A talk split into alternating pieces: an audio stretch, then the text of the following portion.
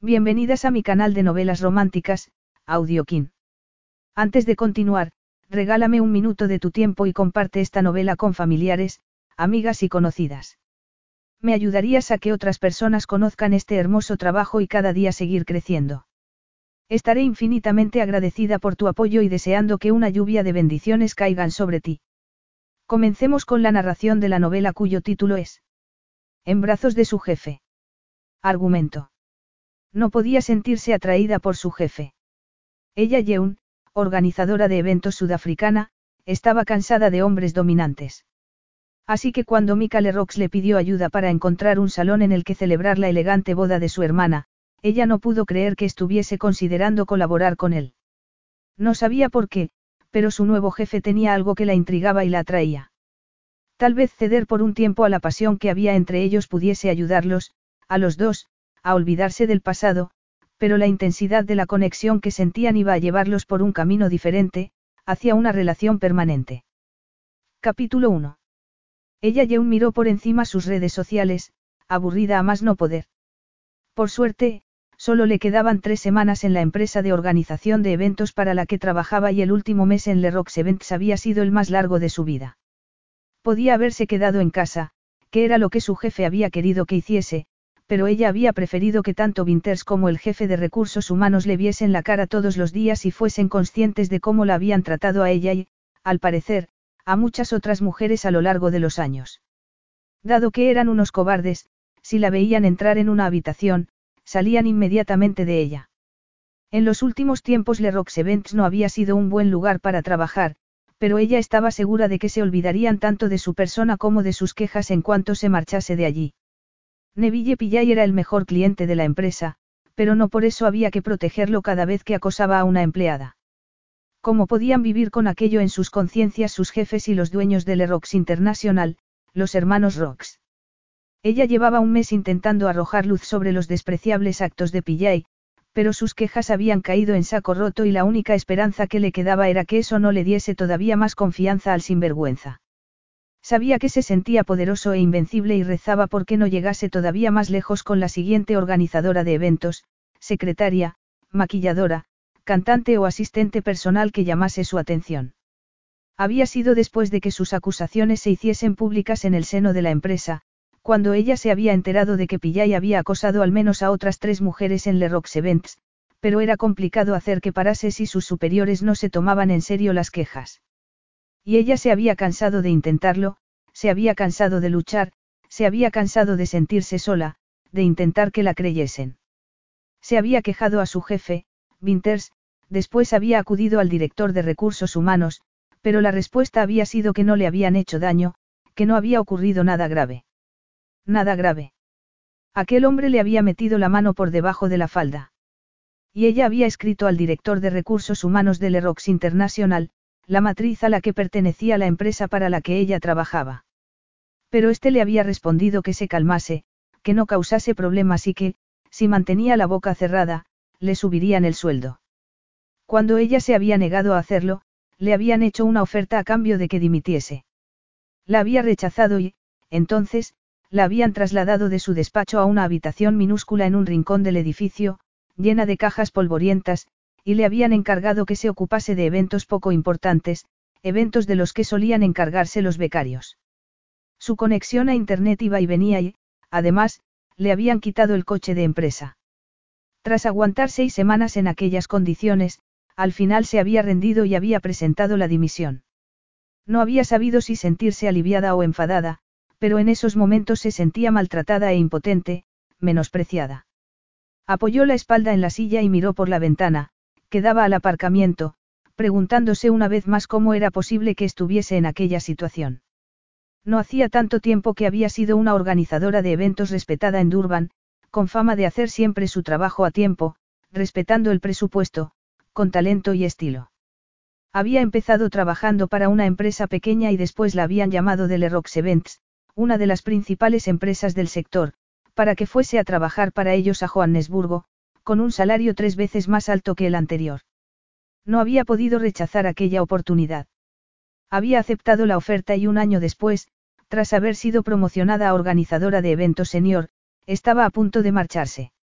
La dirección de la empresa le había dado la espalda y sus compañeros de trabajo la evitaban a pesar de comprenderla y de que algunas compañeras le habían enviado mensajes de apoyo, pero era una época difícil y nadie quería perder la simpatía de Winters, que era de los de, conmigo o contra mí, y arriesgarse a quedarse sin trabajo por apoyarla a ella. Lo comprendía, todo el mundo tenía hipotecas que pagar y familias a las que alimentar, pero aún así le dolía sentirse sola en aquella batalla, y no solo por ella misma, sino por pasadas, presentes y futuras empleadas de la empresa. Sin embargo, aquel era el poder que tenía su mayor cliente. Ella se había dado cuenta, aunque ya lo había sabido antes, de que las personas solo creían lo que querían creer y que nadie iba a escucharla ni a creerla, así que solo podía confiar en ella misma. Su padre ya había hecho oídos sordos en una ocasión y su falta de acción había sido clave en la muerte de su madre. En esos momentos, su jefe se negaba a escucharla y los mandamases de Lerox International anteponían los beneficios y el negocio al bienestar de sus empleados. Su madre había fallecido y Pillay el depredador seguía suelto, haciendo comentarios ofensivos, de índole sexual, a otras mujeres, arrinconándolas en salas de reuniones vacías y metiéndoles la mano por debajo de la falda. Sintió que se le hacía un nudo en la garganta y que se le caían los papeles que tenía entre las manos encima del escritorio. Jamás tendría que volver a verlo. Estaba a salvo y, en realidad, había tenido suerte. Estaba convencida de que, de no haberse oído un portazo, de no haber pasado cerca una persona de la limpieza, Pillay habría ido más allá. Se preguntó si se habría perdido alguna señal, algo que sugiriese que Pillay se convertía en un monstruo cuando no había nadie a su alrededor, pero, por mucho que lo pensara, no se le ocurría nada que hubiese podido advertirle que iba a atacarla, que no era el perfecto caballero que parecía ser. No solo se había visto acorralada contra una pared, sometida a sus sucias manos, sino que, como se había negado a mantenerse en silencio, se había visto obligada a dejar un trabajo muy bien pagado y había sido etiquetada de persona problemática. No sabía si sería capaz de volver a quedarse con un hombre a solas. Siempre dudaría de ella misma, tendría miedo de arriesgarse, se preguntaría si se estaba metiendo en otra situación que pudiese ir mal. Sería capaz de volver a salir con un hombre, llevárselo a casa, acostarse con él. Nunca había confiado demasiado en las personas, pero en esos momentos no confiaba nada en absoluto. Ni siquiera confiaba mucho en ella misma. Pero lo que le parecía peor era que Pillay pudiese volver a hacerlo. ¿Y si la siguiente vez no lo interrumpían? ¿Podría ella vivir consigo misma si eso ocurría? Podía hacer algo más. Había intentado denunciarlo, había intentado detenerlo, pero ella era solo una persona y Lerox International era una multinacional con decenas de miles de empleados. Lo había intentado. Tenía que conformarse con eso. Aunque no fuese suficiente. Sentirse impotente y puesta en duda le hizo recordar lo que le había ocurrido 14 años antes, cuando le había pedido a su padre a gritos que la escuchase. Le había rogado que llevase a su madre al hospital, lo había intentado convencer de que algo iba mal al darse cuenta de que su madre estaba, de repente, somnolienta, como borracha. Le había rogado, había llorado y gritado, pero como a su madre le había gustado tomarse un gin a la hora de comer, su padre le había respondido que la dejase dormir. Horas después, había fallecido de un infarto cerebral. Y ella no podía evitar preguntarse si había utilizado las palabras equivocadas o si no se había expresado con claridad. ¿Acaso importaba? El fallecimiento de su madre había hecho que levantase una barrera a su alrededor, pero la actitud de la dirección de Lerox le había abierto viejas heridas que todavía no estaban sanadas. Oyó cerrarse una puerta en el pasillo y salió de aquella espiral de autocompasión. Puso la espalda recta y se obligó a pensar en el futuro. No tenía nada que la retuviese en Sudáfrica. El mundo de la organización de eventos era muy pequeño y Winters había hablado mal de ella a cualquiera que hubiese querido escucharlo, desde clientes hasta proveedores y rivales. Le habían dicho que ya tenía fama de ser una persona complicada, que causaba problemas, así que le resultaría difícil encontrar otro trabajo con un sueldo parecido en la ciudad. Podía volver a Durban, donde todavía estaba su padre, pero qué sentido tenía eso, si no se hablaban. Además, allí tendría que aceptar un sueldo mucho más bajo y proyectos pequeños, sería como dar un paso atrás. No, su decisión era emigrar a Reino Unido y era una buena decisión. Un mes más tarde estaría en otro país, en una ciudad nueva y, con suerte, con un trabajo nuevo. Habría puesto distancia con su padre y no se vería obligada a ver a un hombre al que no quería ver. En Londres o en Dublín podría empezar de cero y, tal vez, volver a ser ella misma. Quizás, en unos cien años o así, podría encontrar a un hombre que la apoyase y la creyese. O tal vez encontrase antes a un unicornio guardando una olla de oro. A través de la ventana abierta, oyó el poderoso motor de un coche. Intrigada, se levantó y dio un grito ahogado al ver un Bentley Bentayga plateado entrando en el aparcamiento. Ella y su padre compartían el amor por los coches y el Bentayga era un todoterreno excepcional, muy caro, que solo unos pocos se podían permitir. Le habría encantado verlo de cerca y, mucho más, poder conducirlo. Observó cómo el conductor lo aparcaba con pericia, se abría la puerta y salía un hombre.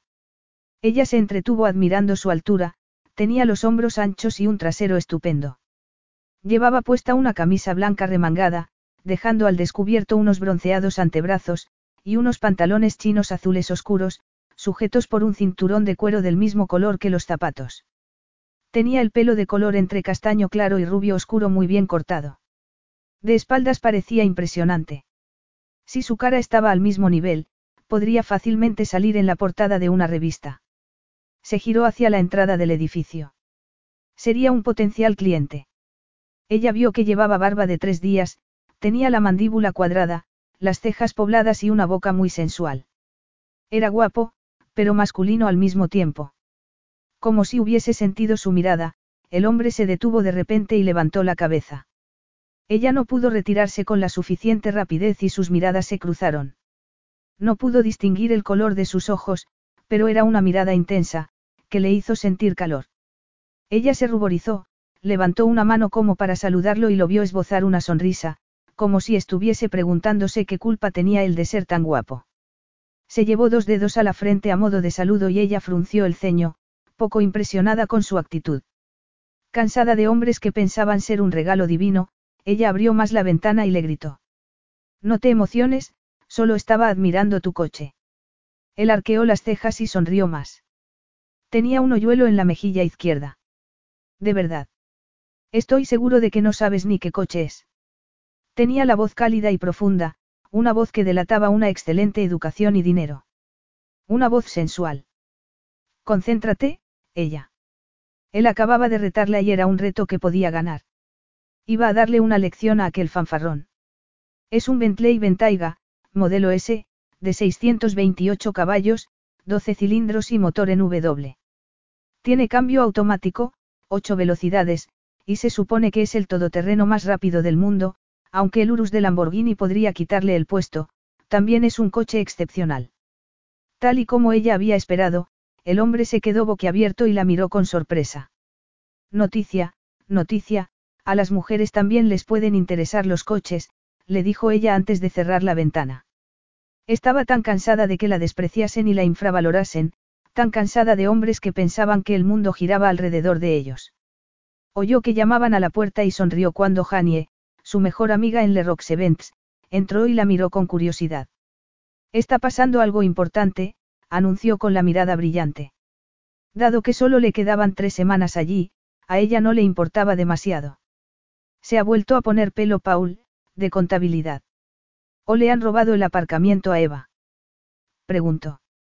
Ninguna de las dos, respondió Janie con los ojos muy abiertos. Al parecer, ha llegado el gran jefe. El gran jefe. Mika Lerox, uno de los dueños. Ella frunció el ceño. Los hermanos Lerox eran los propietarios de la empresa, pero nunca los había visto por allí.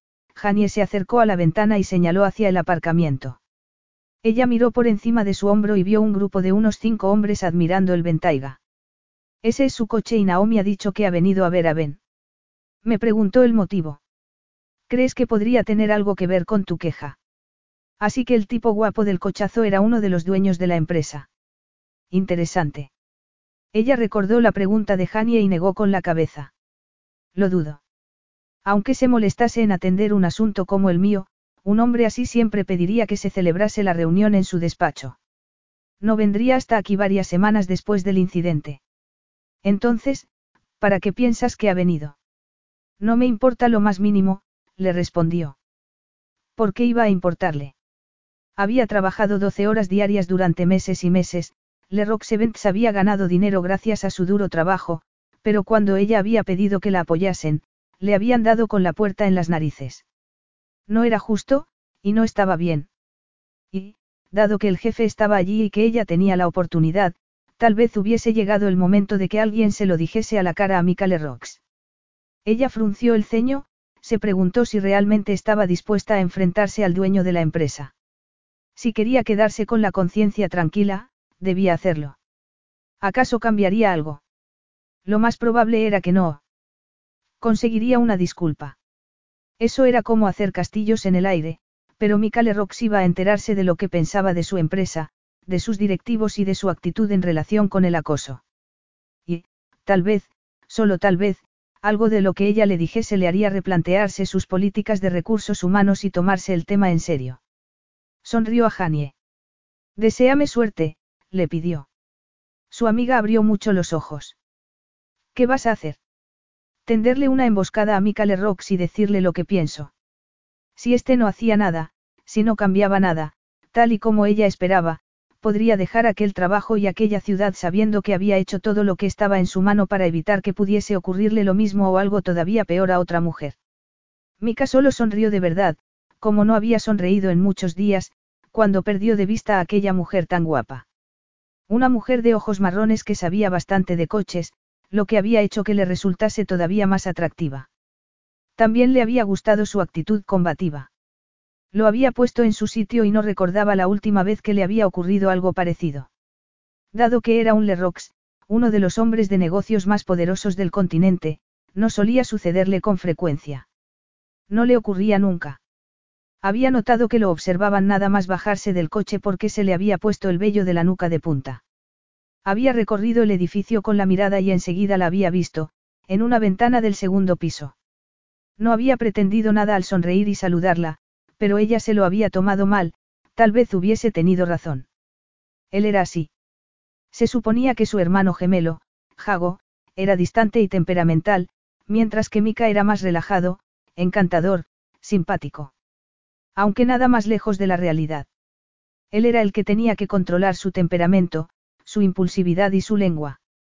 El encanto y la simpatía eran un camuflaje que se ponía y se quitaba a su antojo. A la mujer de la ventana no le había gustado que se mostrase cercano y encantador, había fruncido el ceño, había apretado los labios y se había agarrado con fuerza al marco de la ventana. Y él se había quedado allí como un idiota, con la cabeza echada hacia atrás, incapaz de seguir andando, fascinado por su belleza.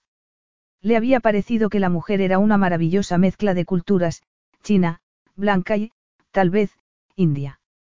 Tenía el pelo muy liso y oscuro, las mejillas marcadas, la boca sensual y la barbilla pronunciada. Su cuerpo, o lo poco que había podido ver de él, le había parecido delgado, pero con curvas.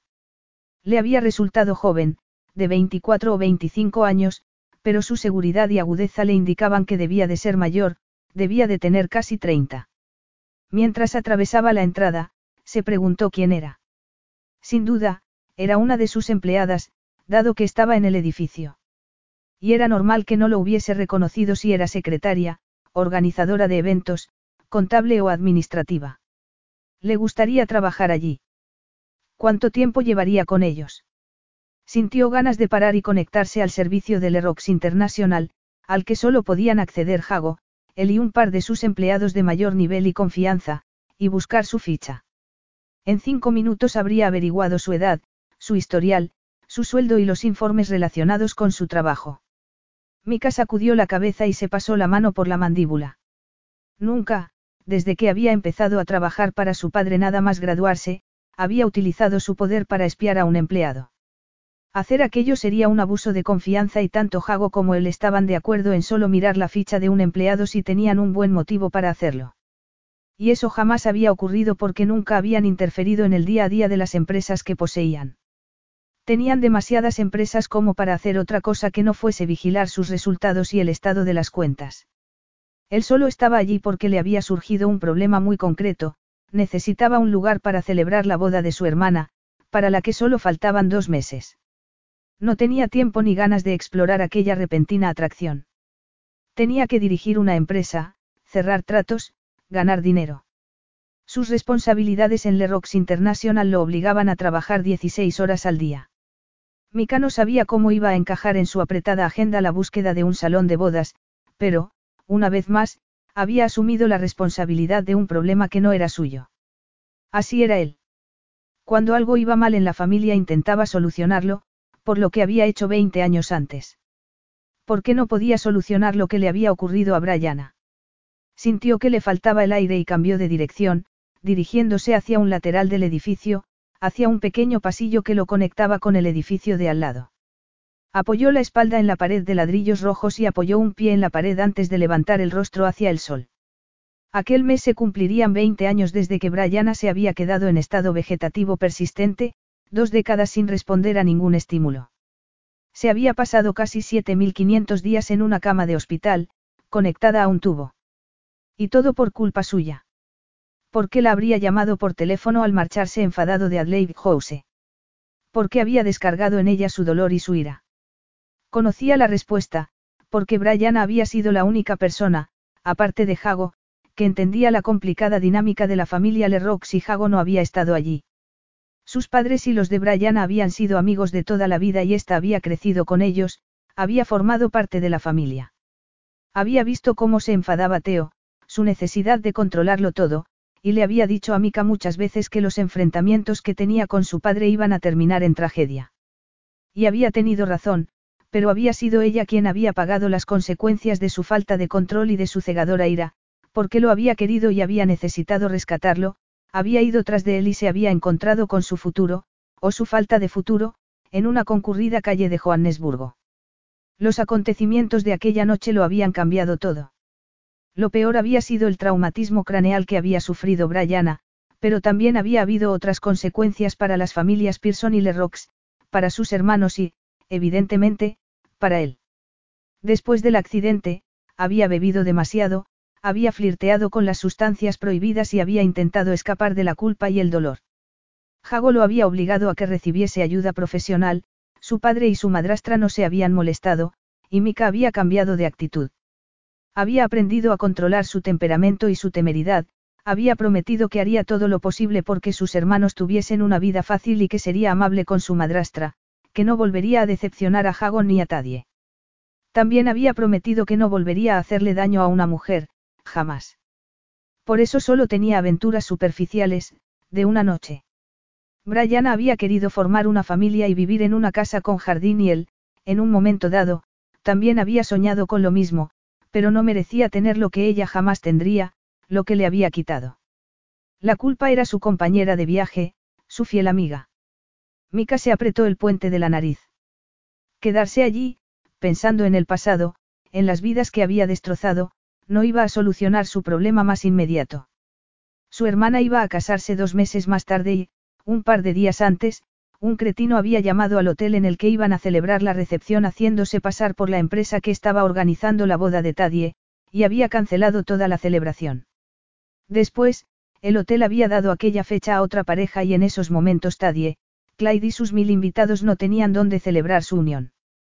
Tadie y su organizadora, que era una profesional muy cara y famosa, Anna de Palmervit, se habían pasado dos días llamando a todos los posibles salones que había en la ciudad y en los alrededores, pero por el momento no habían encontrado ninguno disponible.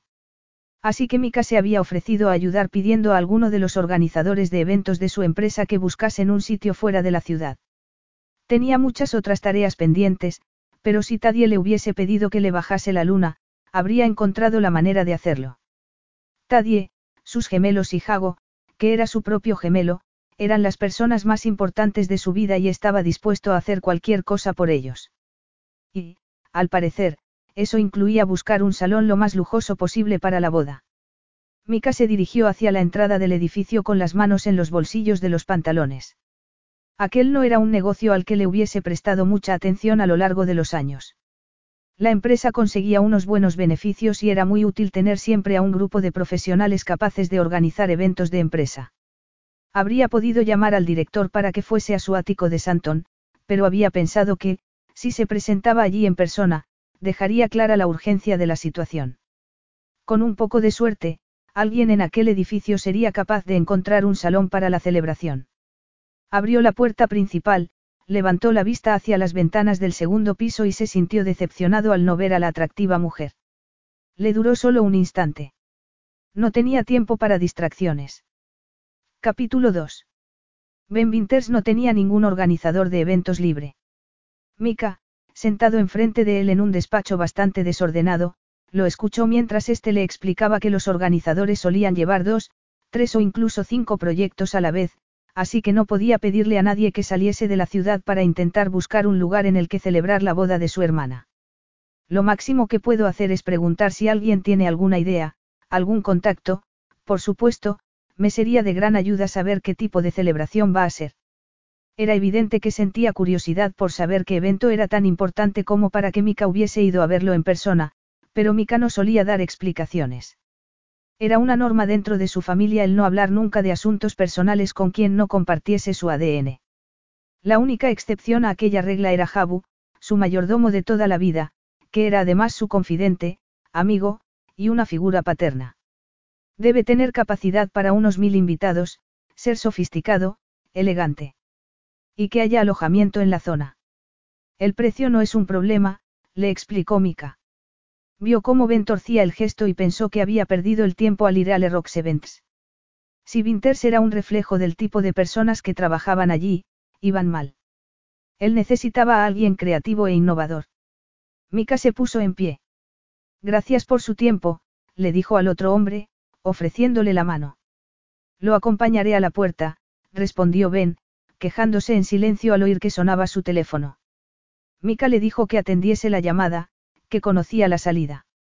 Al salir del despacho, ignoró la sonrisa coqueta de la recepcionista y se pasó la mano por el pelo. No sabía qué iba a hacer, y eso era algo a lo que no estaba acostumbrado. Volvería a su despacho y hablaría con Jago, a ver si se les ocurría algo.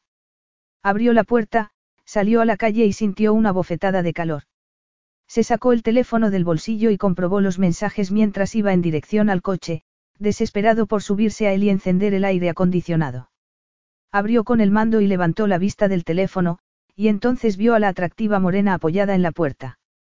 Llevaba puesta una camisa sin mangas rosa clara, una falda recta de color negro y zapatos de tacón alto. Se había recogido la larga melena en una especie de moño desenfadado en lo alto de la cabeza. Sus miradas se cruzaron. Mika suspiró. Era muy guapa, esbelta y atractiva, pero él no tenía tiempo en esos momentos. Además, le sorprendió encontrársela allí, esperándolo. Pensó que la había molestado, pero no era la primera vez que alguien cambiaba de opinión acerca de su persona al conocer su apellido. Era triste, pero real. ¿En qué puedo ayudarla? Le preguntó en tono frío. Dudo que pueda ayudarme, replicó ella, que parecía enfadada. Mika se preguntó qué había hecho para que estuviese tan molesta con él. Soy ella Yeun, se presentó, mirándolo como si Mika debiese conocer su nombre. Nos conocemos. No, pero pensaba que habría leído algo acerca de mí. Él no tenía ni idea de a qué se estaba refiriendo. Mire, no tengo tiempo para jugar a las adivinanzas, señorita Yeun. Si tiene algo que decirme, dígamelo, porque tengo cosas que hacer, tengo que marcharme. El gesto de ella fue de confusión y de frustración y Mika tuvo la sensación de que se venía abajo. La vio llevarse el puño cerrado a los labios y palidecer. No sabe lo que me ha pasado, ¿verdad? Fuese lo que fuese, debía de ser algo serio. Y Mika no supo por qué, pero necesito averiguarlo. Entre al coche, estaremos más frescos. Pediré que nos reserven un despacho para que pueda contármelo. Ella negó con la cabeza. No, le contestó, cruzándose de brazos. Prefiero que hablemos en el coche. Mika dio la vuelta al vehículo para llegar hasta la puerta del copiloto, abrirla y esperar a que ella se sentase. Después, se colocó detrás del volante, encendió el motor y el aire acondicionado. El coche olía a cuero nuevo y vio cómo ella se fijaba en el lujoso interior. Él pensó que encajaba bien en aquel coche porque también era elegante, tenía clase. Y, al verla de cerca, se dio cuenta de que era más sexy de lo que había pensado. Tenía la piel clara, una mezcla de color crema y magnolia, el color exacto de las flores que tanto le habían gustado a su madre. Y, efectivamente, parecía medio china medio blanca y era muy guapa. Tenía los pómulos marcados y los ojos marrones con motas doradas y verdes, la nariz larga y recta, los labios generosos, pintados de rosa. Iba poco maquillada, pero no le hacía falta más. Mika, que estaba acostumbrado a las mujeres bellas y no solía bajar la guardia, tragó saliva e intentó ignorar el deseo que sentía por aquella. Ella se inclinó hacia adelante, ajustó las rejillas de ventilación y pasó la mano por el salpicadero que tenía delante. Mika esperó a que hiciese un cumplido acerca del coche, pero sus siguientes palabras lo estremecieron. He dimitido hace unos días de mi puesto como organizadora de eventos para Le Rox Events y lo he hecho porque nuestro principal cliente, Neville Pillay, me ha acosado sexualmente. Mika había visto a Pillay varias veces y le había caído bien. Era un presentador muy conocido en el país, además de un respetado filántropo y actor. Miró a ella y vio que tenía los puños apretados. Su gesto era inexpresivo, pero tenía los músculos del cuello muy tensos. Él había vivido con un mentiroso compulsivo toda su vida y los reconocía nada más verlos, así que supo que ella le estaba diciendo la verdad. Siento mucho que te haya ocurrido algo así, ella. Lo has denunciado a la policía. Has hablado con Ben Winters, con recursos humanos. Le preguntó, escogiendo sus palabras cuidadosamente. Ella dejó escapar una carcajada. Sí, lo he denunciado. La policía me ha dicho que, dado que no ha habido testigos y no ha sido una agresión seria, sería mi palabra contra la de él. Mi jefe y el director de recursos humanos sugirieron que yo debía de haberle enviado señales equivocadas y me dijeron que me olvidase del tema. Empieza por el principio y cuéntamelo todo, ella. Hasta el más mínimo detalle. Cuando hubo terminado, Mika supo que la empresa llevaba años tapando las fechorías de Pillay y que todas las personas con las que ella había compartido su problema la habían decepcionado. Él siempre se había sentido orgulloso del trabajo que hacía junto con su hermano, siempre se había sentido orgulloso de la empresa que habían construido. Hasta aquel momento. En aquel instante sintió náuseas, se sintió avergonzado y muy, muy enfadado. No espero que me creas, no tienes ningún motivo para hacerlo, pero ni mi hermano ni yo estábamos al corriente de esto. Nadie nos lo había contado, le dijo Mika. Yo tenía la esperanza de que pudiese hacer algo para que no vuelva a ocurrir, le dijo ella, buscando el tirador de la puerta con la mano. He dimitido, voy a marcharme de aquí, pero podría hacérselo a otra persona, y podría hacer algo todavía peor. Eso no va a ocurrir, le aseguró Mika. Te lo prometo. Ella lo miró fijamente a los ojos. Me gustaría creerlo, señor Lerox, pero he oído tantas palabras vacías y tantas promesas falsas en esta empresa, y a lo largo de mi vida, que no me creo nada ni a nadie. Salió del coche y, sin mirarlo, cerró la puerta. Mika la observó mientras volvía al edificio con la espalda recta y la barbilla levantada. ¿Cómo iba a arreglar aquello? No lo sabía, pero lo haría. Lo haría por aquella joven orgullosa y, tal y como ésta había dicho, por sus futuras empleadas.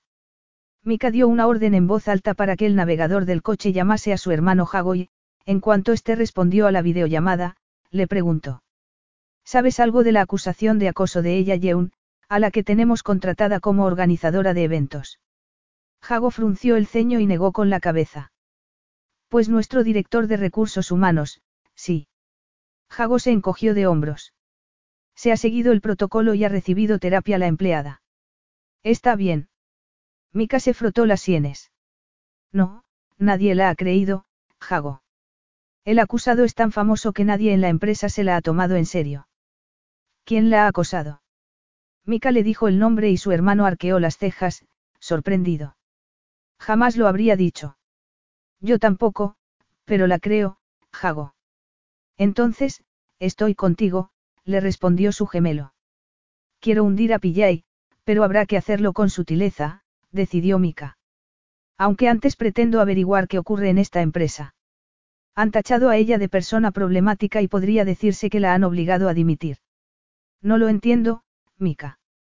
Hay un protocolo, una política de empresa, nuestros empleados siempre son lo primero. Al parecer, esta vez no ha sido así. Tal vez deberías alertar a la Junta, Jago, porque van a rodar cabezas. Jago sonrió de manera tensa. Que yo sepa, la empresa es nuestra y las normas las ponemos nosotros, así que me da igual lo que diga la Junta. Iré afilando las espadas. De vuelta a su despacho, ella se dejó caer en la silla, apoyó los codos en el escritorio y enterró los dedos en su pelo. Se preguntó qué había pasado ahí afuera. En vez de dejar caer todo el peso de su ira sobre Michael Rox, se había limitado a contarle su historia. Había sido mirarlo a los ojos azules y olvidarse de que estaba enfadada. Se había sentido avergonzada. No se avergonzaba de lo que había ocurrido con Pillay, porque no había sido culpa suya, sino de que su primera conversación con Michael Rox hubiese girado en torno a que la habían acosado sexualmente. Ella no había querido que la viese a punto de llorar, ni había querido que oyese que le temblaba la voz.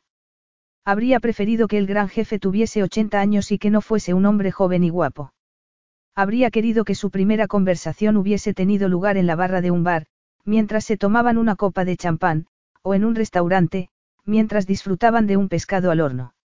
O en una discoteca, con música de fondo. Todo aquello era una locura. En cualquier caso, no tenía nada que hacer con él. Era una mujer trabajadora más, una entre millones, y él pertenecía a la realeza sudafricana. Sus caminos no volverían a cruzarse así que no tenía sentido fantasear con sus ojos azules, su masculino rostro o su increíble cuerpo. Intentó centrarse en su reacción que, sinceramente, había sido sorprendente. Ella había esperado que le respondiese con excusas, pero Mika se había mostrado bastante enfadado, horrorizado. Y era evidente que no había sabido nada del tema, a juzgar por su expresión. En lo que no creía era en su promesa de hacer algo al respecto. La habían decepcionado demasiadas veces como para tener fe en un extraño, aunque fuese rico y sexy, e hiciese que se le encogiese el estómago y que se le acelerase el corazón. Además, ¿qué iba a hacer?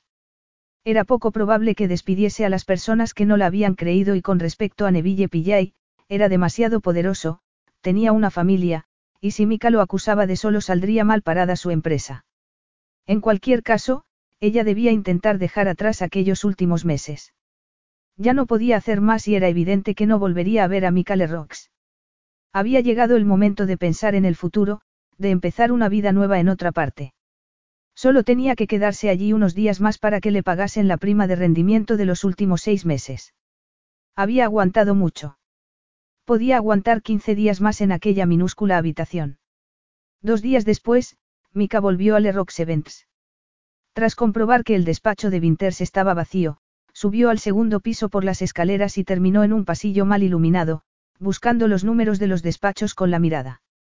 Sabía que ella aún estaba en el número 16, así que cambió de dirección e ignoró las miradas de curiosidad de las personas que había detrás de los ventanales.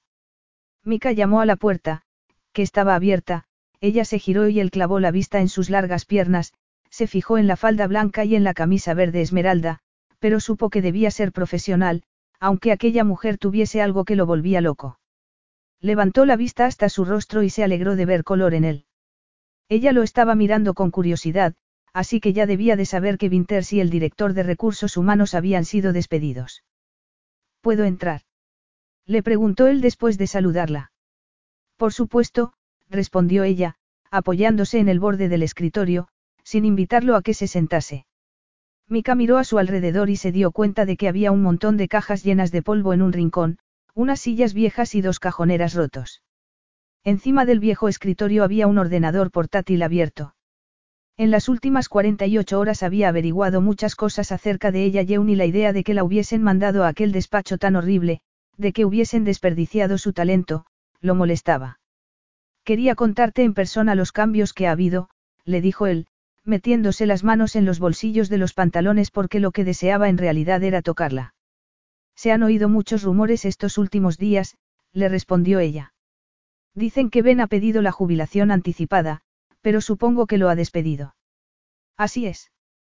Y habría vuelto a hacerlo cien veces. Durante la reunión que había mantenido con él antes de echarlo, Mika se había dado cuenta de que era un misógino, que había sugerido que ella se había buscado lo que le había ocurrido. También había despedido al jefe de recursos humanos, y así se lo explicó a ella. Esta asintió, se cruzó de brazos y le dijo. Gracias. Él sacudió la cabeza. Era lo correcto. Solo siento haber tardado tanto tiempo en resolver el tema. Un director temporal va a reemplazar a Vintersi, si quieres retomar tu antiguo puesto, nos encantaría poder contar contigo. Recibirías una subida salarial y mejores condiciones. Hizo una pausa antes de continuar. Me he informado, he hablado con algunos de tus clientes, proveedores y compañeros. Trabajas duro y se te da muy bien lo que haces.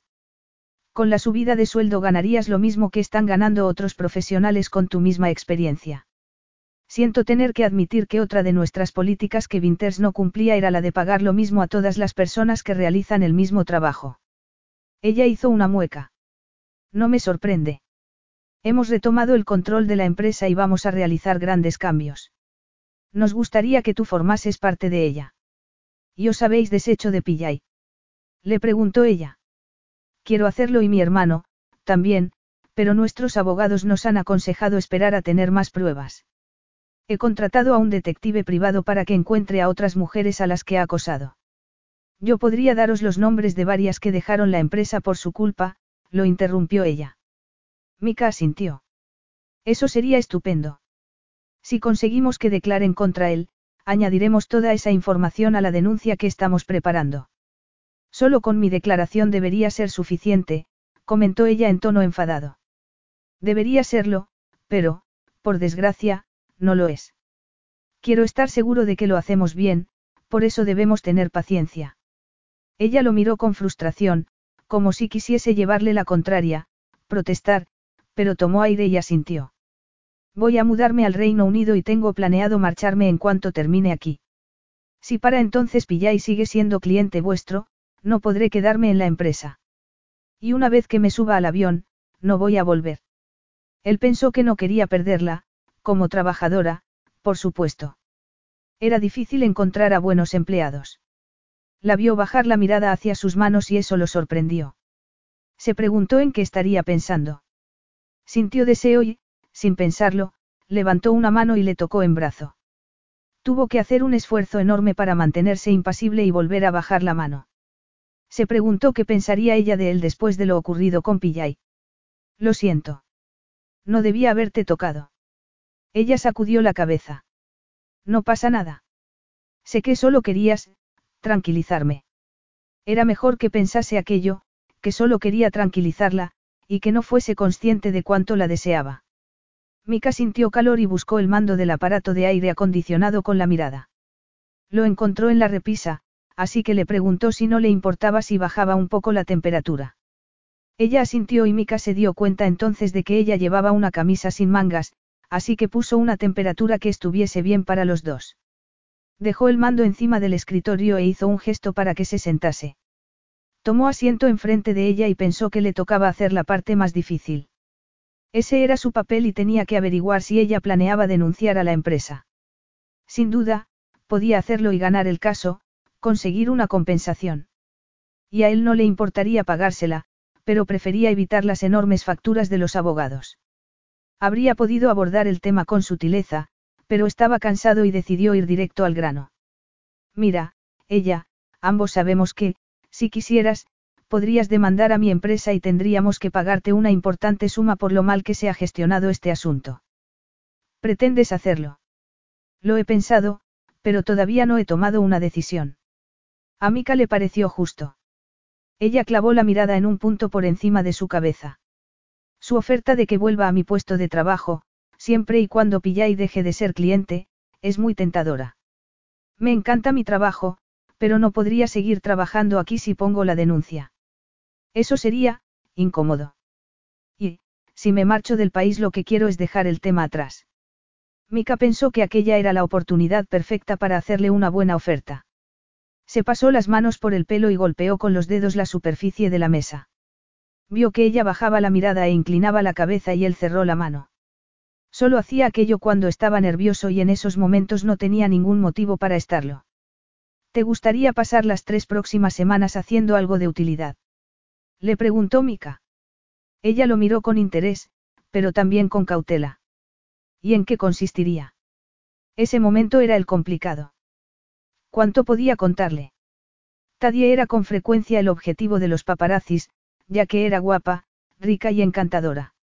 Hasta el momento, habían conseguido que no se filtrase la noticia de que no tenía sitio en el que celebrar su boda y querían que siguiese siendo así.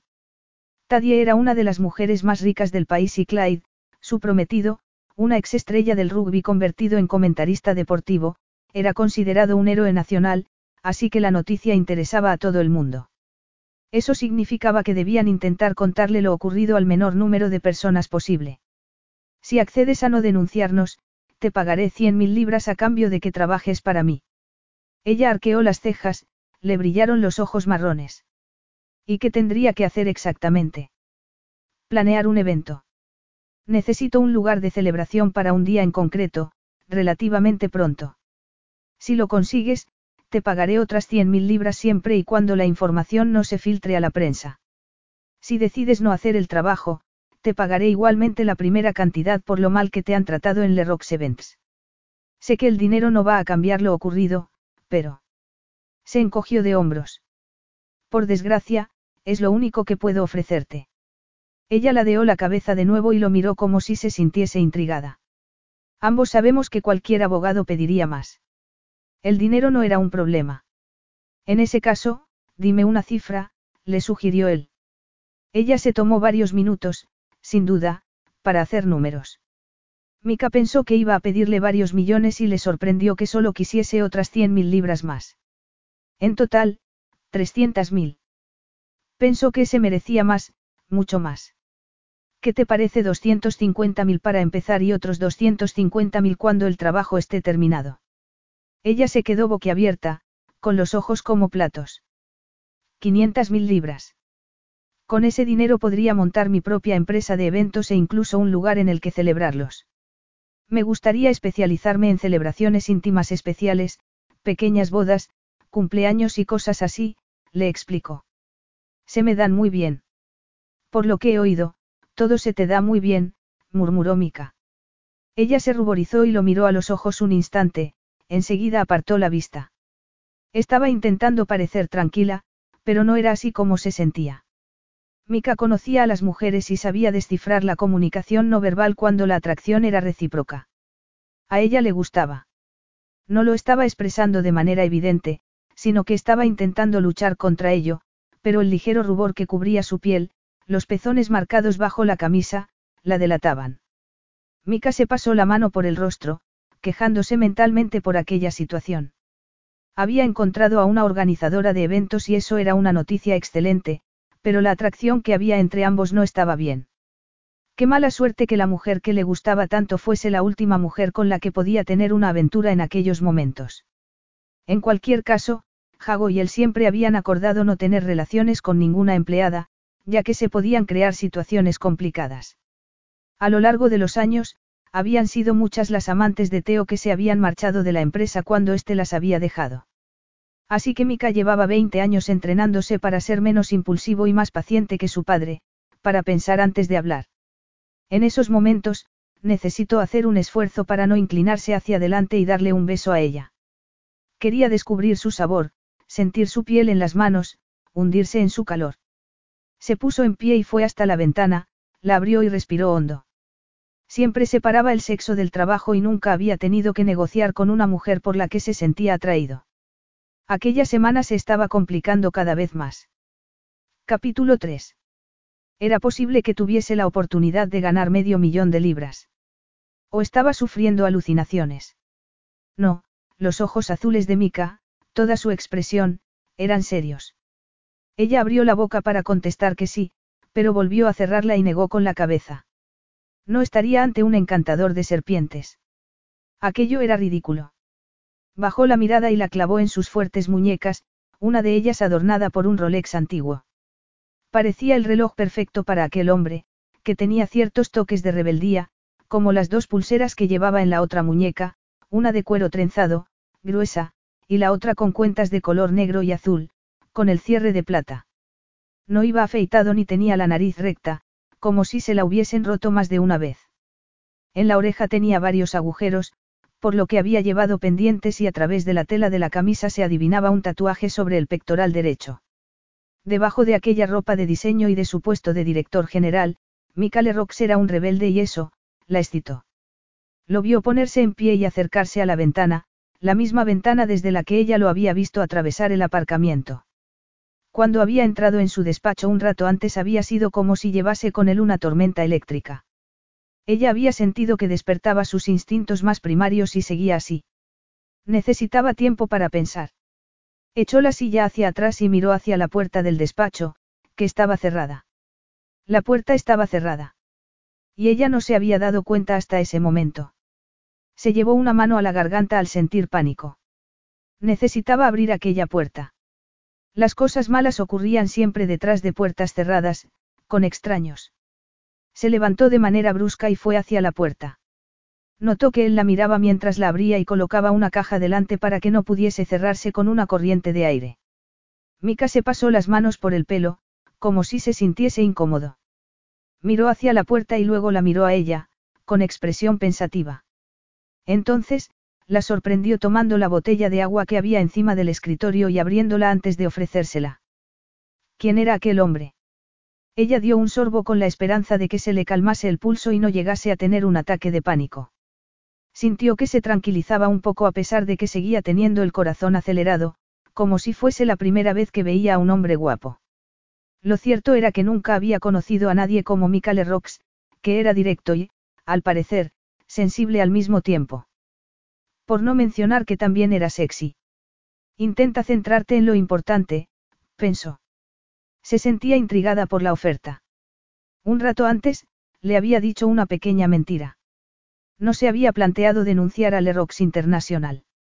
Sobre todo, porque pensaba que iba a salirle caro y, además, porque era cierto que lo único que quería era dejar aquello atrás.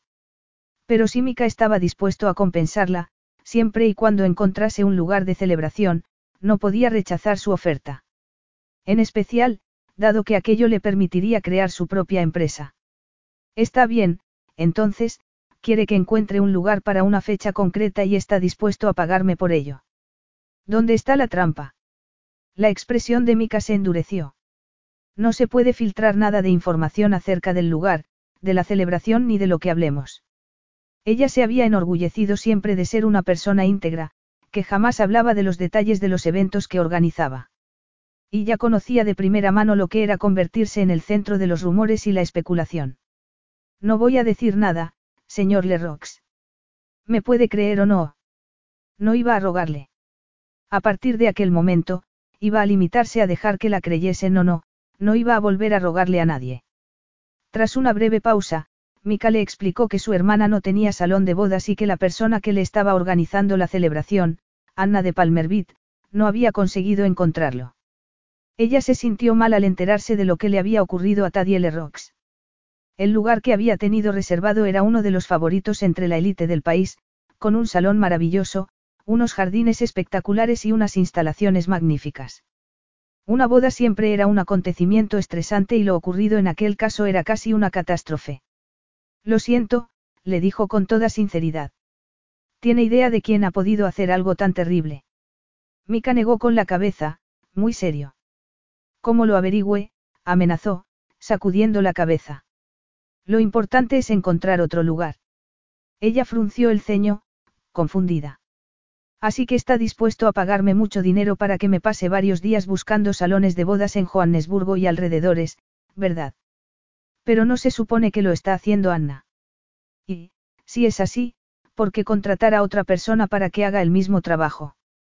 La mirada azul de Mika se oscureció. Anna no ha sido capaz de encontrar nada de momento, así que yo he sugerido que ampliásemos la búsqueda. Si estás de acuerdo, visitaremos los lugares que haya disponibles, juntos. Tal vez en Drakensberg, Clarence, las Midlands. Podemos viajar en avión o en coche si encontramos algún lugar adecuado y yo pagaré para que nos reserven la fecha. Me gustaría poder seleccionar tres y, después, volver a visitarlos con Tadie y con Anna, quienes tomarán la decisión final. Mika lo tenía todo muy claro. Esperaba que trabajase mucho y que viajase con él, pero ella no se veía capaz de pasar tanto tiempo en lugares cerrados con un extraño. No podría hacerlo ni por medio millón de libras. Ni siquiera soportaba estar en una habitación cerrada con él. Estabas bien hasta que tu cerebro te ha dicho que debías sentir miedo. ¿Por qué no confías en ti misma? ¿Por qué no confías en tu instinto? se preguntó.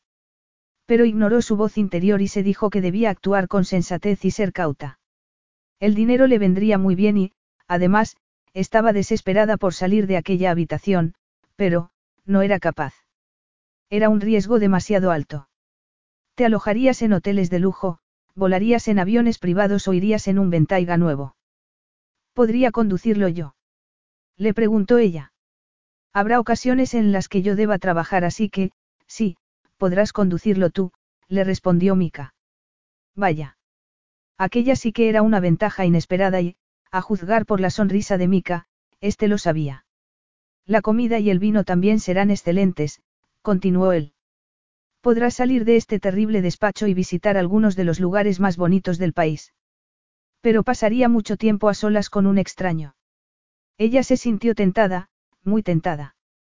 Estaba segura al 95% de que estaría a salvo con Mika, de que no ocurriría nada si ella no quería. De que no ocurriría nada de nada. Sin embargo, quedaba un 5% de incertidumbre. Pero ese no era el único motivo por el que dudaba en aceptar la oferta.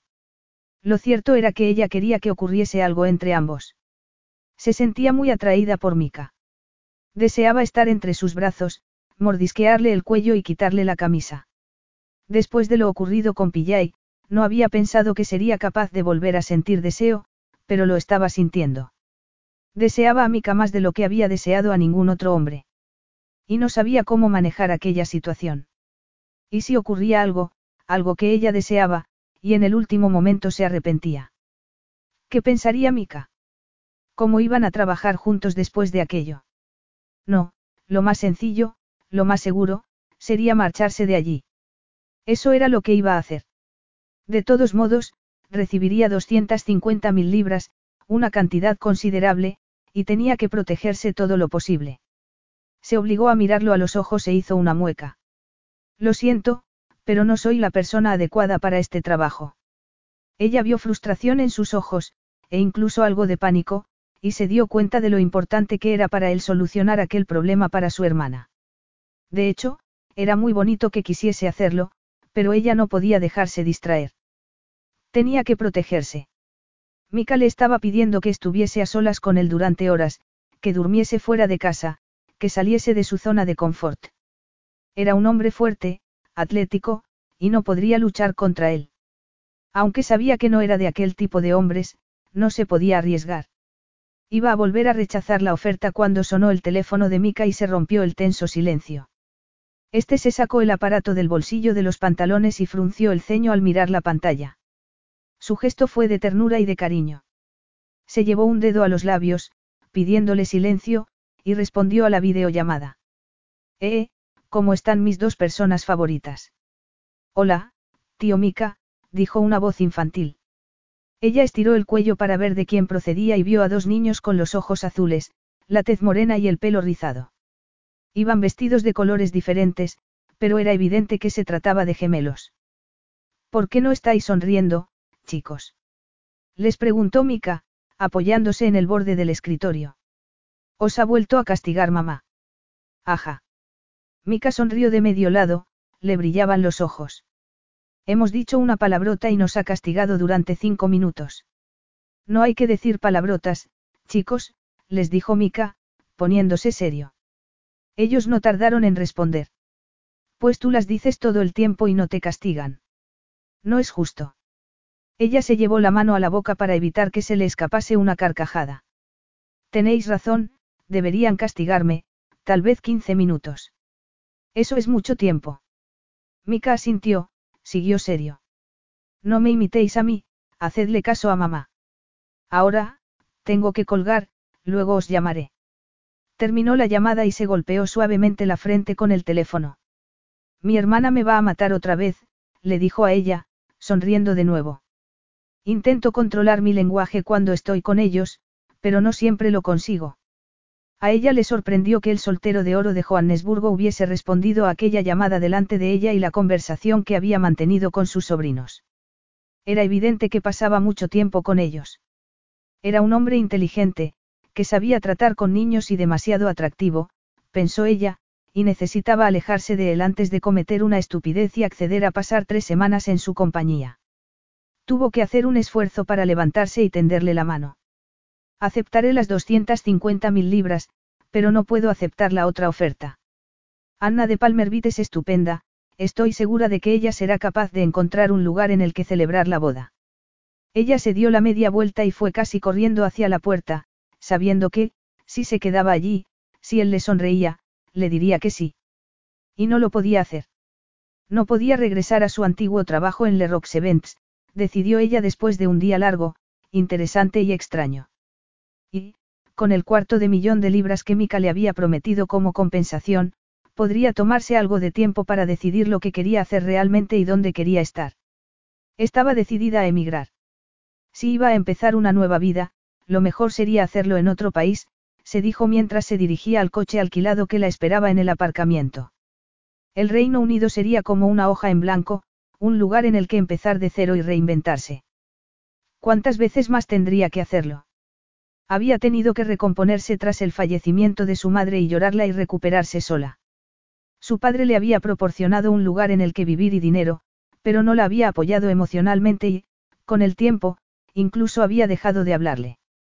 Ella se había pasado la última década intentando acercarse a él, sin éxito. Su padre no la quería en su vida y ella había decidido apartarse. Tras la universidad, había vuelto a su ciudad, donde había encontrado un apartamento y un trabajo y después había recibido la oferta del Erox Events y se había mudado a Johannesburgo. Había aceptado el cambio y el reto con alegría, pero entonces todo se había estropeado. Con un poco de suerte, aquel tercer comienzo sería el definitivo. 750.000 libras y no pasará nada. Ella se giró y vio a Mika Lerox apoyado en la puerta color rojo brillante de su coche. Se había pasado la tarde buscando información acerca de él en Internet. Ya sabía que le gustaba pasar tiempo al aire libre y que ocupaba los fines de semana que tenía libres haciendo triatlones, navegando o corriendo. Adoraba a su familia, su gemelo, Jago, y su hermana pequeña, Tadie, que era la madre de los gemelos con los que había hablado por videollamada. Según la información que había encontrado en Internet, no salía con ninguna mujer en esos momentos y no tenía relaciones serias. Le gustaba el vino tinto y vivía en la mansión familiar de Sandhurst. Además, estaba considerado como uno de los hombres más influyentes menores de 40 años del continente. Y estaba apoyado en su coche, esperándola. A ella le dio un vuelco el corazón y sintió que se le cortaba la respiración y se le ponía la piel de gallina. ¿Qué tenía aquel hombre, que hacía que el cerebro le dejase de funcionar y se le doblasen las rodillas? Había conocido a muchos hombres ricos y guapos, pero ninguno le había hecho sentirse tan inestable ni tan femenina como Mika. ¿Qué te parece, ella? Le preguntó él mientras abría la puerta del coche con el mando a distancia. Ella pasó por su lado para abrir el maletero y tiró el bolso dentro, frunciendo el ceño al ver la bolsa de deporte que tampoco utilizaba. Con el teléfono y las llaves del coche en una mano, cerró la puerta del maletero con la otra y juró al ver que no había cerrado bien. Volvió a golpearla con más fuerza, pagando con el vehículo parte de su frustración. Luego, se acercó a Mika. No me interesa, Mika, mintió. Por supuesto que estaba interesada. Y asustada. Por supuesto que sí. Lo he visto en tus ojos. Quieres ayudarme y el dinero te interesa también. Ella arrugó la nariz. Por supuesto que sí, no era una santa. Mika volvió a apoyar la cadera en el coche y la miró fijamente a los ojos. Tienes miedo a estar a solas conmigo, murmuró. Siento haber tardado tanto en darme cuenta. Ella levantó la cabeza al oír aquello, estudió su rostro para ver si se estaba burlando de ella, pero parecía estar hablando en serio. Necesito tu ayuda, ella, pero entiendo que no puedas confiar en mí, añadió él en voz baja. Tienes motivos para sentirte así, pero te necesito. Ella vio frustración en su mirada. No sé cómo hacerlo para que estés tranquila, solo puedo decirte que no voy a hacerte daño, ni a ti ni a ninguna otra mujer, y que puedes confiar en mí. Eres mi empleada, nunca mezclo el trabajo con el placer. Ella quiso creerlo, pero pensó que era posible que la atracción le estuviese nublando la mente. Yo confié en ti cuando me contaste lo de Pillay. No puedes hacer tú lo mismo por mí. Ella se quedó pensativa. Mika tenía razón. La había escuchado y se había puesto en marcha. No había cambiado de opinión al enterarse de quién la había acosado. Se preguntó si podía confiar en ella misma y si podía perder aquella oportunidad solo porque tenía un 5% de dudas, o incluso menos. Yo te creí. Puedes hacer lo mismo por mí. El hecho de que Mika hubiese confiado en ella había sido muy importante, un bálsamo para su maltrecha alma. Después de tantas derrotas y de tantas decepciones, le agradecía de corazón que la hubiese escuchado. Se lo agradecía tanto que habría podido besarlo. Suspiró. Vaya novedad. Había querido hacerlo nada más verlo, pero eso no entraba en los planes y, si aceptaba su oferta, lo haría para trabajar, nada más. Pensó que era una pena. En otra vida, si era una persona diferente, una persona segura de sí misma, Mikale Rock sería una manera divertida de pasar el tiempo. Entonces, ¿qué? ¿Confías en mí? Le preguntó él con cierta impaciencia. Ella confiaba en él. Lo tenía claro, así que asintió. Sí. Gracias al cielo, murmuró él. Ella le sonrió. No sé si sabes que todos los artículos que han escrito acerca de ti mencionan tu carisma, que eres capaz de engatusar a cualquiera. Y me parece que es verdad, pero eso no te define como persona. Pienso que eres más impaciente y exigente de lo que la mayoría cree. Mika la miró con sorpresa, casi con la boca abierta. Después, se echó a reír. Fue una risa que hizo que a ella se le erizara el vello de los brazos y que sintiese calor entre los muslos. Si su sonrisa era potente, su risa era maravillosa. Tienes razón. Soy así y muchas personas ni siquiera llegan a sospecharlo nunca. ¿Cómo lo has hecho tú? Ella no supo qué responder, era evidente, tan evidente como aquellos ojos azules y aquellos hombros tan anchos. Y, sabiéndolo, estás dispuesta a trabajar conmigo durante las tres próximas semanas. Le preguntó Mika, poniéndose serio de repente. Lo estoy, le respondió ella, pero me gustaría preguntarte algo. De acuerdo. Cerramos el trato en 750 mil libras. ¿Cuál es tu pregunta? Aquella cantidad la hizo sentirse aturdida por un instante, pero ella hizo acopio de valor. No dejas de mirarme los labios. ¿Significa eso que quieres besarme? Él asintió sin dudarlo. Sí, por supuesto, admitió. Ella ya había conocido la respuesta, pero Mika no se había acercado más a ella al responder, lo que le pareció bien. ¿Por qué? Le preguntó. Porque me siento muy atraído por ti y me gustaría saber cómo sería tenerte entre mis brazos, descubrir el sabor de tus labios, si tu piel es tan suave como parece, pero no voy a hacerlo porque te he dado mi palabra. Levantó una mano, como si fuese a tocarla, pero volvió a bajarla. Ella se sintió aliviada y decepcionada al mismo tiempo. Aliviada porque Mika había mantenido su palabra y decepcionada porque no había nada que quisiese más que besarlo. Has dicho que cumplirías tu promesa. Yo, también. Mika le abrió la puerta del coche y luego añadió en tono profesional. Me gustaría que pasases el día de mañana buscando posibles lugares que no estén muy lejos de aquí. Se me ocurre Clarence, París, sitios así. Si encuentras algo, pide cita e iremos a verlos. Ella asintió a pesar de que se sentía aturdida. Pasaré a buscarte mañana. Todavía no sé a qué hora, pero temprano. Me gusta madrugar, confesó ella mientras se sentaba detrás del volante. Si me das tu número de teléfono, te mandaré mi dirección. Mika le pidió su número, lo marcó y le hizo una llamada para que tuviese el de él. Es mi número personal. Guárdalo. Después, le cerró la puerta y se inclinó para ponerse a su altura. Hasta mañana, ella.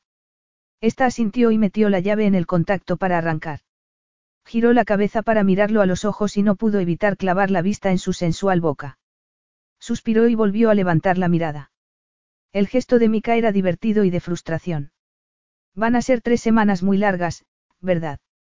Le dijo él después de suspirar. ¿Deseas besarme tanto como yo a ti? A ella le gustaba que fuese tan directo. Sí, pero somos adultos. Lo soportaremos, le contestó. Habla por ti, le dijo él antes de marcharse. Ella sonrió y clavó la vista en su espalda. Era la única persona que conocía que podía ser gruñona y encantadora al mismo tiempo.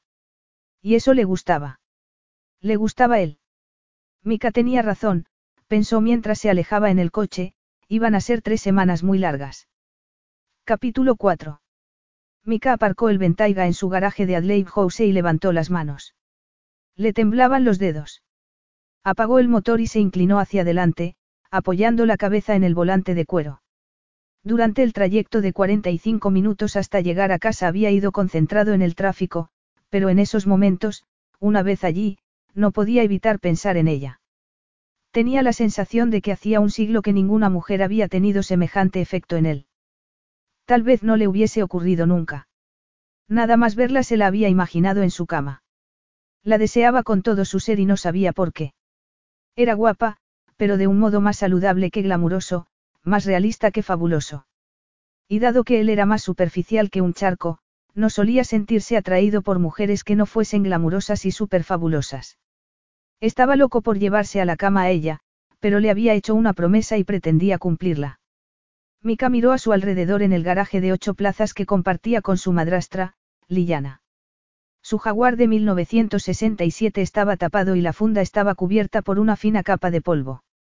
Llevaba meses sin conducirlo, lo mismo que el Bugatti. Tampoco recordaba la última vez que había utilizado la lancha motora que compartía con Jago, y hacía todavía más tiempo que no hacían esquí acuático.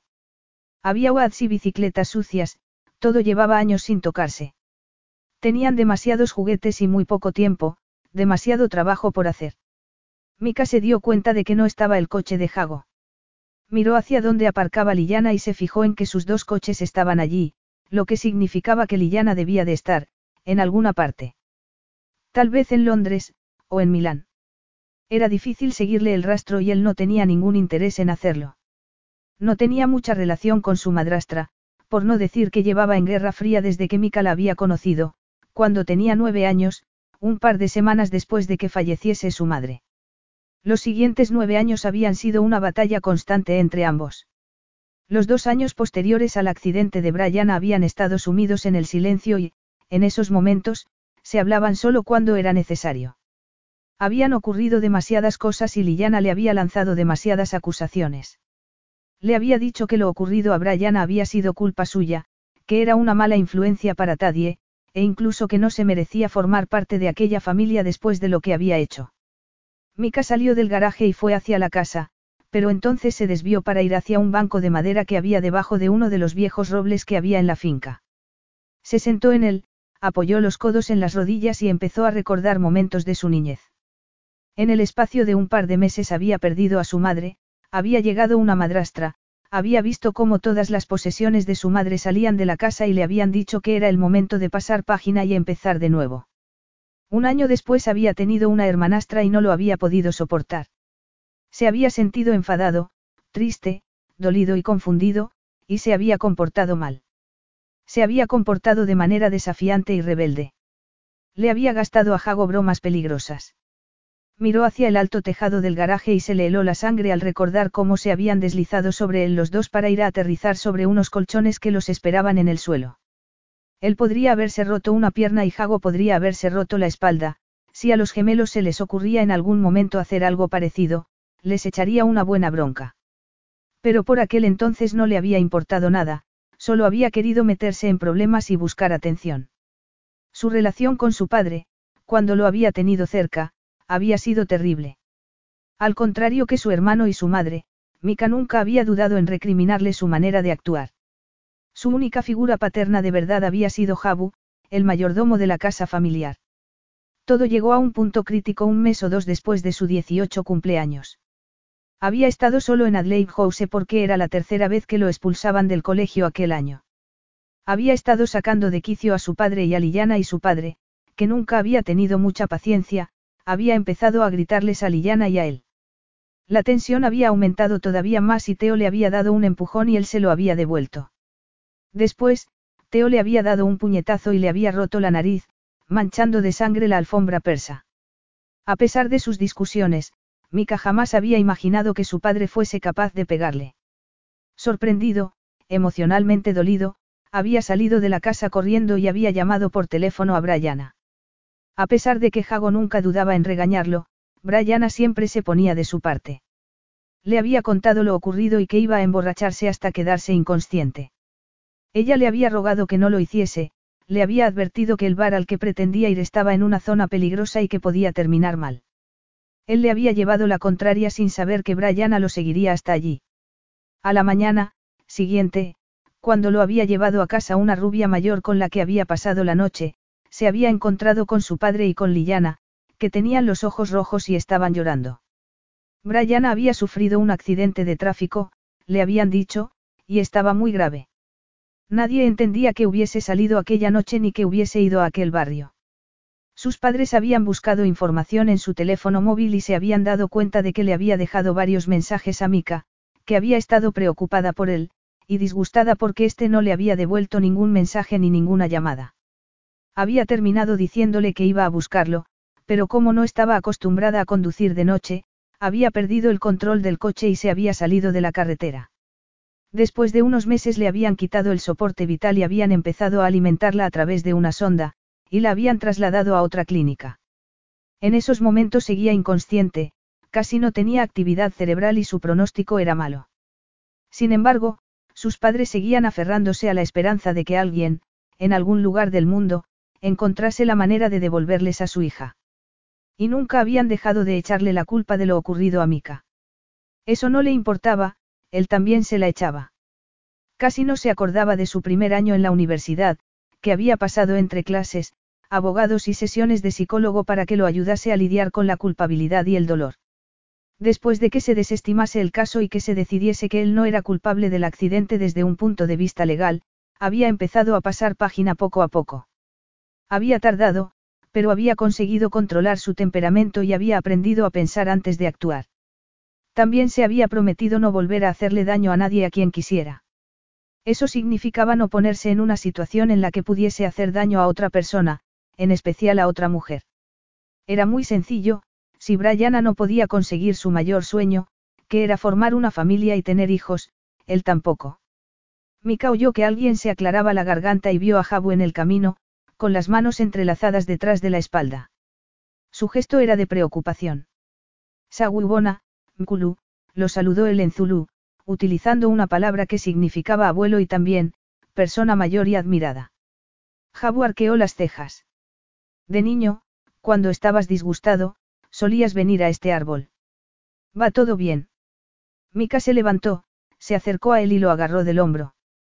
Sabía que Jabu se preocupaba por él y, dado que ya le había causado bastantes desvelos, sonrió. Todo está bien, Mkulu. Jabu lo miró con incredulidad. Tu madrastra me ha preguntado si hay alguna novedad con respecto a la boda, le dijo Jabu mientras se dirigían a una entrada lateral de la casa. Jabu marcó el código de la puerta y retrocedió para permitir que Mika entrase delante de él. Mika se preguntó si su madrastra pensaba que era capaz de hacer magia. Le he contestado que estás trabajando en ello y que seguro que encuentras un lugar pronto. Gracias. Si vuelve a preguntar, dile que he conseguido ayuda y estoy en ello. Llevaba 20 años comunicándose con Liliana a través de Jabu y este nunca se había quejado. Era un comportamiento inmaduro e infantil, pero también era un hábito que les permitía mantener la paz. La vida era mejor para todos cuando Liliana y él se ignoraban lo máximo posible. Hoy me han hecho otra oferta de trabajo, le dijo Jabu, sacando una rosa doblada del jarrón que había en la entrada. Mika, que había estado a punto de subir las escaleras corriendo, se detuvo y se giró hacia su persona favorita. Estaba casi seguro de que Jabu nunca los dejaría, y utilizaba su estatus de mayordomo más solicitado del país para manipularlos a Jago y a él. Mika, que ya sabía cómo iba a continuar, se quedó en silencio. La familia tiene tres hijos de menos de diez años. Reciben muchas visitas, tanto aquí como en su casa de Suiza. Parece una pareja feliz, pero que necesita ayuda. Ni Jago ni tú me dais nietos, ni traéis invitados y necesitáis una mujer en vuestras vidas, era lo que realmente quería decir. Venga, Jabu. No me gano el salario que me pagas, Mika. Así que era eso lo que volvía a preocuparle. Era un tema que sacaba de vez en cuando. Tanto Jago como él viajaban mucho y cuando estaban en casa eran autosuficientes, así que Jabu tenía poco que hacer y ambos sabían que se sentía culpable por vivir en el apartamento que había encima del garaje, por tener un buen sueldo y poder utilizar un coche de empresa. Mkulu, sé que mi padre nunca te pagó lo que te merecías cuando éramos niños. Él era muy tacaño y Jago y yo, dos niños terribles, Teo también era caprichoso y Liliana muy exigente. Lidiaste con todo sin quejarte nunca y con una increíble dignidad. Así que Jago y yo estamos de acuerdo en que te has ganado una especie de jubilación. Pero. Tengo que marcharme, le dijo Mika, subiendo las escaleras. Al llegar arriba miró hacia la entrada y vio a Jabu todavía allí, con la mirada clavada en una fotografía en blanco y negro de Jago, Tadie y él. Jabu puso la fotografía recta, asintió y tocó el borde del marco con las puntas de los dedos. Mika pensó que acababa de evitar una crisis, pero si Jabu se sentía poco útil le diría a Tadie que le pidiese ayuda para cuidar de los gemelos un día o dos. Después volvería agotado y pasaría un mes o dos tranquilo. Quería mucho a Jabu, pero él nunca tendría hijos que corriesen por las habitaciones de aquella vieja casa. Al día siguiente, ella esperó delante de la boutique del Hotel de Gate, que se encontraba a la entrada del Parque Nacional Golden Gate. Las múltiples capas de los acantilados la fascinaban, cada una de un color, negro, dorado, rojo, naranja y ocre. Recordó haber visitado la zona de niña y se preguntó por qué no había vuelto al parque ni a visitar la pintoresca ciudad que había antes de llegar a él, Clarence. Solo estaba a tres horas y media de coche de Johannesburgo y habían salido a las ocho y media de aquella mañana. Había esperado a Mika delante de su casa hasta que éste había llegado con su caro coche. Mika había metido su pequeña maleta en el maletero y después le había dado las llaves y le había dicho que él tenía que trabajar. Mientras ella conducía para atravesar la ciudad y llegar hasta la autopista, él se había pasado todo el tiempo al teléfono o con el ordenador, o con ambos a la vez. Solo había levantado la cabeza prácticamente al llegar a Clarence. El sistema de navegación del coche le había indicado que atravesase la ciudad y se dirigiese hacia la entrada del Parque Nacional. Aquella era su primera visita, tenían otra esa tarde y otra al día siguiente por la mañana. Habían visitado las instalaciones del hotel, la encantadora capilla, las cocinas y los salones de fiesta. Mika había permitido que ella hiciese las preguntas al gerente y se había sorprendido al ver que cubría todos los frentes sin decir que estaban buscando un lugar para celebrar una boda. Salió al exterior, cerró la puerta de cristal tras de él y se apoyó con ella en la barandilla. Abrió una de las botellas de agua que llevaba en las manos y se la dio. Luego, sonrió y le dijo. Hola. Hola, respondió ella en voz baja también, disfrutando de la suave brisa procedente de las montañas. Es un lugar muy agradable. Mika asintió. Me encanta esta zona. Es uno de mis lugares favoritos para hacer excursiones y salir a correr. Podría ser uno de mis lugares favoritos para sentarme en un porche y leer, le contestó ella sonriendo. A mí me gusta mantenerme ocupado. A ella no le sorprendió, se había pasado todo el viaje hablando por teléfono, dando órdenes o escribiendo en el ordenador. Y a ella no le había importado que la ignorase, había necesitado tiempo para pensar. Cuando la había recogido esa mañana, se había comportado de manera profesional y no había visto en él ni rastro de la atracción del día anterior. Aunque le había dicho que la deseaba, lo habría hecho por ser amable. O habría cambiado de opinión y ya no la encontraba atractiva. Tal vez fuese una persona que cambiaba de opinión fácilmente. El problema era que ella seguía sintiéndose atraída por Mika. Dejó su tableta encima de la mesa de cristal y madera que tenía a la derecha y se dio cuenta de que Mika la miraba fijamente. ¿Qué? ¿Estás segura de que vas a tener espacio suficiente para poner ahí todas tus notas? Ella se ruborizó ligeramente, sabiendo que escribía demasiado. No me gusta olvidarme de nada. Yo diría que has escrito el equivalente al En busca del tiempo perdido de Prost en dos horas. Ella no entendió la comparación y le pidió que se la explicase. Se supone que es el libro más largo del mundo, le dijo él. Jaja, muy gracioso, le respondió ella en tono neutro. Para mí es importante no perderme ningún detalle, porque uno nunca sabe cuándo ese detalle puede ser importante. Mika apoyó la cadera en la mesa. Iba vestido de manera informal con unos pantalones azules cortos, del mismo color del cielo, una camisa color crema remangada y zapatillas de deporte. Eso seguro que tiene su porqué. ¿Me lo cuentas? Era una pregunta tan directa que ella se encogió de hombros. Perdí a mi madre cuando tenía 16 años y mi vida quedó sumida en el caos, así que el orden se convirtió en algo muy importante para mí. Me gusta tomar notas y elaborar listas. Te hacen sentir segura, sentir que tienes el control de la situación, observó Mika. Sí. Y te divierte planificar eventos, ¿verdad? Ella se apoyó en la barandilla y lo miró a la cara, se fijó en las finas líneas que había alrededor de sus ojos, sin duda, por entrecerrarlos cuando estaba frente al sol, como estaba haciendo en esos momentos. Como si le hubiese leído el pensamiento, Mika se puso las gafas de sol que llevaba apoyadas en lo alto de la cabeza y se tapó los ojos. No le dio tiempo a responder. He estado observándote durante la entrevista con el gerente. Estabas muy segura de ti misma y has hecho una docena de preguntas que a mí jamás se me habrían pasado por la cabeza. Bueno, es que es mi trabajo. Y sí, me encanta. Él apoyó ambos antebrazos en la barandilla y estudió el paisaje. Ella pensó que allí con él, bajo el sol, habría podido fingir fácilmente que estaban de vacaciones, que eran amantes. Deseó colocarse entre sus piernas, apoyar la cabeza en su pecho y sentir que la abrazaba. Pero eso era imposible. Entonces, ¿qué te ha parecido? Le preguntó, volviendo a centrarse en su trabajo. El lugar era bonito. Estaba construido con piedra local y la decoración del interior era exquisita. Había muchos alojamientos en el pueblo y en las zonas de alrededor, suficientes para todos los invitados a la boda, pero, por desgracia, el salón era demasiado pequeño y estarían en él como sardinas en lata. Y cuando se trataba de una boda tan lujosa era importante tener espacio para moverse, bailar y socializar, para ver y dejarse ver. Ella seguía pensando que Johannesburgo era el mejor lugar para celebrar la boda y estaba convencida de que tenía que haber allí una finca privada, un museo, un salón o una nave industrial con los que poder trabajar. Solo tenían que utilizar la imaginación. Una preciosidad. Ella se giró al oír su voz profunda y cuando sus miradas se cruzaron se dio cuenta de que Mika no estaba mirando las vistas ni el edificio, sino que la estaba mirando a ella.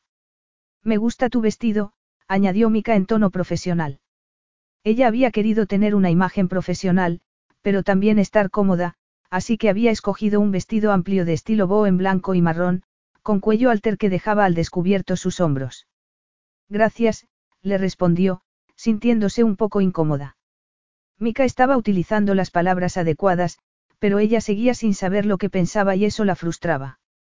Pensó en cambiar de tema de conversación, pero bajó la mirada y se fijó en que su barba parecía más espesa que el día anterior y que tenía el labio inferior más grueso que el superior.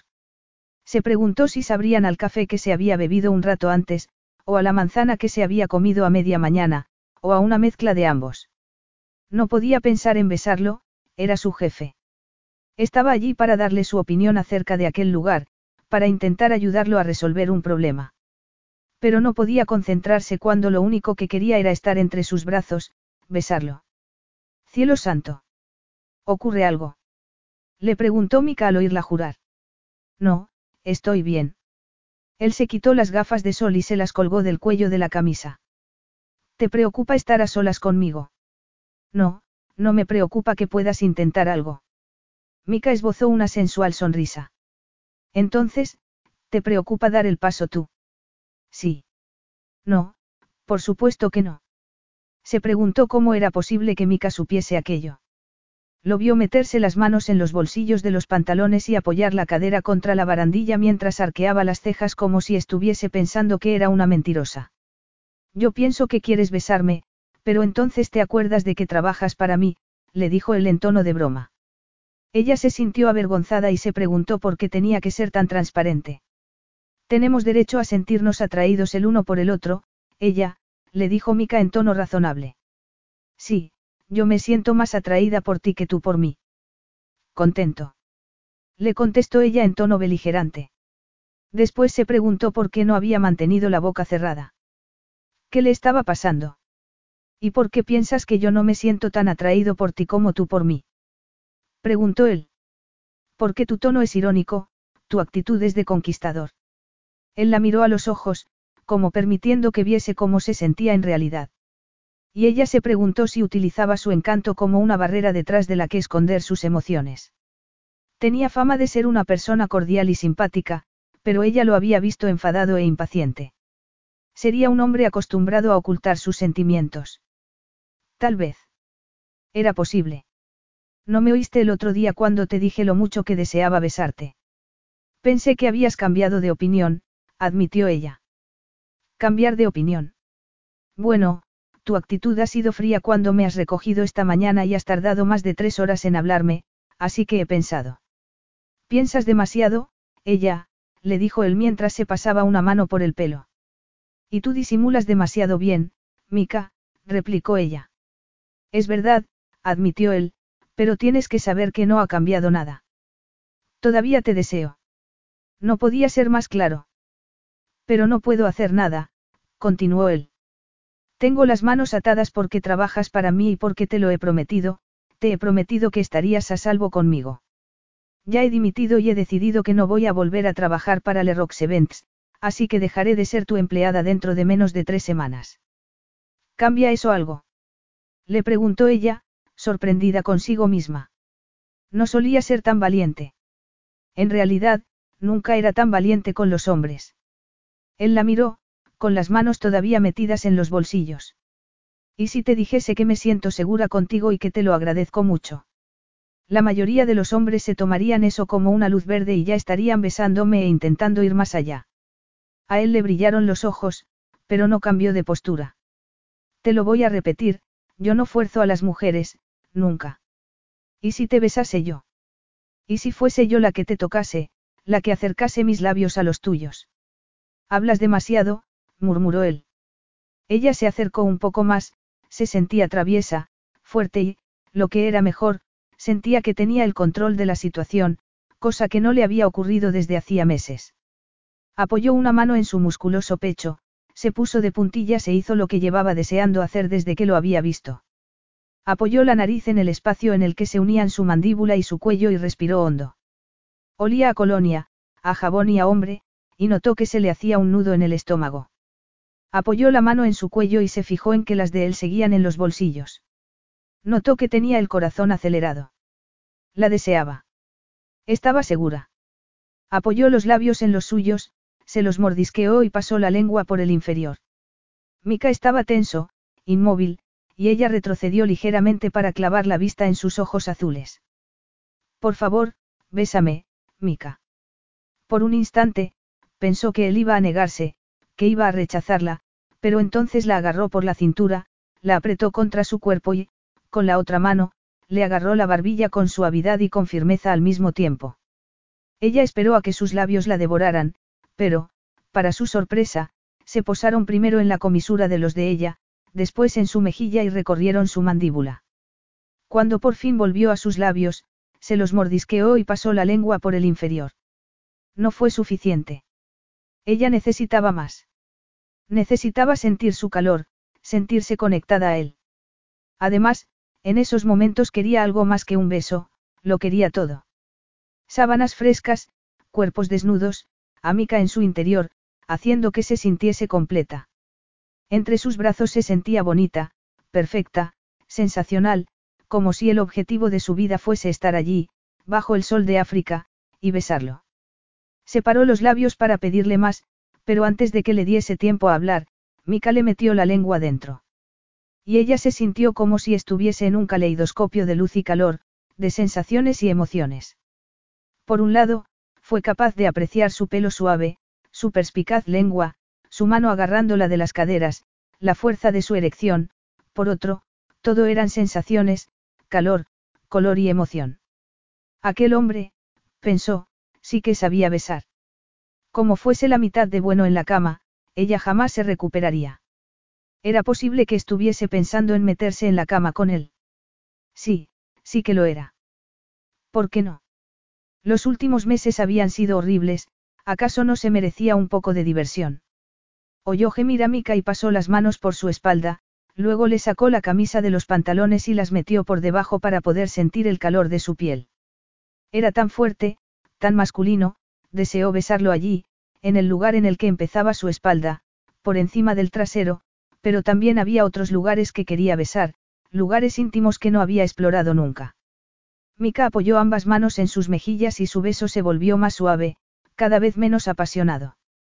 Luego, se apartó y le dio un beso en la mejilla, en la nariz, en cada párpado, y apoyó la frente en la de ella. Ambos estaban respirando con dificultad. Vaya, susurró. ¿Tan mal ha ido? Le preguntó ella a pesar de que sabía que quería decir lo contrario. Demasiado bien, le dijo él, abrazándola con fuerza. Espera un segundo. Necesito un momento para recuperarme. Ella supo que no era cierto, pero le gustó estar allí, entre sus brazos, con la mejilla apoyada en su pecho, mirando hacia el valle y hacia las montañas. En algún lugar, en la distancia, se oía el murmullo de un arroyo y las melódicas voces de dos mujeres hablando en sesoto. Habría podido quedarse allí el resto de la tarde. Pero pensó que Mika no tardaría en romper la magia del momento proponiendo que fuesen al hotel a terminar lo que habían empezado. Porque un beso así solo podía ser el principio de todo un viaje de placer, era lo natural. Él era su jefe, pero no era un jefe convencional.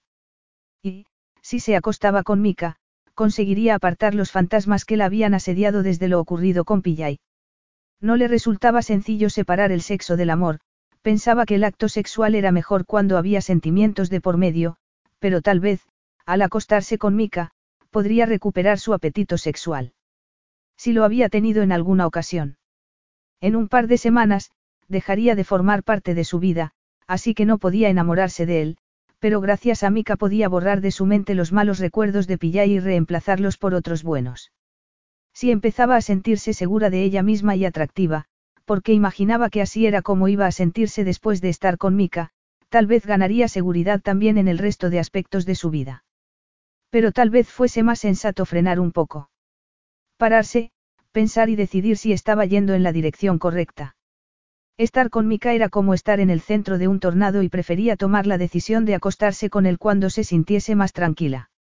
Esperó a que él sugiriese ir al hotel, pero, en vez de hacerlo, Mika le dio una palmada en el trasero y se apartó. Me muero de hambre. ¿Por qué no vamos a Clarence a comer algo? Necesito comprobar si tengo algún correo electrónico y devolver unas llamadas antes de que volvamos a subirnos al coche para ir a nuestro próximo destino. Aquello no era lo que ella había esperado oír, así que se limitó a sentir y a seguirlo hasta el coche, sin saber por qué se sentía tan decepcionada. Capítulo 5. Tras preguntar en la recepción del hotel, Mika llevó a ella al restaurante más popular de la ciudad. El lugar le pareció una agradable sorpresa. Ofrecían platos como la codorniz al horno con uvas, el asado de cerdo con hinojo y el requesón con miel y limón. Mika pensó que, si le daba por meterse en el mercado de los gastrobares, y tal vez lo hacía en un futuro, aquel lugar sería interesante.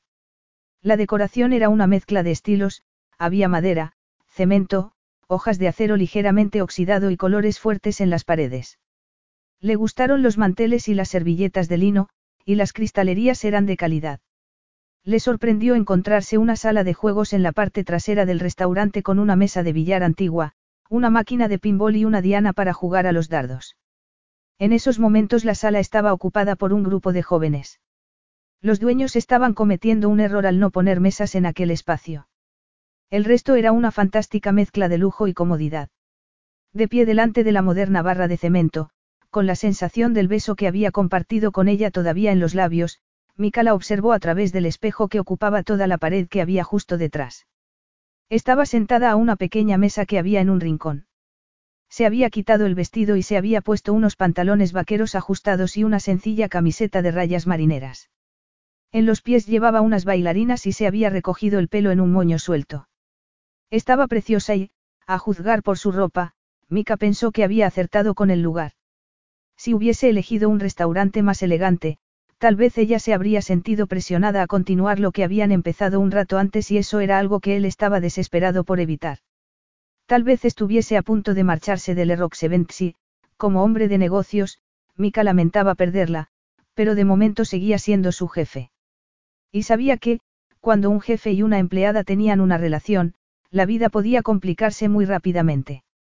No, si ella quería más, tendría que dar el primer paso. En realidad, tendría que dar todos los pasos. Mika apoyó los codos en la barra, pensando que el camarero tardaría un rato en tomarle nota, y le alegró tener un momento para pensar. Conocía a las mujeres y creía entenderlas, pero ella le resultaba misteriosa y fascinante. Era una mujer segura y tímida, temerosa y valiente al mismo tiempo. Besaba de ensueño y podía ser directa o muy prudente. Era todo contrastes, luz y sombra, monocromo e intenso color. En un principio le había asustado estar a solas con él, pero después de solo un día y un apasionado beso, parecía haberlo superado. En esos momentos parecía sentirse cómoda, afortunadamente. Su relación laboral y lo que le había ocurrido recientemente a ella le hacían dudar acerca de si llevársela o no a la cama, pero tenía otros motivos para ser cauto, Por primera vez desde el accidente de Brianna sentía algo más que deseo, quería algo más que un par de horas de diversión en una cama. Ella lo intrigaba, lo confundía y hacía que quisiese conocerla mejor. Quería descubrir su bello cuerpo, pero su manera de pensar le gustaba también. Y quería gustarle a ella, idea que lo aterraba. Ella ya se había dado cuenta de que detrás de aquella fachada había algo más, que era mucho más impaciente y menos encantador de lo que parecía ser. Había ignorado su imagen y el dinero que tenía en la cartera y se había asomado al hombre que era en realidad, brusco e irascible. Ella entendía que, detrás de aquella fachada, era más decidido y menos carismático, y no le molestaba cuando se ponía quisquilloso. Pero qué sentido tenía permitir que lo conociese tal y como era en realidad. No solo era su empleada, aunque fuese por poco tiempo, sino que también iba a marcharse pronto del país. Podían divertirse en la cama, pero nada más porque, para empezar, a ella la habían acosado recientemente y, para seguir, le había hecho sentir demasiado en muy poco tiempo y eso era muy peligroso. Aunque Mika no pretendía enamorarse, eso era imposible. Jamás se casaría ni tendría hijos. Porque si Brianna estaba como estaba, era culpa suya. ¿En qué puedo ayudarlo, señor? Mika pidió una cerveza para él y una copa de vino tinto para ella y se dijo que lo mejor sería actuar con sensatez. Ignoraría la atracción que sentía por ella y dejaría de pensar en aquel beso y en lo mucho que deseaba hacerle el amor. Eso no podía traer nada bueno. Al fin y al cabo, él no se merecía nada bueno. Oyó gritos desde la sala de juegos y pensó que a la mañana siguiente habría varias personas con dolor de cabeza. Eran jóvenes. Y tontos. Pagó las bebidas y tomó un par de cartas que se metió bajo el brazo. Volvió con ella, le dejó la copa delante y le ofreció una carta. Me muero de hambre, admitió esta, abriéndola. Ella decidió lo que quería comer y él llamó a un camarero y pidió.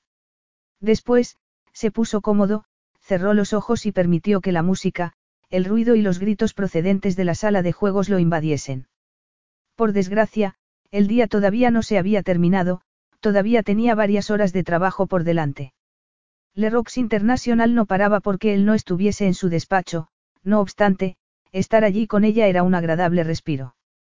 ¿Por qué te estás ocupando tú de buscar el lugar para la boda de tu hermana? La pregunta de ella le hizo abrir los ojos. La miró fijamente porque era el que había creado problemas en la familia y el que debía resarcirse solucionándolos en esos momentos.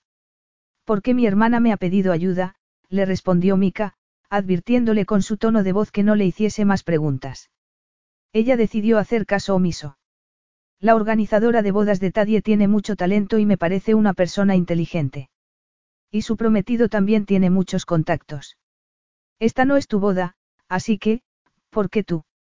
Él pensó en el accidente ocurrido dos décadas antes. Brianna era la más afectada, pero Taddy había perdido a su heroína, a la persona a la que consideraba su hermana mayor, a la que la cuidaba. Teo y Liliana habían perdido a sus mejores amigos. Y Jago lo había pasado fatal no solo por lo ocurrido con Bri, sino por cómo se había comportado él. Aunque no podía contarle nada de aquello a ella, por primera vez en su vida, quería hacerlo. Como no quería quedarse el resto de la tarde en silencio, Mika decidió darle una explicación que esperaba satisficiese su curiosidad. Tadie hace algunos trabajos benéficos y, gracias a su exposición como madre soltera en las redes sociales, se ha convertido en una de las principales influencers del país. No obstante, su trabajo a jornada completa es ser mamá, los niños son su prioridad y pasa mucho tiempo con ellos. No tiene niñera y Jago y yo, nuestro mayordomo, Jabu, y la mejor amiga de Tadie, que se llama Dodi, la ayudamos en todo lo que podemos. Cuando necesita algo de tiempo para ella, cosa que ocurre en raras ocasiones, nos llama a nosotros. Hizo una breve pausa antes de continuar. Quería venir conmigo a buscar un lugar en el que celebrar la boda, pero no era posible, ya que había dos fiestas benéficas a las que no puede faltar.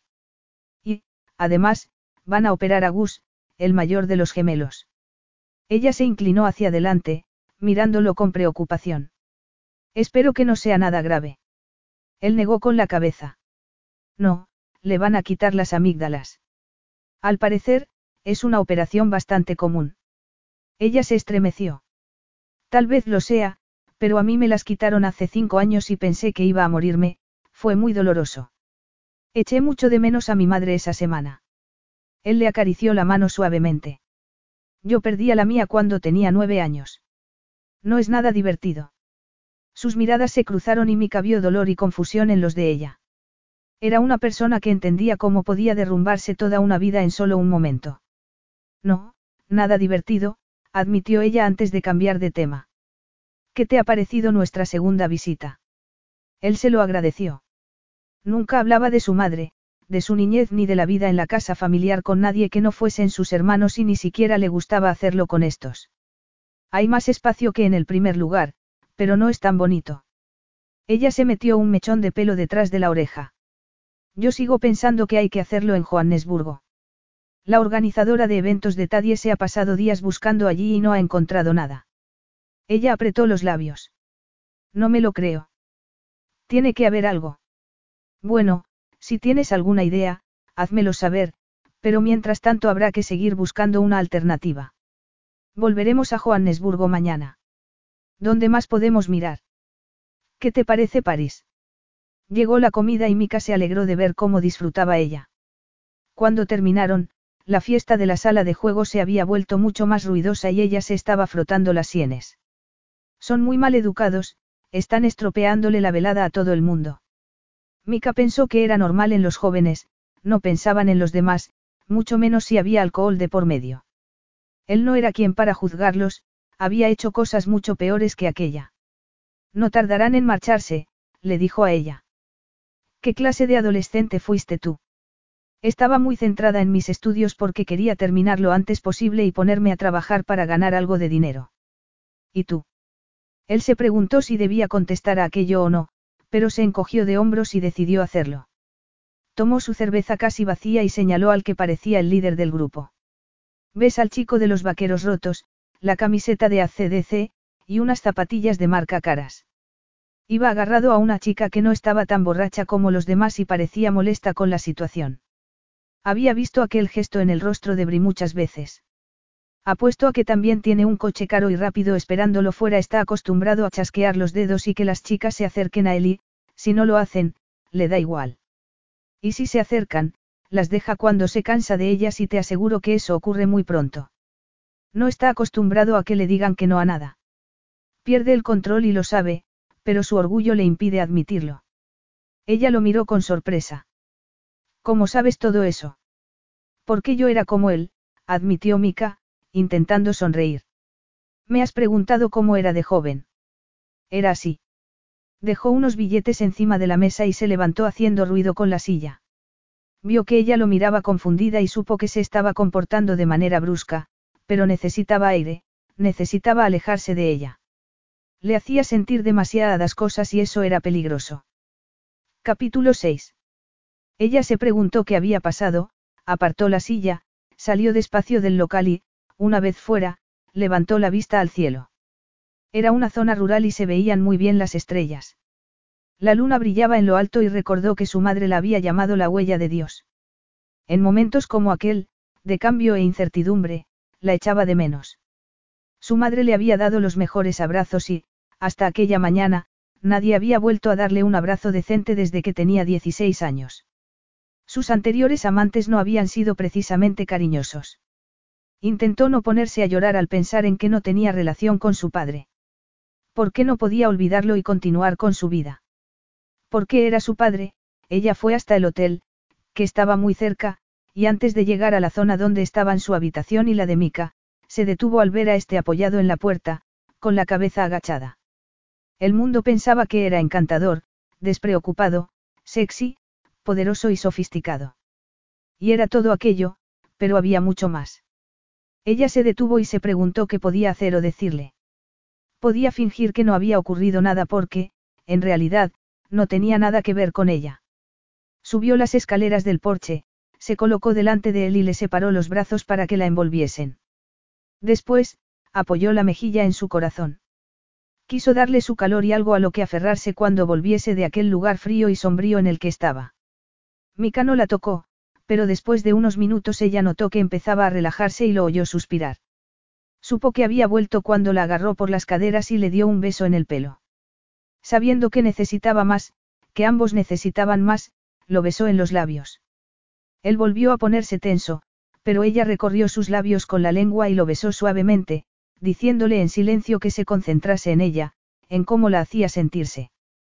Percibió que se estremecía y que apoyaba una mano en su espalda y la apretaba contra su cuerpo. Notó su erección, la prueba que ella necesitaba para confirmar que estaba allí con ella. Mika tomó el control del beso y en un instante la había llevado a un mundo paralelo en el que solo existía él. A ella no le importó que fuese su jefe ni sentirse incómoda a la mañana siguiente. Solo sabía que lo deseaba y que, tal vez, aunque fuese solo esa noche, él también la deseaba y la necesitaba. Eso era suficiente. Tenía que ser suficiente. Ella se apartó y se metió la mano en el bolsillo de los pantalones para sacar la tarjeta que abría la puerta de la habitación. La insertó en el lector y juró al ver que la puerta seguía cerrada. Repitió la acción, la puerta se abrió y ella se giró para agarrar a Mika de la camisa y meterlo en la habitación. Una vez dentro, lo abrazó por el cuello, buscó sus labios otra vez e intentó decirle, del único modo que conocía, cuánto deseaba verlo desnudo y saber cómo era tener su cuerpo pegado al de ella. Mika gimió, la abrazó y profundizó el beso. Ella lo necesitaba de un modo extraño y maravilloso. Estaba surfeando la ola más peligrosa de su vida, y le estaba encantando la sensación. Mika le agarró un mechón de pelo y tiró de él hacia atrás. A pesar de la oscuridad, ella vio que la miraba fijamente a los ojos. ¿De verdad vamos a hacerlo? Vamos a tener sexo. Ella entendió que Mika quisiese, necesitase, su consentimiento. Iba a dárselo y tal vez fuese un error, pero ya se enfrentaría a las consecuencias al día siguiente. Sí, si tú quieres. Él le agarró la mano y se la llevó a la erección. Quiero. Ella lo acarició a través de los pantalones, sin dejar de mirarlo a los ojos, y vio placer en ellos. Mika dejó escapar un gemido, dobló las rodillas, la agarró por el trasero y la levantó. A ella le resultó natural abrazarlo con las piernas por la cintura. Se sentía pequeña junto a él y muy femenina. Mika atrapó uno de sus pezones con la boca y la acarició a través de la camiseta y del sujetador, pero a ella le fastidió la barrera que suponía la ropa y se echó hacia atrás para quitársela. Lo hizo sin apartar la mirada de su rostro y vio cómo él estudiaba sus pequeños pechos antes de tomar uno con la mano y acariciarlo después con la boca. Eso hizo que ella se estremeciese de placer. Mika, gimió, enterrando los dedos en su pelo. Él la miró a los ojos y ella se perdió en aquella profundidad azul. Eres preciosa. Ella sabía que no era cierto, pero con él se sentía así. Era un hombre muy fuerte, pero, al mismo tiempo, tenía un lado tierno, sensible, capaz de sufrir. Para ella eso no lo convertía en menos hombre, sino todo lo contrario. Mika la llevó hasta la cama que había en el centro de la habitación y la dejó en ella con cuidado. Pasó las manos por sus pechos antes de quitarse la camisa y desabrocharse los pantalones vaqueros. Un tatuaje de estilo maorí cubría su pectoral derecho de manera muy sexy. Se bajó los pantalones y la ropa interior al mismo tiempo y ella se fijó en sus delgadas caderas y en los músculos del vientre. Bajó la vista más, pero antes de que le diese tiempo a estudiar su erección, Mika se inclinó para besarla en el pecho y en el estómago y llevó la mano a sus pantalones. ¿Te parece bien que te los quite? Estaba pidiéndole permiso una vez más y ella asintió. Mika le quitó los pantalones y se quedó mirando las braguitas de encaje y su trasero desnudo. Me encantan los tangas, comentó con voz ronca. A ella también, pero en esos momentos no quería llevarlo puesto. En vez de quitárselo, Mika la acarició a través de él y ella levantó un brazo y se cubrió los ojos mientras levantaba las caderas para intentar que la caricia se volviese más intensa. Él se echó a reír con satisfacción antes de apartarle el tanga e introducir un dedo. Después, se tumbó a su lado y la agarró del rostro para que lo mirase. Quiero ir despacio, pero te necesito. Ella buscó su erección con la mano y le sorprendió lo dura que estaba. Yo también.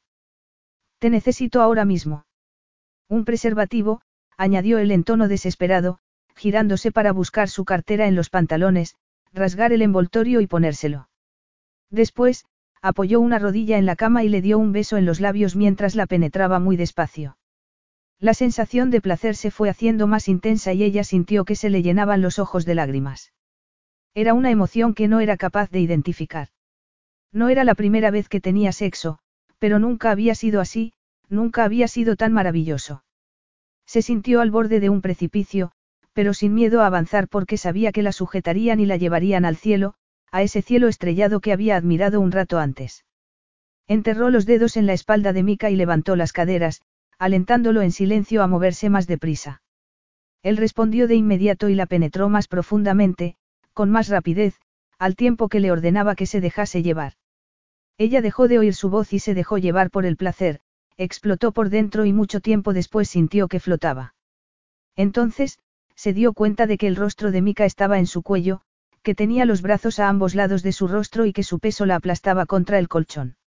No le importó no poder respirar, la sensación era increíble. Como si le hubiese leído la mente, Mika se quitó de encima y se tumbó boca arriba y apoyó una mano en su muslo.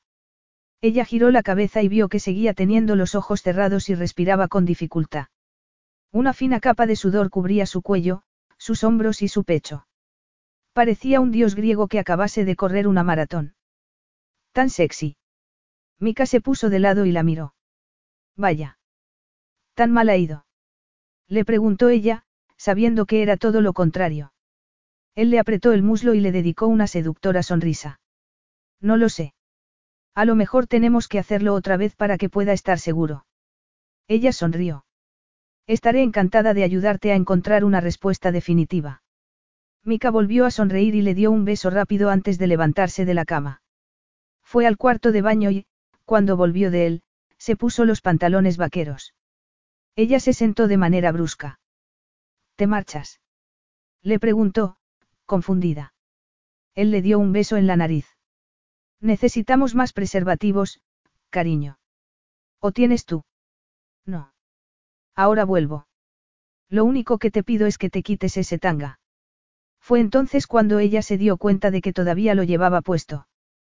Ella despertó y no se sorprendió al ver que estaba sola en la enorme cama. Se giró y miró hacia los pies, pero, tal y como era de esperar, la ropa de Mika tampoco estaba allí. Se estiró, arqueó la espalda y volvió a dejarse caer sobre el colchón. El reloj que había en la mesita de noche le informó de que eran las seis y veinte y, a través de las cortinas cerradas, aunque ella no recordaba haberlas cerrado la noche anterior, vio que llovía bastante. Deseó quedarse dormida otra vez, pero, tras haber fracasado en el intento de encontrar un salón de bodas en Clarence, tenían que volver a Johannesburgo esa misma mañana. Dio por hecho que tendría que conducir ella y necesitaba tomarse un café y, tal vez, varias bebidas energéticas. Todavía desnuda, se sentó, se abrazó las rodillas y estudió el cuadro que había en la pared de enfrente, un paisaje montañoso. La noche anterior había hecho el amor con Mika Rox y había sido maravilloso, divino, increíble. Habían hecho el amor dos veces y después se habían duchado juntos.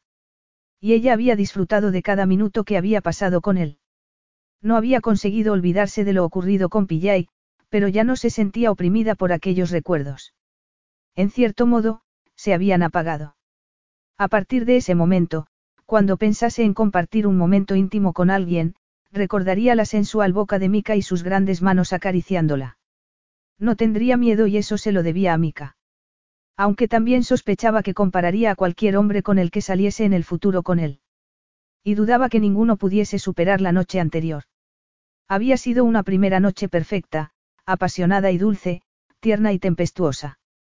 Pero ni Mika ni ella querían una relación. Había sido una aventura de una noche y no se iba a repetir.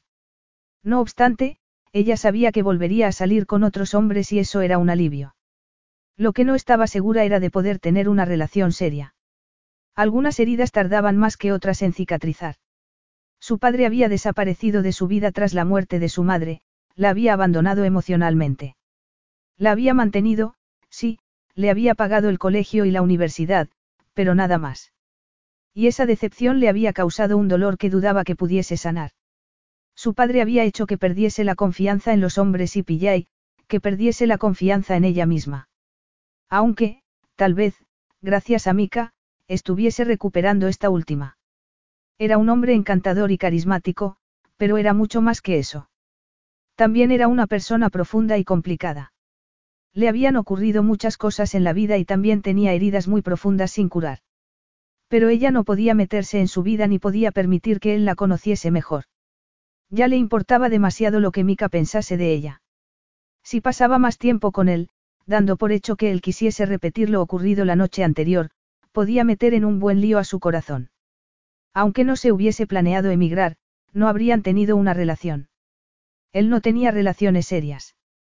Según contaba la prensa, nunca había tenido una novia que le hubiese durado más de un par de meses.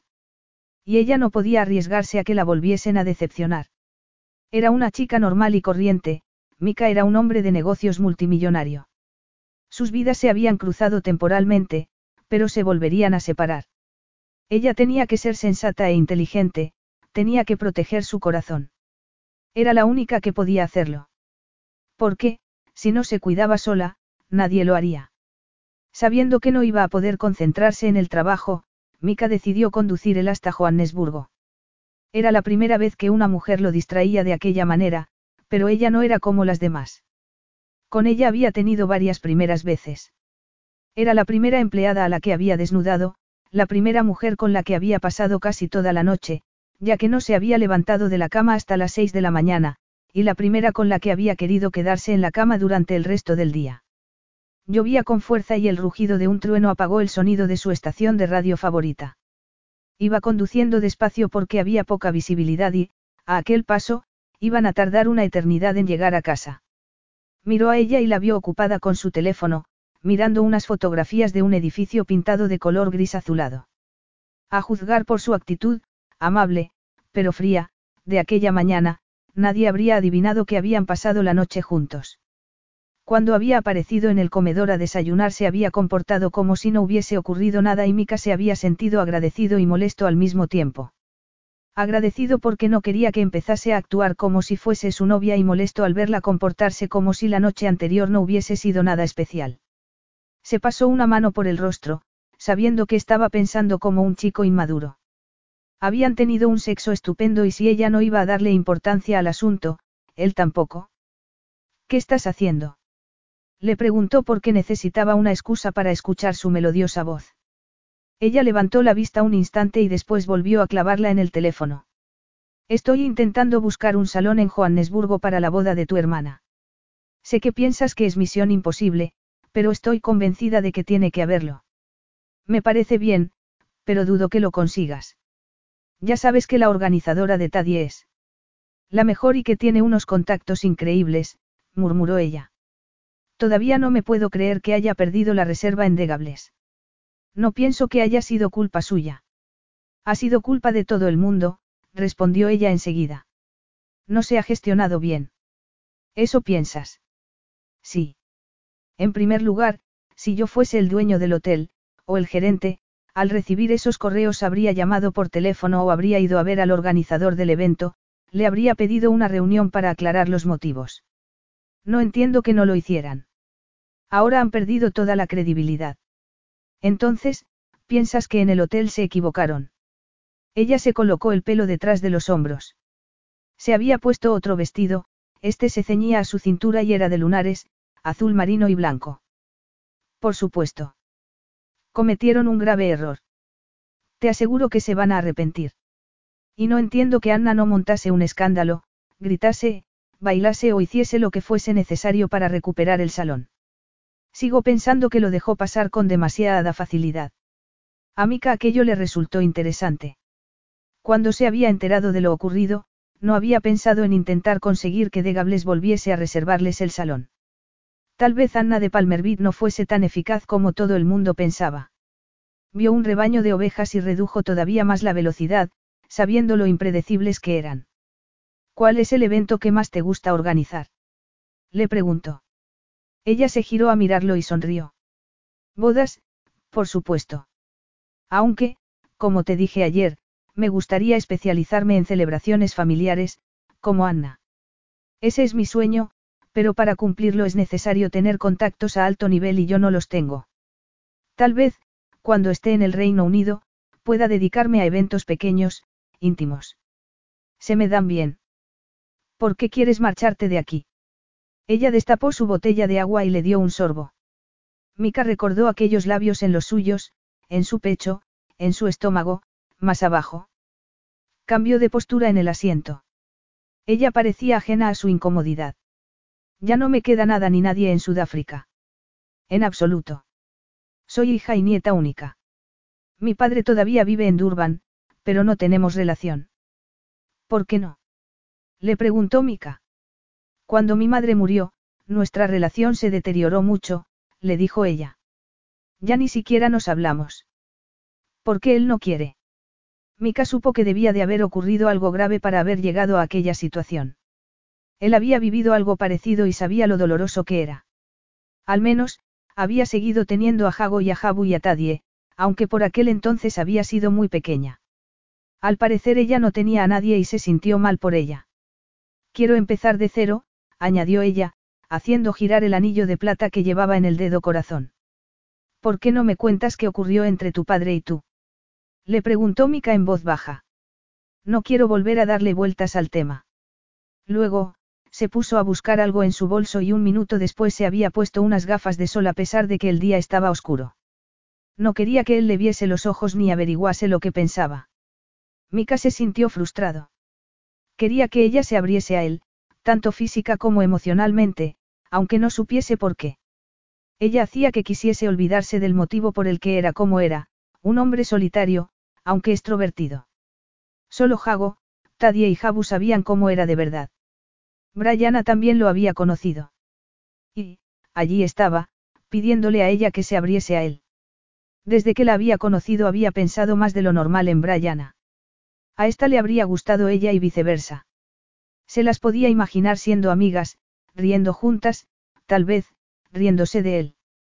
Nunca se había olvidado de su amiga, pero en esos momentos la echó de menos más que nunca, sintió que le picaban los ojos, que le costaba respirar. Notó la mano de ella en su muslo, apretándoselo, y volvió al presente. Has vuelto a sumirte en la oscuridad, comentó ella. No estás bien en ese lugar. Él la miró, pero ella no le hizo ninguna pregunta al respecto. Eres la mujer menos curiosa y entrometida que he conocido. No estoy segura de si eso es un cumplido o una crítica. ¿Quieres que lo sea? No, por favor. Ella se colocó un mechón de pelo detrás de la oreja. Está lloviendo mucho y hay demasiado tráfico. No creo que sea un buen momento para conversaciones profundas, Mika. De acuerdo. Tal vez fuese mejor que se concentrase en la carretera, pero después de cinco minutos, volvió a echar de menos el sonido de su voz. Se giró a mirarla y se la encontró dormida. Estuvo así hasta que llegaron a Johannesburgo. Capítulo 7. Ella aparcó junto a un BMW descapotable y respiró hondo para intentar tranquilizarse. Mika la había dejado en casa el día anterior, le había dado un beso de despedida y no había dicho nada acerca de verse durante el fin de semana. Y ella había intentado no sentirse decepcionada porque, al fin y al cabo, solo se habían acostado juntos. No tenían una relación. Así que esa mañana se había sorprendido al recibir un mensaje requiriendo su presencia en Adelaide House a las 10.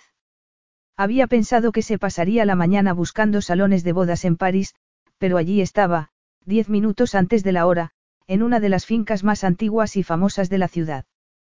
Tomó su bolso del asiento del copiloto, bajó del coche, cerró la puerta y estudió la impresionante casa de dos pisos, con su tejado de tejas y las paredes color marfil. En lugar de ir directa a la puerta principal, la curiosidad la empujó a rodear la casa y suspiró al ver el magnífico jardín de estilo inglés, los enormes robles y la piscina. Entonces, decidió que sería un lugar increíble para celebrar una boda.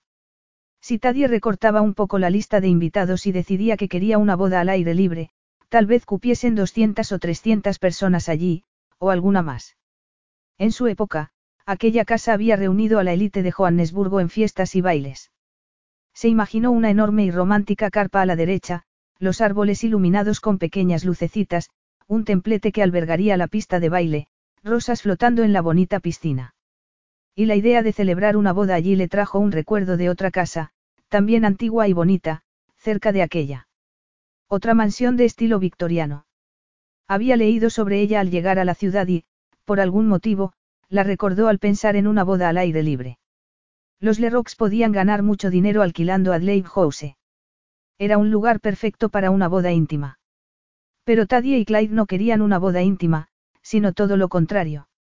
Y la mayoría de los lugares en los que se celebraban ese tipo de bodas eran fríos e impersonales. Bienvenida a Adelaide House. Ella se giró sonriendo y vio a Mika en el camino empedrado que había a su espalda. Tenía el pelo húmedo, apartado de la cara, y todavía no se había afeitado, iba vestido con una camisa de lino azul marino, pantalones sastre blancos y unos caros zapatos de piel. Parecía sacado del anuncio de un perfume. Deseó que se la llevase a la cama. En aquel preciso instante. Pero se obligó a sonreír de manera impersonal. Bonito lugar. Él miró a su alrededor de manera cariñosa, con orgullo. Es mi casa. Me encanta estar aquí. Mika no le dijo que entrasen en la casa, así que ella se quedó donde estaba, disfrutando del sol en los hombros desnudos. Llevaba un mono azul claro y blanco, sin mangas, y sandalias planas, el pelo recogido en un moño informal y casi no se había maquillado. Al fin y al cabo, era sábado. Levantó la vista y contó diez ventanas en el segundo piso de la mansión. Es grande, observó. Él asintió. Vivo aquí con mi gemelo, Jago. Hemos renovado la casa hace poco tiempo y cada uno tenemos un apartamento en un ala, aunque compartimos la cocina, las zonas comunes del piso de abajo, el porche, la piscina y, evidentemente, el jardín. Si alguno de los dos decidiese casarse algún día. Un destino todavía peor que la muerte, comentó ella. Él arqueó las cejas. Al menos, para mí. Ella pensó que era una advertencia, una manera sutil de recordarle que, aunque se hubiesen acostado juntos, no habría nada más. No había sido necesario porque ella tampoco podía confiar y una relación sin confianza era como un pájaro sin alas. Como estaba diciendo, continuó Mika, si queremos más intimidad, en Adelaide hay espacio suficiente para convertir la casa en dos viviendas completamente independientes.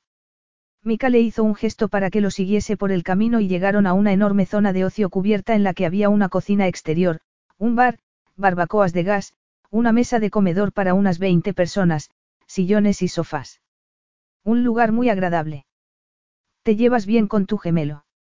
Le preguntó ella, sonriendo al ver dos hamacas colgadas de los postes que había al final del porche. Muy bien, le respondió Mika, apoyando una mano en su espalda mientras subían las escaleras. Ella deseó poder quedarse allí, tal vez tumbarse junto a la piscina, bañarse, o meterse en el enorme jacuzzi. Jago no va a estar presente en esta reunión. Solo estaremos nosotros y Tadie y Alta, que es una de sus damas de honor y la hermanastra de Clyde. Llegaron a otra zona de estar que había en el porche y que podía cerrarse con unas puertas plegables. Los sofás eran de rayas blancas y negras, los sillones de color cereza, había cojines de colores y cuadros también muy llamativos en la pared. Ella pensó que le iba a costar concentrarse en un lugar así, había demasiadas cosas que admirar. ¿Dónde está su prometido? ¿Y su dama de honor principal? ¿Quién es? Dodi Luis. Es la dueña de Lofi Enchantment, la tienda de vestidos de novia. Dodi estaba muy ocupada esta mañana y no estoy seguro de cuál es la excusa de Clyde. Ella se dio cuenta de que Mika parecía molesto y se preguntó qué pensaría del prometido de su hermana. Pero Tadie era una mujer adulta e independiente y no necesitaba la aprobación de su hermano. Vamos a reunirnos en la biblioteca. Ella lo siguió por un pasillo, deteniéndose un instante para admirar la magnífica entrada, con su suelo de baldosas blancas y negras y las escaleras de madera talladas a mano, y vio una cocina muy moderna a través de una puerta. Las obras de arte que decoraban las paredes eran excepcionales y había enormes ramos de rosas, probablemente procedentes del jardín, que perfumaban el aire. Esculturas, figuras de bronce y de cerámica adornaban mesas antiguas y ella mantuvo los brazos cruzados y el bolso pegado al cuerpo para que no hubiese ningún accidente. Algunos de aquellos objetos parecían irreemplazables. Aquella era, con diferencia, la casa más imponente que había visitado. Mika se apartó para dejarla entrar delante de él en la biblioteca, cuyas estanterías eran tan altas que había una escalera encajada en un riel para poder acceder a los libros de las baldas superiores. Un enorme escritorio de madera dominaba media habitación y, al otro lado, había dos grandes sofás de piel oscura delante de una puerta doble de cristal que daba al jardín. Ella reconoció de inmediato a Tadiel Rox, que tenía los ojos grandes, la piel morena y los impresionantes pómulos de su madre. Se giró al oírlos entrar y la sonrisa que les dedicó fue como la de Julia Roberts. Era preciosa. La mujer que había a su lado tenía el pelo rubio, la piel clara y los ojos pequeños. Tadie llevaba puesto un vestido de tirantes amarillo y la otra mujer, Una minifalda negra que era demasiado corta, un top demasiado atrevido y zapatos de tacón. Esta última tenía, además, los labios apretados y el ceño fruncido. Tadie se puso en pie y ella se fijó en que era muy alta y curvilínea. Tendió una mano para saludarla, se miraron a los ojos y ella vio miedo en ellos. Mika le presentó a su hermana y después a Alta, la hermanastra de Clyde, que no se molestó en levantarse. ¿Sabes si los gemelos siguen con Jabu, Mika? Le preguntó Tadie mientras volvía a sentarse. Sí, están en el invernadero. Mkulu debe de tenerlos llenando maceteros de composto buscando gusanos. Alta dio un grito ahogado. Pero si eso es antihigiénico. Tadie sonrió. A los niños pequeños les gusta mancharse. Además, estar al aire libre desarrolla la inmunidad. Ella, siéntate, por favor. Tadie le señaló el sofá y ella se sentó, dejando el bolso a sus pies. Mika le preguntó si quería beber algo y ella le pidió un café. En la mesa había una bandeja de plata y una tetera de porcelana fina junto con tazas y platos. Iré a preparártelo, le dijo Mika. Mejor llama al mayordomo, le sugirió Alta. Mika apretó los labios al oír que lo corregían en su propia casa. Como ya he dicho, Jabu está con los gemelos en el invernadero y, aunque no fuese así, jamás lo interrumpiría en sus quehaceres para que me trajese un café pudiendo ir yo a por él. Soy rico, no un malcriado, le respondió Mika sonriendo. Tadie señaló la bandeja en la que había unos pasteles cubiertos de chocolate que parecían deliciosos. Por favor, tómate uno. Están divinos y yo ya me he comido tres, así que ayúdame. Ella sonrió. Le gustó su sinceridad y, dado que no había desayunado y le encantaba el chocolate, tomó uno de los pasteles. Gracias. No vas a caber en tus caros vestidos de novia si sigues comiendo así, comentó Alta. Tadie se limitó a sonreír. Por supuesto que sí. Corro más de 10 kilómetros al día en la cinta y otros tantos persiguiendo a los niños. Y la vida es demasiado corta como para no comer chocolate. A ella le cayó bien Tadie y mal alta. Deseó que su hermano fuese más cariñoso que ella. Tadie se inclinó hacia adelante y apoyó la mano en el brazo de ella en un gesto afectuoso. Muchas gracias por ayudar a Mika a encontrar un nuevo lugar para celebrar mi boda. Ella estaba a punto de responder cuando Alta se le adelantó. Si tu organizadora, que tiene mucha experiencia y contactos, no ha sido capaz de encontrarlo, Tadie, dudo mucho que Bella. Me llamo ella, la corrigió esta en tono comedido. Dudo que dé tiempo a encontrar otro lugar, continuó Alta. Yo pienso que habría que posponer la boda. Ella miró a Tadie y después a Alta. Esta estaba sentada muy recta mientras que Tadie, que se había quitado las sandalias y se había sentado sobre los pies, parecía relajada. Al fin y al cabo, estaba en su casa. Yo confío ciegamente en Mika, le dijo Tadie alta antes de sonreír a ella de oreja a oreja. Y en ti también, ella. Esta se preguntó si debía advertirle que no tuviese demasiadas esperanzas, pero antes de que le diese tiempo a hacerlo apareció Mika con una enorme taza en las manos. Se la dio. Le he puesto leche, pero no azúcar. Y está bastante fuerte. Habían parado a tomar café varias veces durante su viaje a Clarence y Mika recordaba cómo lo tomaba. Era un pequeño detalle que carecía de importancia. Al fin y al cabo, Mika era un hombre muy inteligente y seguro que recordaba muchas cosas. Ella aceptó la taza, la agarró con ambas manos y le dio un sorbo. El café estaba muy bueno. Mika ignoró el gesto que Alta le había hecho para que se sentase a su lado y se sentó en la otomana que había al lado del sofá en el que estaba ella, con sus rodillas casi tocándose. ¿Verdad, ella? Mika acompañó su pregunta con un empujón a su rodilla y ella levantó la cabeza y lo miró a los ojos azules. Se estaba riendo de ella, como si hubiese estado leyéndole el pensamiento. Lo siento, no he oído lo que decías, se disculpó, ruborizándose. Mika acaba de decir que no habéis encontrado en Clarence ningún lugar apropiado, le explicó Tadie. Quería saber si estás de acuerdo con él. Ella se cruzó de piernas, se inclinó hacia adelante y asintió. Hay algunos lugares muy agradables, pero algunos no son lo suficientemente grandes, otros no son lo suficientemente lujosos, algunos son sosos. El problema es que no tienes suficiente tiempo, Tadie. ¿Por qué no pospones la boda? Tadie ni siquiera miró a Alta, pero ella se dio cuenta de que torcía el gesto. ¿Por qué le había pedido a Alta que fuese su dama de honor? No parecía que fuesen amigas. Sería solo porque era la hermanastra de Clyde. Entonces, ¿cuál es el problema, ella? Pienso que es una combinación de las tres cosas. Quieres un lugar enorme, que sea especial y lujoso. Y lo quieres para dentro de poco. La mayoría de los salones están completos para el próximo año. Esta Diele Rocks, intervino Mika, una de las mujeres más famosas del país, y eso tiene que valer para algo. Sí, y también voy a casarme con uno de los hombres más famosos del país, añadió Tadie, pero ningún hotel le va a quitar la fecha a otra novia para dármela a mí. Y no quiero que lo hagan. Me sentiría fatal. Pero si no encuentras un lugar para celebrar la boda también va a ser horrible. Deberías posponerla. Era evidente que Alta no estaba aportando nada a aquella conversación. Ella decidió ignorarla. Mika me ha pedido que busque en Drakensberg, o en las Midlands. Pero tú no piensas que haya nada. Puedo intentarlo. Pero no podía pasar más tiempo con Mika. Se suponía que lo suyo había sido solo una noche de pasión, pero ella quería más y eso era imposible. Ella miró a Mika. Puedo ir yo sola, buscar e informarte. Si encuentro algo viable, te llamaré para que vengas. Tadie miró a Mika como si se sintiese culpable. Sé lo ocupado que estás, Mika, y que no puedes ocuparte de esto. Ella me parece una persona sensata y honesta, así que confío en ella. Mika negó con la cabeza. No, he dicho que lo haría yo y voy a hacerlo. Encontraré, encontraremos un lugar para la boda, Tadie, te lo prometo.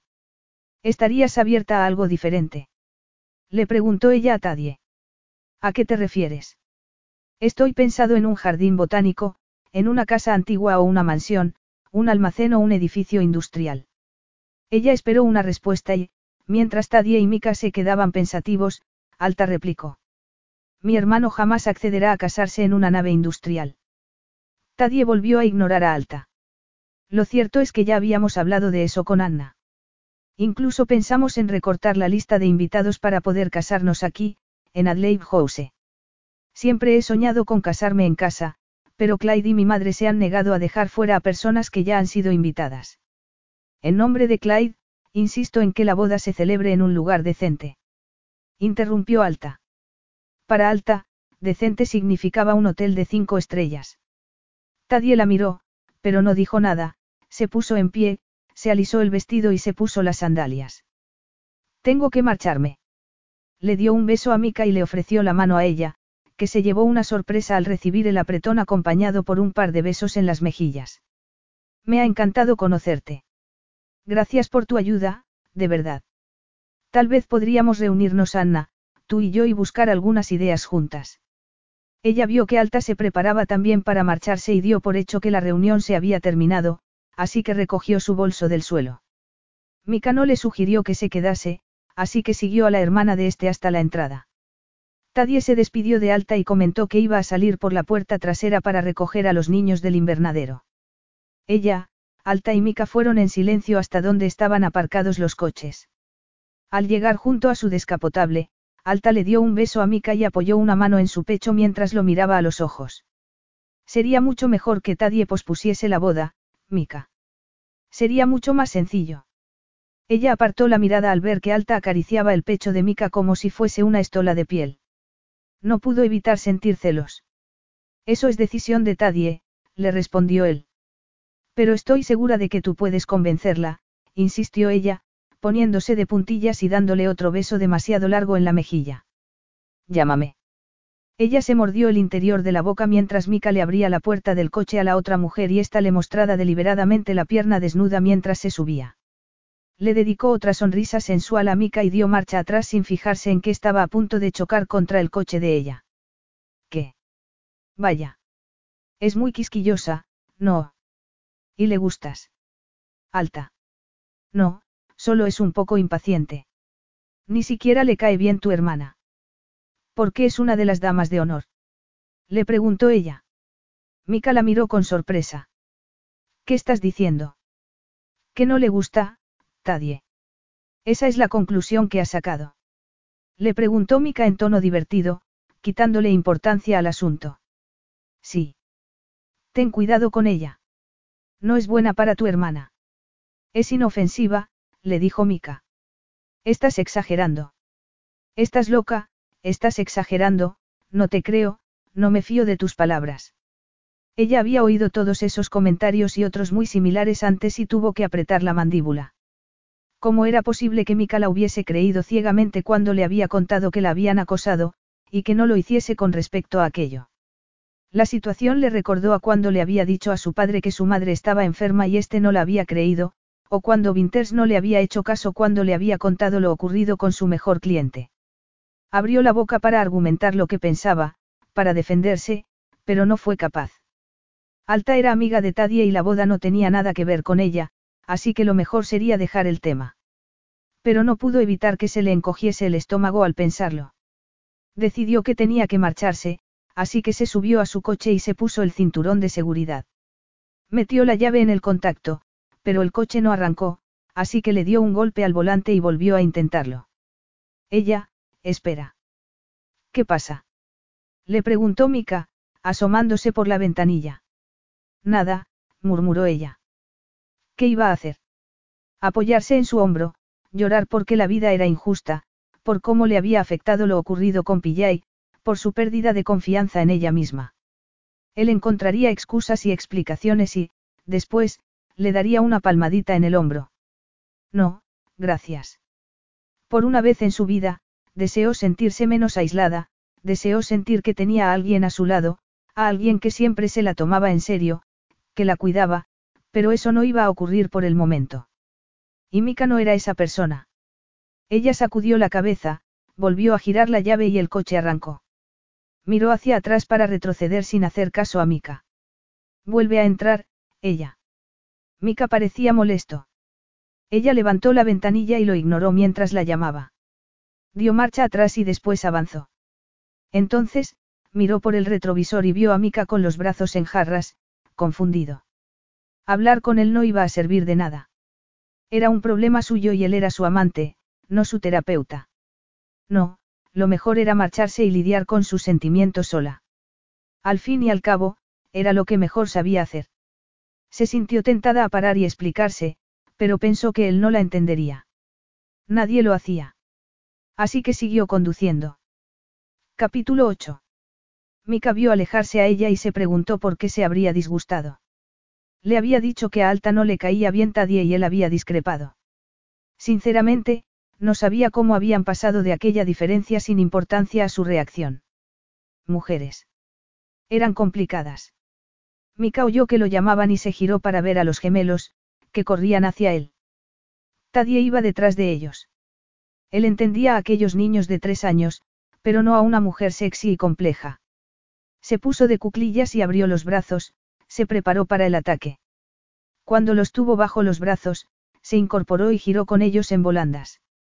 Gritaron, contentos, y cuando Mika empezó a marearse, paró. Le pidieron más y él los complació. Cuando los dejó en el suelo, le señaló dos pájaros que había al otro lado del jardín y sugirió que intentasen cazarlos.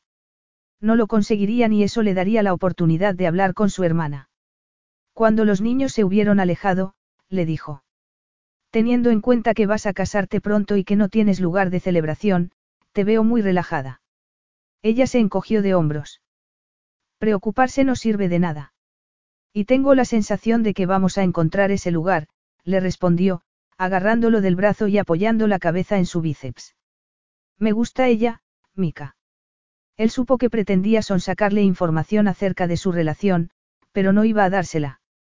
A él también le gustaba ella, pero su decisión acerca de casarse no había cambiado. Además, ella lo había mirado como dolida, con decepción, antes de marcharse. La habría decepcionado de algún modo. ¿Qué más le daba? Iba a marcharse. No podían tener una relación porque él no se merecía tener una relación, y tampoco quería arriesgarse a hacerle daño. Pero tenía que admitir que ninguna otra mujer lo había tentado tanto como aquella. Tadie se quedó pensativa y miró hacia dónde estaban los gemelos, después, señaló el banco que había debajo de su roble favorito. Vamos a sentarnos un momento. Él conocía aquel tono de voz y la expresión de su rostro. Tenía algo en la cabeza, necesitaba tomar una decisión. Se sentaron en el banco y él puso un brazo alrededor de sus hombros. ¿Qué ocurre? ¿Cómo puedo ayudarte? Estoy pensando en pedirle a Alta que no sea mi dama de honor. Mika arqueó las cejas. Eso sí que no me lo esperaba. ¿Por qué? Tadie se giró a mirarlo. Porque es demasiado negativa, Mika. Nada le parece bien y estoy cansada de lo que ella llama, críticas constructivas. Además, ni siquiera le caigo bien. Así que ella tenía razón. Si es así como te sientes, adelante, pero a Clyde no le va a gustar, le advirtió a su hermana.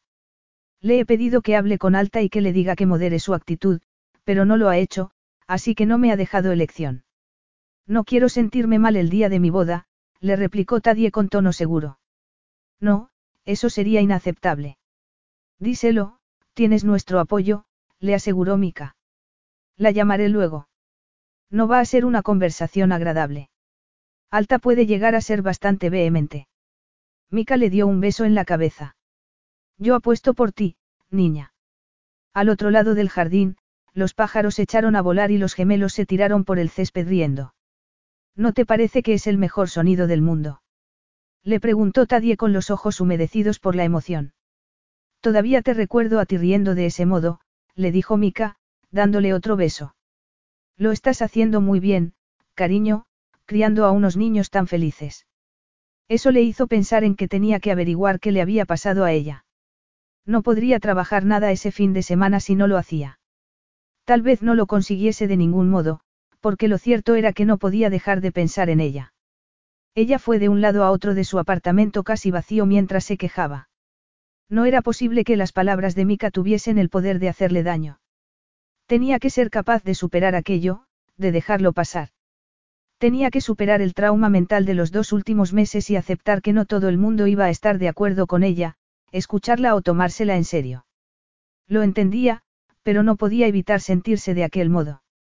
Y sabía que estaba relacionado con el hecho de que su padre no le hubiese hecho caso cuando le había dicho que su madre necesitaba una ambulancia. No podía evitar reaccionar mal cuando una conversación no iba como ella esperaba. Tal vez, si aquellas palabras no las hubiese dicho Mika, ella habría reaccionado de otra manera, pero las había dicho un hombre al que admiraba y respetaba, un hombre que le gustaba. Un hombre del que, en otra vida, en otro tiempo, podría haberse enamorado. Piensa, ella, no te limites a sentir. Sé sensata. Era posible que estuviese confundiendo atracción con agradecimiento porque Mika era la única persona que la había creído acerca de lo ocurrido con Pillay. Se sentía en deuda con él porque había actuado como un caballero moderno. No, le agradecía que hubiese resuelto sus problemas con Le Roxevents, pero no se habría acostado con él si no se sintiese tan atraída por él. Era un hombre que solía comportarse de manera afable y lisonjera con otras personas, pero con ella era diferente. Con ella, de vez en cuando dejaba que se le cayese aquella careta y se mostraba voluble, impulsivo, gruñón, más real. Incluso se había abierto un poco y le había hecho entender que su mayordomo representaba una figura paterna para él, que no le gustaba cómo había sido su adolescencia y que estaba dispuesto a hacer cualquier cosa por su familia. Ella sabía que era un amante maravilloso, creativo y considerado, y que también era un hombre íntegro. A pesar de que hacía menos de una semana que lo conocía, sentía que tenían una conexión especial, como si hubiesen sido amigos o amantes en otra vida. En resumen, que le gustaba. Mucho.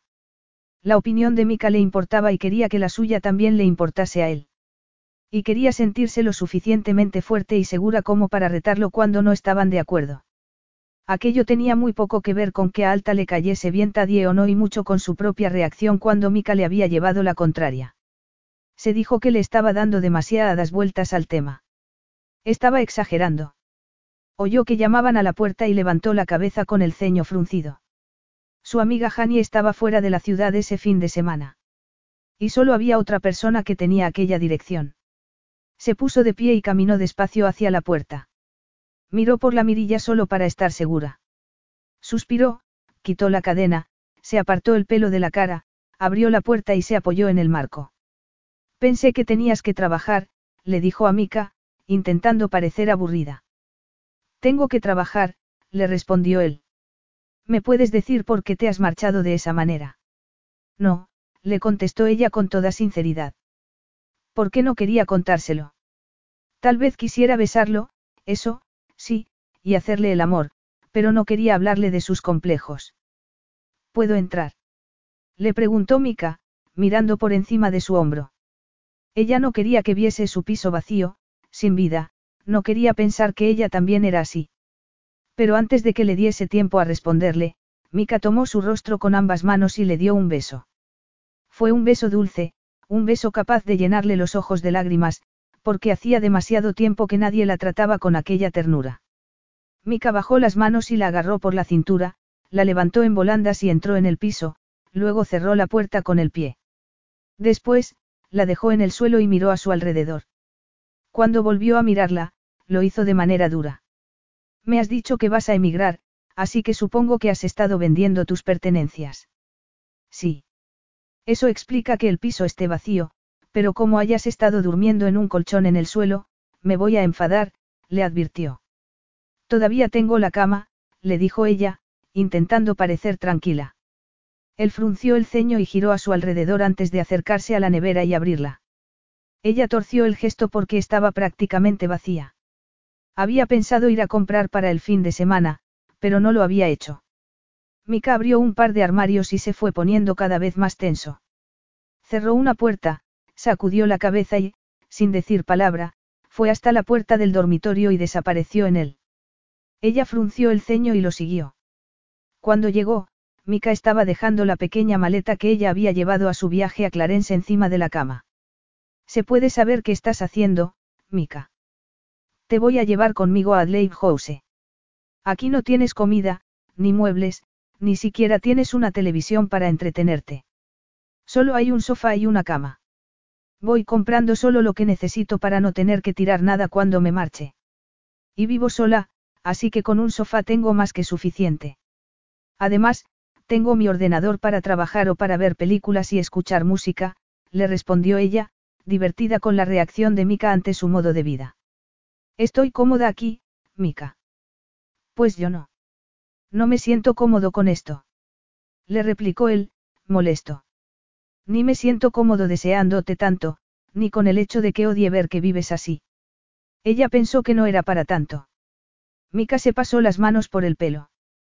Y estoy seguro que tú tampoco te sientes cómoda por lo que sea que haya hecho que te marchases así de mi casa. La señaló con el dedo. Y, por cierto, también vamos a hablar de eso. Ella pensó que le encantaba cuando perdía el control. Ven a casa conmigo, él. Ven a tumbarte junto a la piscina, a comer los deliciosos platos de un chef excelente, a ver películas en mi sala de ocio. Necesito trabajar, tengo mucho que hacer, pero no voy a poder hacerlo sabiendo que estás aquí. Ella ladeó la cabeza. Mika parecía realmente estresado con la situación. No estoy al borde de la indigencia, Mika. Él la miró con frustración. Lo sé. Y yo no soy un snob, replicó él, levantando las manos, enfadado, frustrado. Quiero que estés conmigo, de acuerdo. Quiero saber que estás cerca, que puedo encontrarte cuando haya terminado de trabajar. Quiero que pasemos tiempo juntos. Vaya.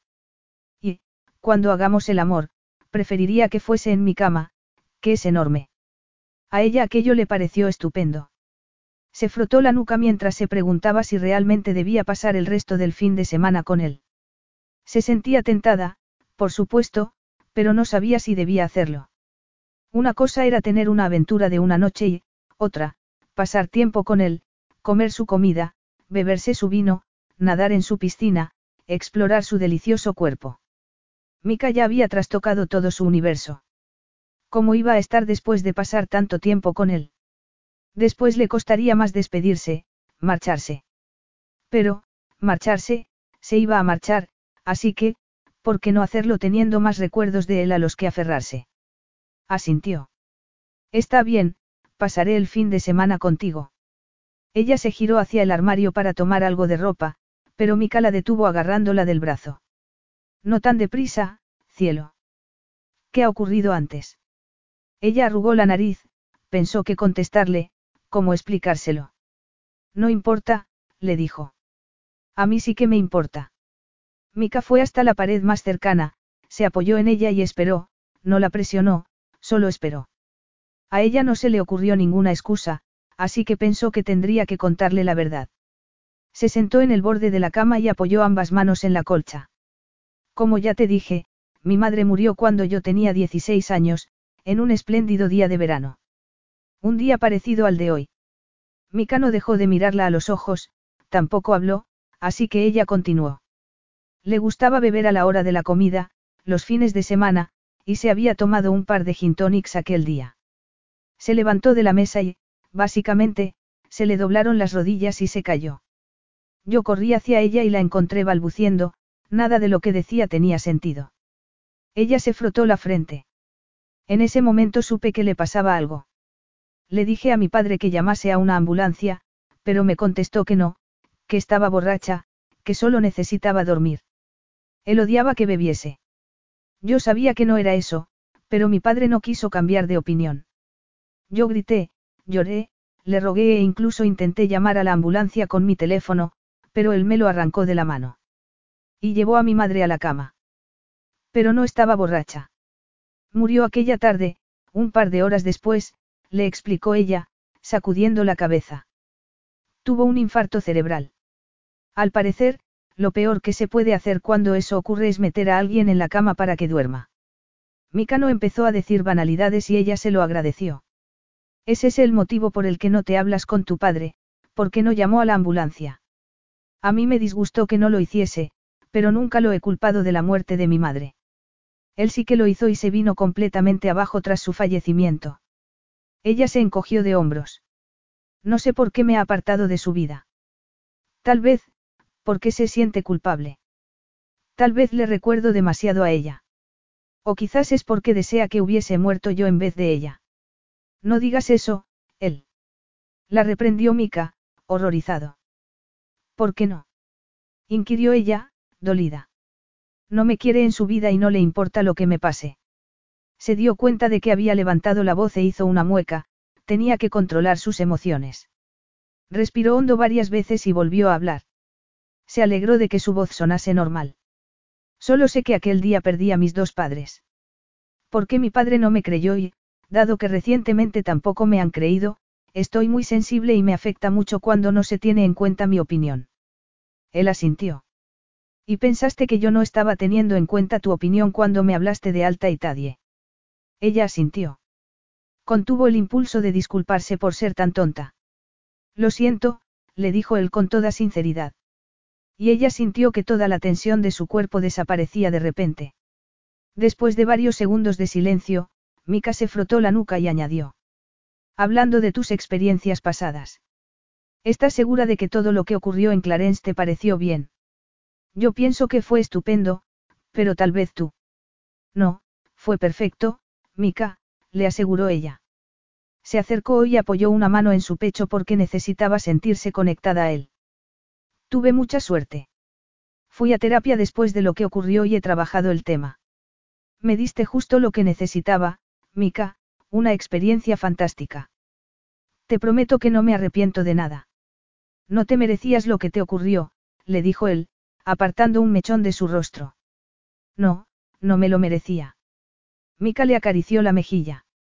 Si en alguna ocasión hago algo que te hace, recordar aquello, me lo dirás. Ella lo abrazó por el cuello y le dio un beso en los labios. Ya habían hablado demasiado, en su opinión. Sintió que Mika dudaba, que se estaba preguntando si debía intentar obtener más información, así que ella le mordió el labio inferior suavemente. Él suspiró y ella le metió la lengua en la boca. Mika la abrazó con fuerza y profundizó el beso. Ella le acarició la espalda y enterró los dedos en su pelo, pasó las manos por su mandíbula y por su cuello, bajó por el pecho. Lo deseaba tanto que no podía esperar ni un segundo más. Se obligó a apartar los labios de los de él, lo agarró de la mano y tiró para llevarlo a la cama. Mika se tumbó a su lado y le acarició los pechos. Ella arqueó la espalda y gimió, apoyó el muslo en su cadera y empezó a desabrocharle la camisa. Mika le agarró el muslo con fuerza y dejó de besarla. Respiró hondo varias veces. Ella frunció el ceño. ¿Por qué has parado? ¿Qué ocurre? El problema es que estoy intentando ir más despacio porque estoy a punto de arrancarte la ropa y hacerte mía. ¿Y por qué no lo haces? Le preguntó ella, bajándose la cremallera del mono. Mika la miró a los ojos un instante, asintió e hizo lo que había dicho. Capítulo 9. Mika se metió con cuidado en la piscina para no despertar a ella, que estaba dormida en una de las hamacas, debajo de una sombrilla. Se puso a nadar porque necesitaba hacer ejercicio y ella tenía que descansar. No podía despertarla dándole besos, pasándole la lengua por la pierna, mordisqueándole la rodilla. En las cuatro horas que había estado en la oficina solo había conseguido terminar tareas que requerían poca concentración. No había podido dejar de pensar en lo que ella le había contado e incluso en aquellos momentos se sintió enfadado. No obstante, se dijo que ella estaba bien, que había tenido suerte, pero que no tenía por qué haber vivido aquello. Además, había tenido que vivirlo sola. Le había oído mencionar a una tal Janie del trabajo, pero no sabía si eran realmente amigas, si ella podía confiar en ella. Tal vez estuviese equivocado, pero sospechaba que estaba sola en la vida. Él siempre había tenido a Jago a su lado. Sabía que su gemelo jamás lo decepcionaría, que siempre estaría ahí y lo ayudaría. También tenía a Tadie, que ya era una adulta, y se había apoyado en Jabu en muchas ocasiones. Ella no tenía a nadie. Había conseguido llegar hasta su corazón, que había estado cerrado a cal y canto durante tanto tiempo. Y Mika no era el único que se había dado cuenta del impacto que había causado en él en tan poco tiempo. Tadie también era consciente. ¿Por qué si no le había dicho que le gustaba ella? Había sido su manera de darle su aprobación. Después de la comida, cuando ella había subido a ponerse el bañador, Jabu le había dicho a Mika que había colocado una de las tumbonas junto a la piscina, para que ella estuviese lo más cómoda posible, y que también le había llevado agua y fruta. Incluso había ido a casa de Tadia por un par de revistas por si ella quería leerlas. ¿Cuántas personas le ofrecen la mano a un mayordomo y le dicen, con total sinceridad, que se alegran de conocerlo? Le había preguntado Jabu. Así que ella también tenía la aprobación de Mkulu. Aunque no la necesitase, porque no iban a tener una relación seria. ¿Cuántas veces iba a tener que repetírselo Mica para que le entrase en la cabeza? Notó que lo agarraban del tobillo y al girarse vio a ella en el agua, en el extremo más profundo de la piscina, con el pelo castaño retirado de la cara, brillante. Le dedicó una bonita sonrisa. Era evidente que no tenía ni idea de que él llevaba los últimos diez minutos pensando en cómo partirle la cara a Pillay. Se puso de pie en la piscina y se apartó el pelo de la cara. ¿Qué tal la siesta? Bien, le respondió ella, acercándose a él y abrazándolo por el cuello y rodeándolo con las piernas por la cintura. Le encantaba tenerla entre sus brazos, tan femenina. Sintió el deseo de protegerla. Era suya. Al menos, lo sería durante toda la siguiente semana. Confundido por unas emociones a las que no estaba acostumbrado, Mika inclinó la cabeza y le dio un apasionado beso. Nunca había deseado tanto a una mujer. Esta se apartó y empezó a darle pequeños besos en la mandíbula, luego le susurró al oído. Vamos arriba, a tumbarnos a tu cama. A él le encantaba que fuese tan directa y que no dudase en decirle, o demostrarle, cuánto lo deseaba. No puedo esperar tanto, le respondió él, subiendo las manos a sus pechos. Ella suspiró, pero un segundo después había apartado las piernas de sus caderas. ¿Cuál es el problema? Le preguntó él con el ceño fruncido. Yo. Mika juró en silencio, apretó los puños debajo del agua. Intentó poner gesto implacable y, cuando pensó que ya lo tenía, se giró lentamente. Su madrastra estaba al borde de la piscina, vestida con un mono color pistacho, zapatos de tacón y una gruesa cadena de oro. Se había hecho trenzas para que se viesen bien sus retocados pómulos. Ya tenía 50 años, pero habría podido pasar por una mujer de 30. Jabu no está en casa, comentó Lillana, mirándolo fijamente a los ojos. De momento, había ignorado la presencia de ella.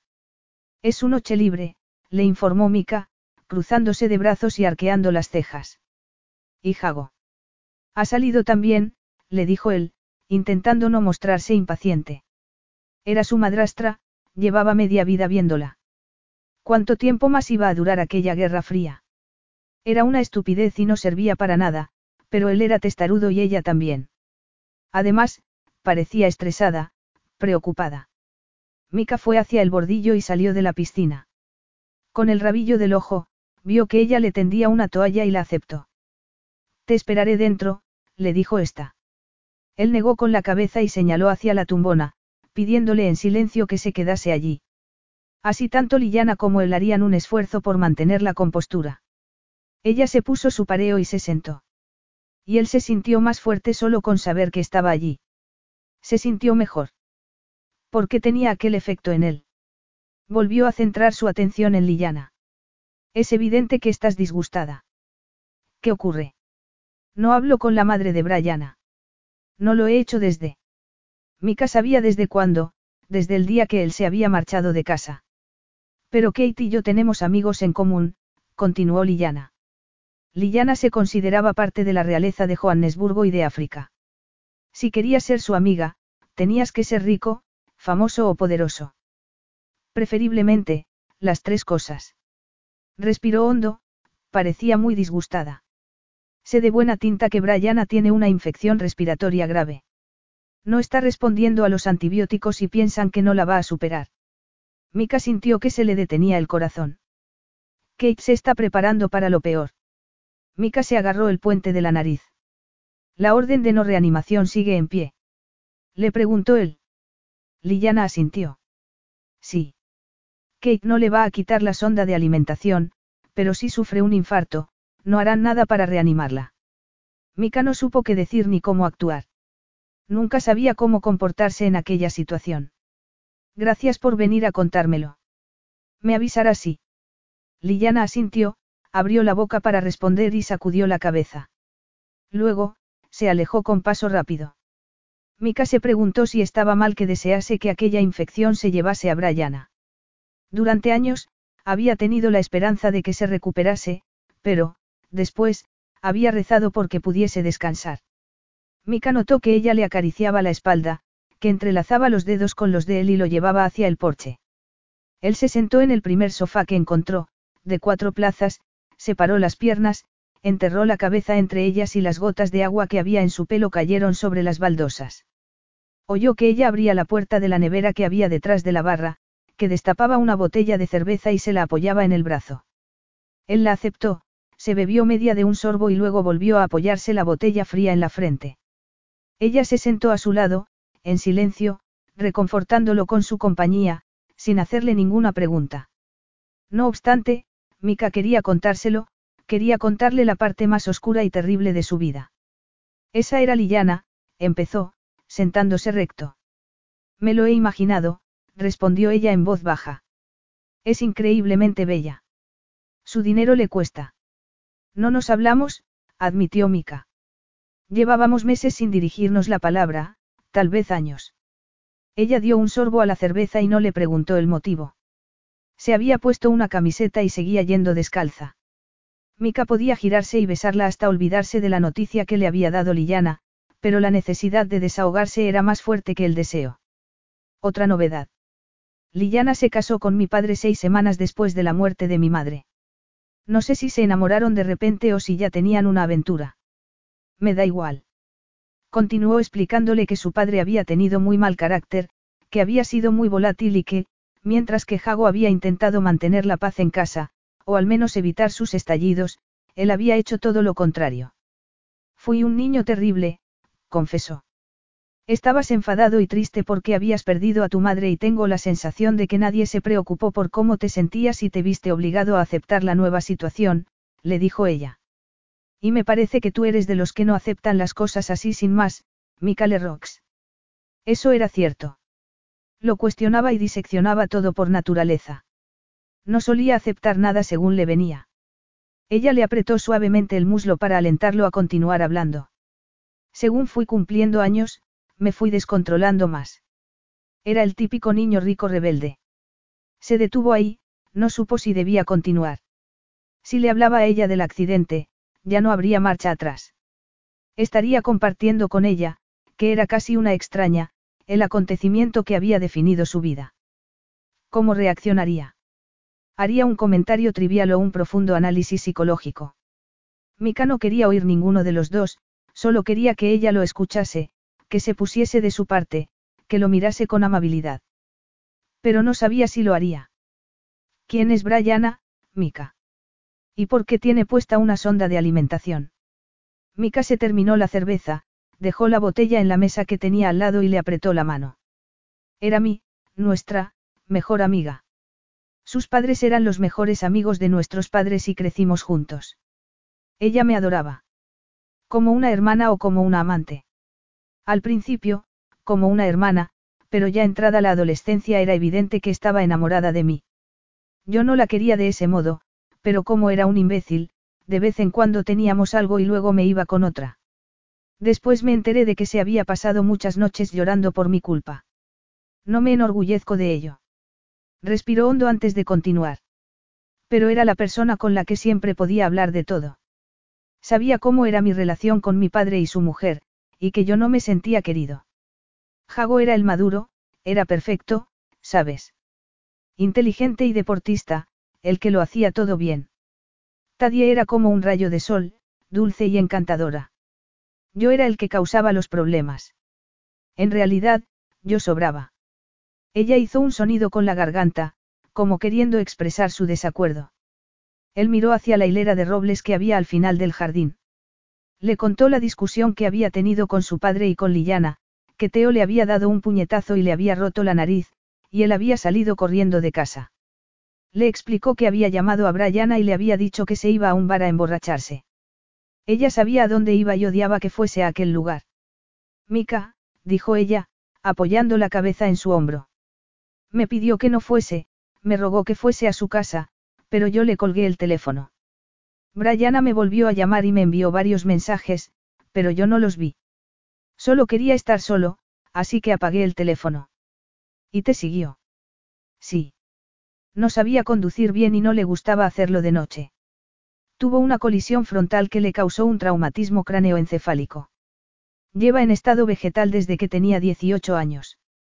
Ella se giró a mirarlo, apoyó la frente en su hombro y cerró los ojos. Eso es horrible. Mika le siguió contando que sus padres lo habían culpado del accidente, que habían estado dos años sin hablarle, y que los padres de Brianna lo habían denunciado, pero el caso había sido desestimado. Que, de no haber sido por él, Brianna probablemente estaría casada y tendría hijos. Ella levantó la cabeza y lo miró fijamente. Tú también te culpas de lo ocurrido. Mis actos hicieron que Brianna esté donde está, le respondió Mika. Ella frunció el ceño. No, tus actos hicieron que tu padre te diese un puñetazo, lo que, en mi opinión, es imperdonable. Sean cuales sean las circunstancias, ningún padre debería pegar a su hijo, jamás. Mika separó los labios para responder, pero ella sacudió la cabeza. Ni se te ocurra decir que te lo merecías, Mika, no voy a aceptarlo. Tu padre era el adulto y no debía haberte pegado. Jago también le había dicho eso en alguna ocasión, lo mismo que el psicólogo, pero aquel argumento solo empezó a calarle en ese momento, al oírselo a ella. Con respecto a Brianna, fue ella quien tomó la decisión de seguirte a una zona complicada de la ciudad, y de conducir de noche cuando no debía haberlo hecho. Pero. Ella sacudió la cabeza. No he terminado. Tus padres debían haberte apoyado. Podían haber estado enfadados por lo que habías hecho, pero te querían. ¿Qué has dicho? Que es posible que a Teo y a Lillana no les gustase tu comportamiento, pero debían haber seguido dándote cariño y apoyo. Eso tenía sentido. Él había hecho una tontería, había sido un irresponsable, pero su padre y su madrastra le habían hecho sentirse fatal, habían hecho sentir que no merecía que lo quisiesen ni que lo apoyasen. Por primera vez, Mika pudo echar la vista atrás y darse cuenta del niño que había sido, solitario, perdido, desesperado por sentirse parte de la familia. Teo y Liliana no habían sabido cómo manejar la situación y en vez de intentar calmarlo, de ayudarlo a entrar en razón, como había hecho Jabu, le habían gritado y habían intentado imponerse a él. Y supongo que ese es el motivo por el que ahora quieres resolver los problemas del mundo entero o, al menos, los de toda tu familia. Eso era verdad. Mika la miró de reojo y vio que ella tenía las cejas arqueadas, como esperando una respuesta, así que asintió. ¿Y piensas que, dado que Brianna no puede tener una vida, tú, tampoco? Yo tengo una vida. Protestó él. Ella puso los ojos en blanco. Una vida superficial, Mika. No te enamoras, no te comprometes, Supongo que no tienes intención de casarte ni de tener hijos. Supones bien. Bueno, no voy a decirte que eso es una tontería, pero voy a hacerte una pregunta, solo una. Mika se puso tenso. ¿Qué cambiaría para Brianna si tú te enamorases, te casases y tuvieses hijos? Él no entendió la pregunta. ¿Qué quieres decir? Ella le tocó la mejilla. Mejoraría el estado de Brianna. Brianna no se va a despertar, le respondió él en tono frío. Eso es precisamente lo que te quiero decir, le explicó ella en tono dulce. Vivas como vivas tú, no va a cambiar nada para Brianna. No se va a enterar. Te estás castigando cuando el accidente no fue culpa tuya. El hecho de que tú te niegues a ser feliz no va a cambiar nada, Mika, no te das cuenta. Tú también estás en coma, pero el tuyo es un coma emocional, elegido. No sirve de nada, solo para que te sigas sintiendo culpable. Se inclinó hacia él, le dio un beso en la mejilla y después se apartó. Siento mucho lo que le ocurrió a Brianna, Mika, de verdad, pero tú eres un hombre bueno que se merece ser feliz. Ya te has castigado durante demasiado tiempo. Ya basta. Mika la vio levantarse y entrar en la casa balanceando las caderas. Cuando desapareció de su vista, él se puso en pie y fue a la nevera a por otra cerveza. La abrió, le dio un sorbo y miró hacia la Rosaleda que tanto le había gustado a su madre. Era un adulto y, por primera vez en su vida, podía mirar atrás, al niño y al adolescente que había sido, sin poner un gesto de dolor. Teo no había sabido ser un buen padre y Liliana había sido muy joven por aquel entonces, ni siquiera había cumplido los 24 años cuando se había casado con su padre. Ella tenía razón, su padre no debía haberle pegado. Por muy mal que se hubiese comportado él, no se merecía que le hubiese roto la nariz. Había sido un chico solitario, perdido y rebelde, con demasiado dinero y libertad, pero con muy poco amor. Había tomado algunas decisiones equivocadas, pero ella tenía razón, no era culpa suya que Brianna lo hubiese querido seguir aquella noche. Esa había sido su decisión, él no le había pedido que lo hiciera. Ni sus propios padres ni los de ella tenían que haberlo culpado de lo ocurrido, pero había sido mucho más fácil que culpar a la joven angelical que estaba postrada en una cama. Acababa de entenderlo todo. Ella tenía razón, él también estaba en coma. Y tenía que salir de él solo, para empezar a vivir de verdad. Y quería hacerlo con ella. Agarró con fuerza la botella y se preguntó si estaba confundiendo atracción sexual y agradecimiento con la necesidad de formar la familia que siempre había querido tener. Se estaba imaginando que estaba enamorado de ella. En tan solo unos días, ella le había cambiado la vida y no sabía si lo que sentía era real, si podía ser duradero o se le pasaría. Antes de decir algo que después no pudiese retirar, antes de hacer algo irreparable, tendría que estar seguro de cuáles eran sus sentimientos. Ella subió las escaleras, entró en el baño de Mika y abrió la ducha con agua fría. Se quitó la ropa y se metió debajo. Entonces, empezó a llorar. De repente, entendía muchas cosas. Mika sentía que no se merecía que nadie lo quisiera, que no se merecía estar enamorado. Era un hombre que asumía sus responsabilidades, demasiadas. Había sido un chico estúpido, sí, pero su amiga había decidido acudir al rescate por voluntad propia. Y el resultado de aquella decisión había sido catastrófico, pero no había sido culpa de Mika. Y, a pesar de todo lo que había sufrido de niño, se había convertido en un hombre increíble. ¿Cómo iba a evitar ella enamorarse después de aquello? se preguntó ella mientras seguía llorando. ¿Cómo iba a marcharse de allí? Oyó que abrían la puerta de la ducha, pero no se giró porque no quería que Mika la viese llorando. Notó que la abrazaba por la cintura y que le daba un beso en el pelo. Su cuerpo la envolvió y, por primera vez desde que tenía 16 años, ella se sintió completamente segura. Mika se interponía entre ella y el mundo, él era así. Lo necesitaba, le gustaba estar con él, era probable que lo amase. Mika le acarició los pechos y ella arqueó la espalda. Le encantaba que fuese capaz de hacer que se olvidase de todo. Mika le apartó el pelo del hombro y pasó la lengua por su cuello, volvió a bajar hasta el hombro y se lo mordisqueó suavemente. Ella notó su erección, pero él no hizo que se girase, sino que le acarició el vientre y siguió bajando hasta su punto más sensible. Sabía cómo acariciarla, cuándo bajar el ritmo, cuándo acelerarlo, cuándo apartarse y cuándo ir más allá. A ella se le olvidaron las lágrimas y se apretó contra su mano porque necesitaba aquel orgasmo increíble que solo él sabía darle. Alargó un brazo hacia atrás y lo abrazó por el cuello, giró la cabeza para besarlo en los labios. Estuvieron así varios minutos y después Mika la ayudó a girarse. Pon las piernas alrededor de mi cintura, le pidió con la voz ahogada por el deseo. Ella lo hizo y estaba a punto de penetrarla cuando se quejó. Un preservativo, murmuró, alargando la mano hacia una estantería que había a la derecha. Con los pies de nuevo en el suelo, ella vio cómo rasgaba el envoltorio. Date prisa, Mika, no puedo más. Casi no había terminado la frase cuando Mika ya estaba en su interior, llenándola completamente.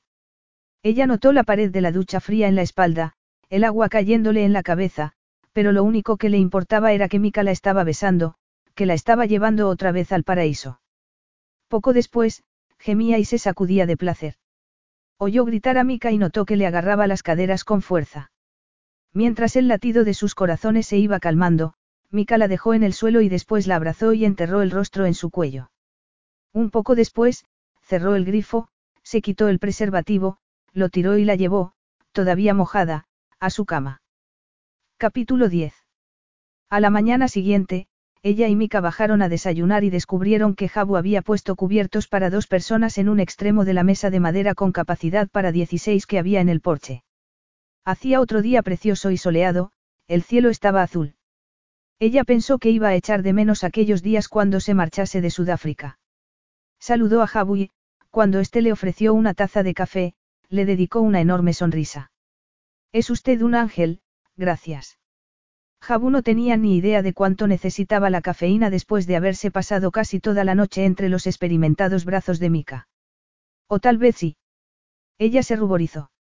Buenos días, Mkulu, lo saludó también Mika, apretándole cariñosamente el hombro al mayordomo. ¿Qué le gustaría desayunar? Le preguntó Jabu a ella mientras Mika se servía él mismo el café. Ella no quería darle trabajo, pero tenía mucha hambre, así que pensó en algo que la llenase sin que el hombre tuviese que hacer mucho esfuerzo. Unos cereales, por favor.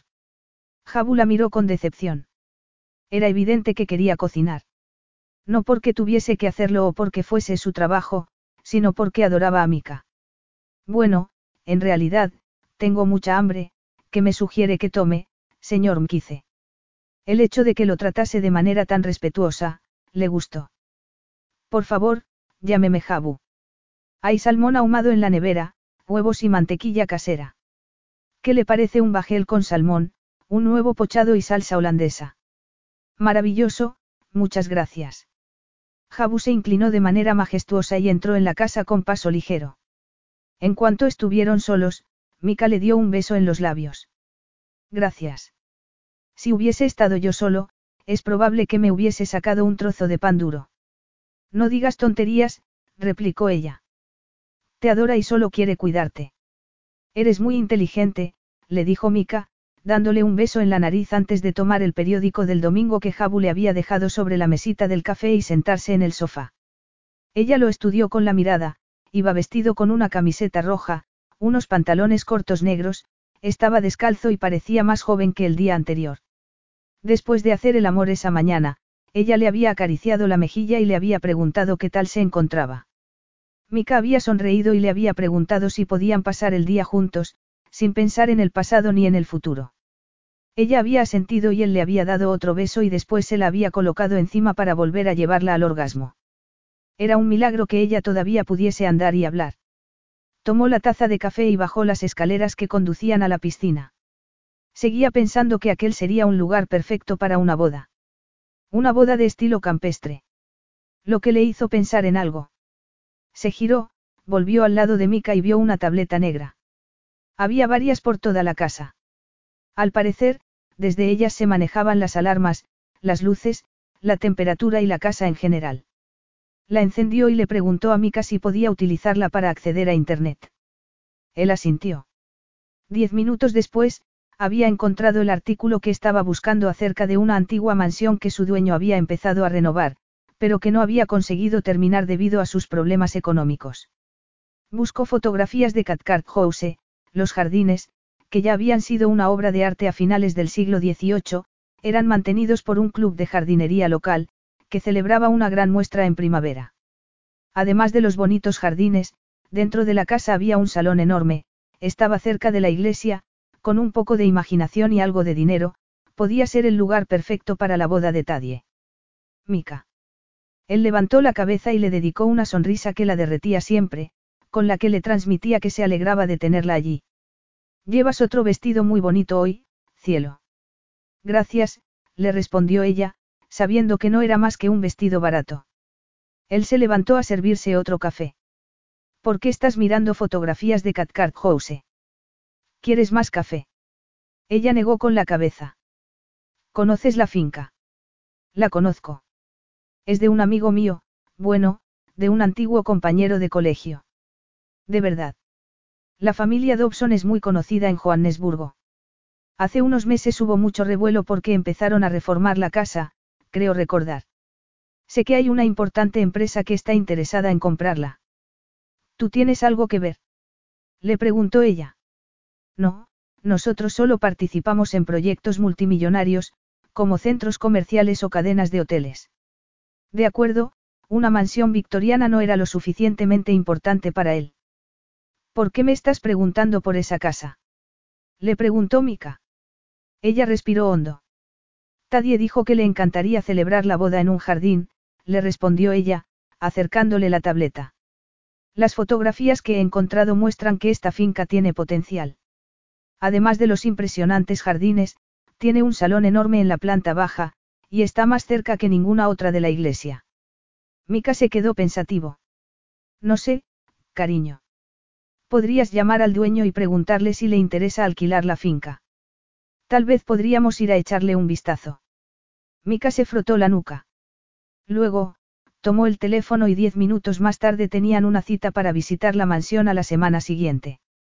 Ser un poderoso multimillonario tenía sus ventajas, pensó ella mientras Jabu volvía con una bandeja de plata llena de comida. Una semana más tarde, ella se enamoró de Cathcart House. Le encantaron sus jardines, todavía más grandes que los de casa de Mika y, aunque jamás lo admitiría delante de él, también más bonitos. Y también le gustó la casa. En la parte de abajo había un espacio enorme. Dobson había cambiado los antiguos suelos de madera y las ventanas, y había puesto unas enormes puertas de cristal con vistas al jardín. En el piso de arriba, los magníficos dormitorios seguían siendo los de siempre y todavía estaban amueblados. Los suelos estaban en muy mal estado, lo mismo que los picaportes de las puertas y las llaves de la luz. Si invertían algo de dinero, podía ser un lugar perfecto para una boda, se dijo ella mientras Mika y Samuel Dobson recordaban sus días de colegio. Tiene posibilidades, le dijo después a Mika. Tengo que volver, tomar medidas y recoger algo más de información antes de presentarle una oferta a la interesada. ¿Quién lo necesita? ¿Y para qué? preguntó Samuel con curiosidad. Ella se adelantó a Mika. La identidad de nuestros clientes es confidencial, señor Dobson. Si éste se enteraba de que era para Tadie, utilizaría la información para conseguir una invitación o para filtrársela a la prensa. Nos alquilaría la finca, con la casa, para un fin de semana. Le preguntó ella. Por el precio adecuado. Va a haber mucho movimiento y necesito recibir una buena compensación. Podríamos hacer algunos cambios de poca importancia. Le preguntó ella. ¿Cómo cuáles? Pintar el porche y algunas de las paredes de la casa. En tonos neutros, por supuesto. Si es posible, lo más parecidos a los originales. Piénselo y, si está de acuerdo, háganoslo saber. Como he dicho, sería causar bastante movimiento en la finca. Ella supo que, en cuanto se marchasen, se informaría acerca de cuánto costaba alquilar una mansión para una celebración y que multiplicaría por cuatro el precio. Mika apoyó una mano en su espalda y la guió hacia la puerta. Una vez allí, le dio un apretón de manos a Dobson, le dijo que lo llamase lo antes posible, fue hacia su Bentley y le abrió la puerta a ella para que se sentase. Ya habían avanzado por el camino cuando Mika se giró hacia ella. ¿Estás bien? Te he visto un poco incómoda. Ella se preguntó si debía contárselo y decidió que sí. Tu amigo me da repelús. Se ha pasado más tiempo mirándome los pechos que la cara. Estaba harta de contenerse, de esconderse cuando se sentía incómoda. Sin embargo, Cuando Mika la miraba con deseo nunca se sentía así. Mika frenó de manera brusca. ¿Te ha dicho algo inadecuado cuando yo he estado hablando por teléfono? Inquirió, furioso. No, pero no me ha gustado cómo me miraba, nada más. Él apoyó un dedo debajo de su barbilla para que la levantase y lo mirase a los ojos. Cuando te sientas así, márchate. No tienes por qué aguantarlo, él. Ella le agradeció sus palabras, pero aquella no era una solución práctica. Su trabajo la obligaba a reunirse con todo tipo de hombres. Muchos, la mayoría, eran decentes, pero siempre había alguno que intentaba probar suerte, que le pedía salir o le gastaba alguna broma de mal gusto. No podía salir corriendo siempre, tenía que aprender a vivir en el mundo tal y como era este. No quedes a solas con él, de acuerdo. Le dijo Mika, dándole un beso en los labios. Luego volvió a poner el coche en marcha, pero cuando llegaron al stop que había al final del camino, volvió a mirarla. Necesito decirte algo. Su seriedad hizo que ella se pusiese tensa. Era domingo por la tarde, se terminaba el fin de semana, y Mika iba a decirle que había llegado el momento de separarse. Ella se sintió como si estuviese al borde de un abismo, a punto de caer. He recibido un correo de mi asistente personal acerca de Neville Pillay.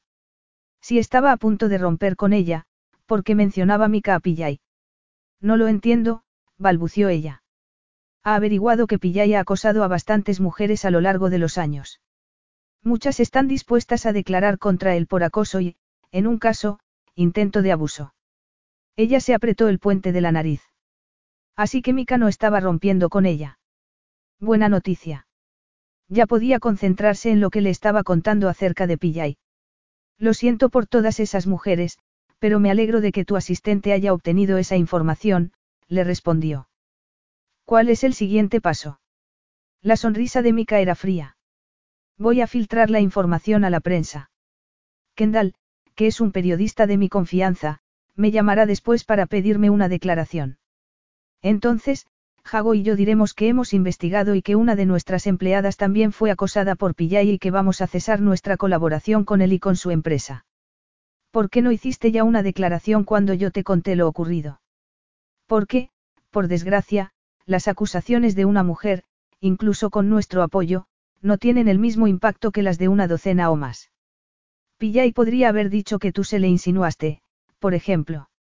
Así tendrá que responder a muchas preguntas y es posible que su carrera se hunda, en cualquier caso, su reputación no va a salir indemne, le explicó Mika.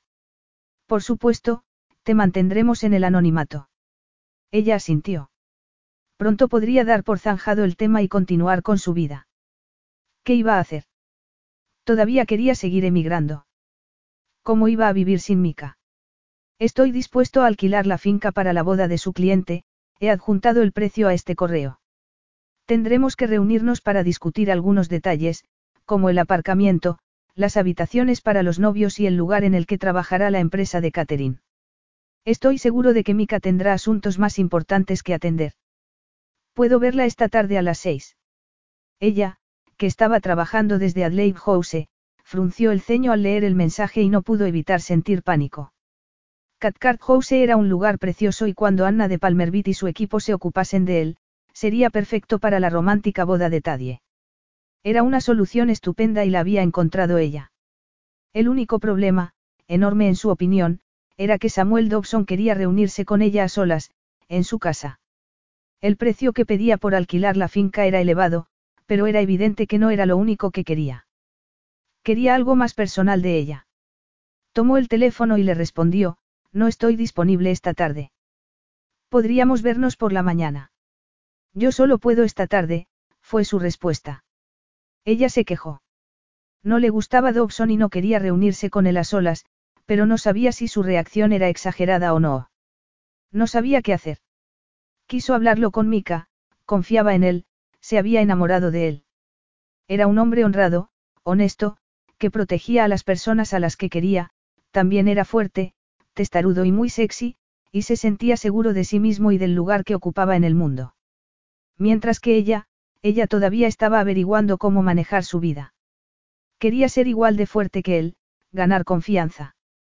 Y, para ella, debía dejar atrás el pasado. Su primera prueba sería atreverse a ver a Dobson ella sola, aunque podía pedirle a Janie que la acompañase. Podía hacerlo. Iba a conseguir el alquiler de Cathcart House. Ese sería su regalo para Mika. Y, probablemente, un regalo también para ella. Tomó su teléfono e hizo una llamada. Janie, ¿qué vas a hacer hoy a las seis? Necesito tu ayuda. Capítulo 11. Mika llegó a su despacho más tarde de lo habitual.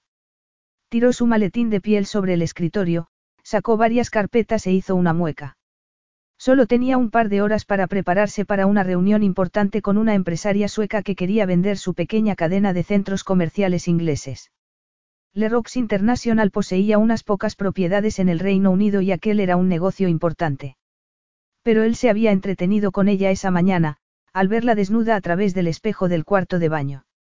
Oyó que llamaban a la puerta y vio aparecer a su gemelo con gesto serio. Sé que traes malas noticias, Jai, pero si no se ha muerto nadie, podrías esperar. Tengo una reunión online con Erna. ¿No has leído la prensa esta mañana? Le preguntó Jago, entrando y cerrando la puerta tras de él. No, y ya te he dicho que. Mira en internet, hermano, le dijo Jago. Mika suspiró, se sentó en su silla de trabajo y encendió el ordenador. Se apartó para que Jago teclease en el y vio que se trataba de algo relacionado con Tadie. Problemas en el paraíso. Ayer nos enteramos de que Tadie Lerox, la heredera favorita de Sudáfrica, le ha pedido a su futura cuñada que deje de ser su dama de honor. Ya intuíamos que no eran amigas íntimas, pero, al parecer su relación es mucho más frágil de lo que sospechábamos. También nos hemos fijado en que hace mucho tiempo que Tadie y Clyde no hacen apariciones públicas juntos. Tadie ha asistido sola a dos fiestas benéficas recientemente y no ha acompañado a Clyde al prestigioso evento en el que se premia a los mejores deportistas del país. Habrán tomado distintos rumbos. Mika se echó hacia atrás y se frotó la frente antes de mirar a su gemelo. Ya saben que no tenemos salón para celebrar la boda. No, y no lo entiendo. Pensé que esa noticia se filtraría enseguida. Como resultado de esto, las búsquedas de Tadia en redes sociales han aumentado bastante. Mika se quejó. Quería mucho a su hermana, pero no podía negar que estaba deseando dejar atrás la boda. Aunque eso significaría la marcha de ella. Llamaré a Tadie cuando tenga un rato, le dijo a Jago, frunciendo el ceño al ver que sonaba el intercomunicador. Al parecer, su asistente quería hablar con él. Hay una tal señora Pearson que quiere verlo. No tiene cita. Mika cerró los ojos, furioso, le había pedido a su asistente que no lo molestasen en las siguientes cuatro horas. Entonces, pensó que la señora Pearson tenía que ser la madre de Brianna. ¿Quién has dicho? La señora Pearson. Dice que lo conoce desde que era un niño. Mika miró a Jago, que parecía tan sorprendido como él. La única manera de saber qué quería era haciéndola pasar, aunque no le gustase la idea. Mika. Sí, ya voy. ¿Quieres que me quede contigo? Le preguntó Jago en tono preocupado. No, no hace falta. Jago se marchó y cerró la puerta.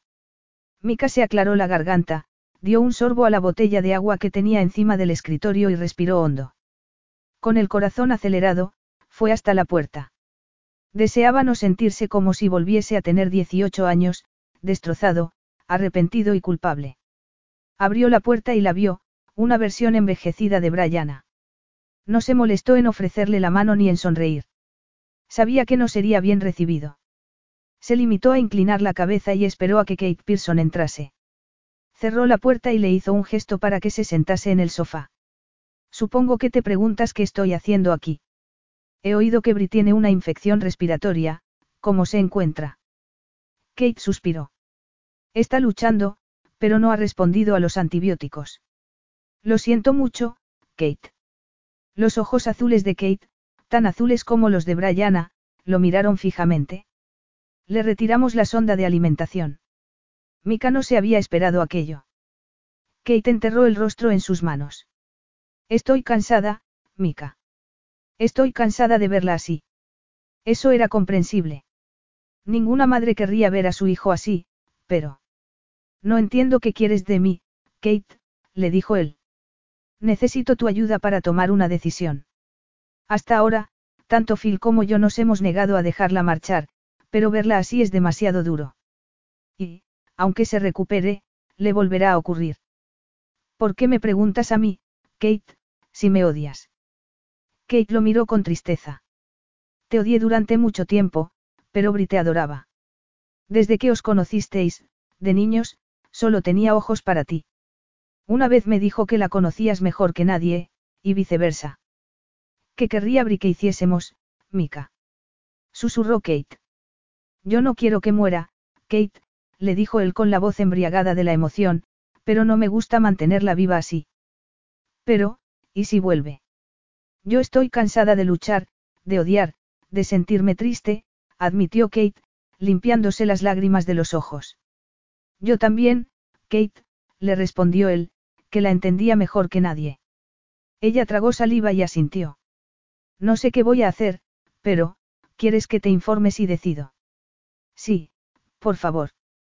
Kate asintió y después tomó su bolso y fue hasta la puerta. Me marcho. Mika asintió, no se imaginaba teniendo que tomar semejante decisión. Kate. Ella se giró a mirarlo.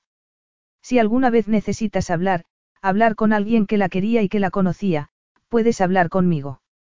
Por aquel entonces era joven y estúpido, pero la quería. Ella esbozó una sonrisa. Gracias, Mika. Salió del despacho y cerró la puerta. Mika, destrozado, se sentó en el suelo, de espaldas a la ventana. Agachó la cabeza y cerró los ojos para intentar contener las lágrimas. Le había dolido perder a Brianna, todavía le dolía, pero no podía comparar lo que la había querido con lo que quería ella. ¿Qué iba a hacer si la perdía? ¿Qué haría si le ocurría algo? ¿Y si lo dejaba? ¿Y si todavía estaba dispuesta a marcharse a Londres? ¿Cómo había podido permitir que se le acercase tanto, que le robase el corazón? ¿Qué le había pasado? Mika no tuvo aquella reunión con la empresaria sueca, ni ninguna otra aquel día. Mucho más tarde, ella salió del ascensor en la planta más alta del Erox International y miró a su alrededor. Acababa de volver de la reunión con Dobson y quería darle la noticia a Mika. Sacó el teléfono y le mandó un mensaje de texto preguntándole dónde estaba. Su respuesta fue breve, en mi despacho. Trabajando. Al parecer, estaba solo. Estupendo. Ella fue hasta su despacho, llamó a la puerta y entró. Mika estaba sentado delante del escritorio con la cabeza entre las manos y los hombros encogidos. La miró, estaba pálido y tenía los ojos rojos. ¿Qué estás haciendo aquí? Le preguntó. Ella dejó el bolso en el sillón más cercano. Necesitaba hablar contigo. ¿Estás bien? Él clavó la vista en la puerta. ¿Desde cuándo entras en mi despacho así, sin mi permiso? Ella hizo una mueca.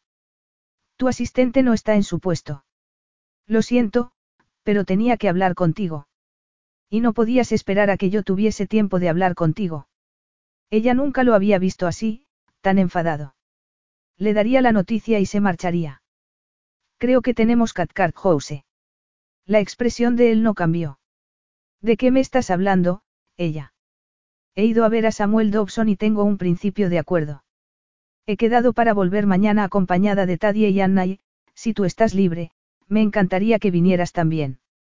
Mika se levantó y apoyó las manos en el escritorio. ¿Has ido a verlo? Tú sola. Ella empezó a enfadarse. Era mi trabajo, Mika. El trabajo para el que me contrataste. Te ordené que no fuese sola. Le gritó él. No me puedo creer que seas tan tonta, después de lo que te ha pasado. ¿Y si te hubiese hecho algo? Me ha pedido salir, admitió ella muy a su pesar, pero le he dicho que no.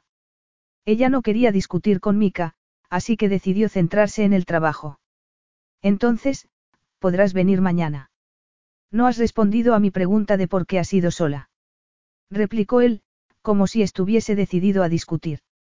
Ni voy a hacerlo. ¿Por qué has corrido ese riesgo? Insistió Mika, dando la vuelta al escritorio y agarrándole el rostro con las manos, mirándola fijamente a los ojos.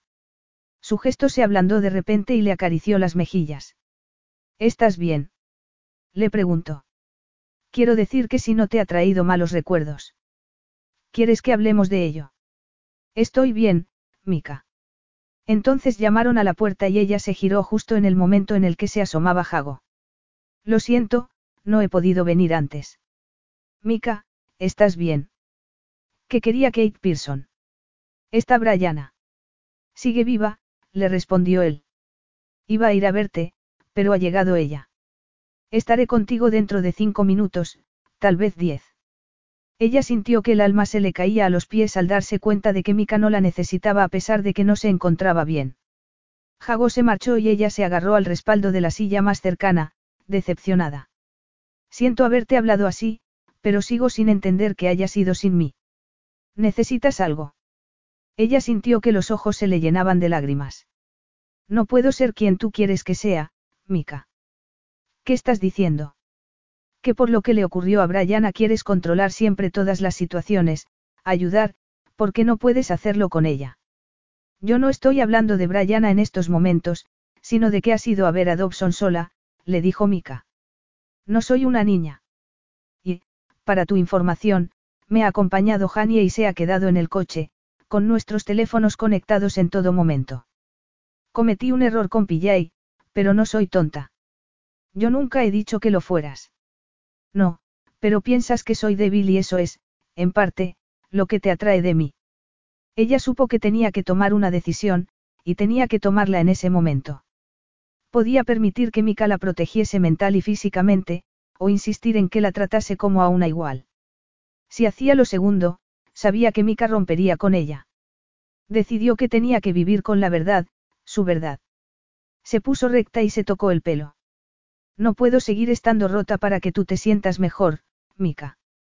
No puedo encogerme para que tú tengas a alguien a quien proteger. Solo puedo ser yo, y quiero ser fuerte, segura, poderosa. Quiero tener una relación sana, un lugar donde también pueda ser un apoyo para ti. Quiero ser libre de cometer errores, de hacer las cosas sola para que te enorgullezcas de mí cuando tenga éxito. Pero tengo la sensación de que tú no vas a acudir a mí cuando necesites a alguien, sino a tu hermano. No quiero que intentes arreglarme, Mika, porque no estoy rota. Tomó su bolso y se lo colgó para marcharse.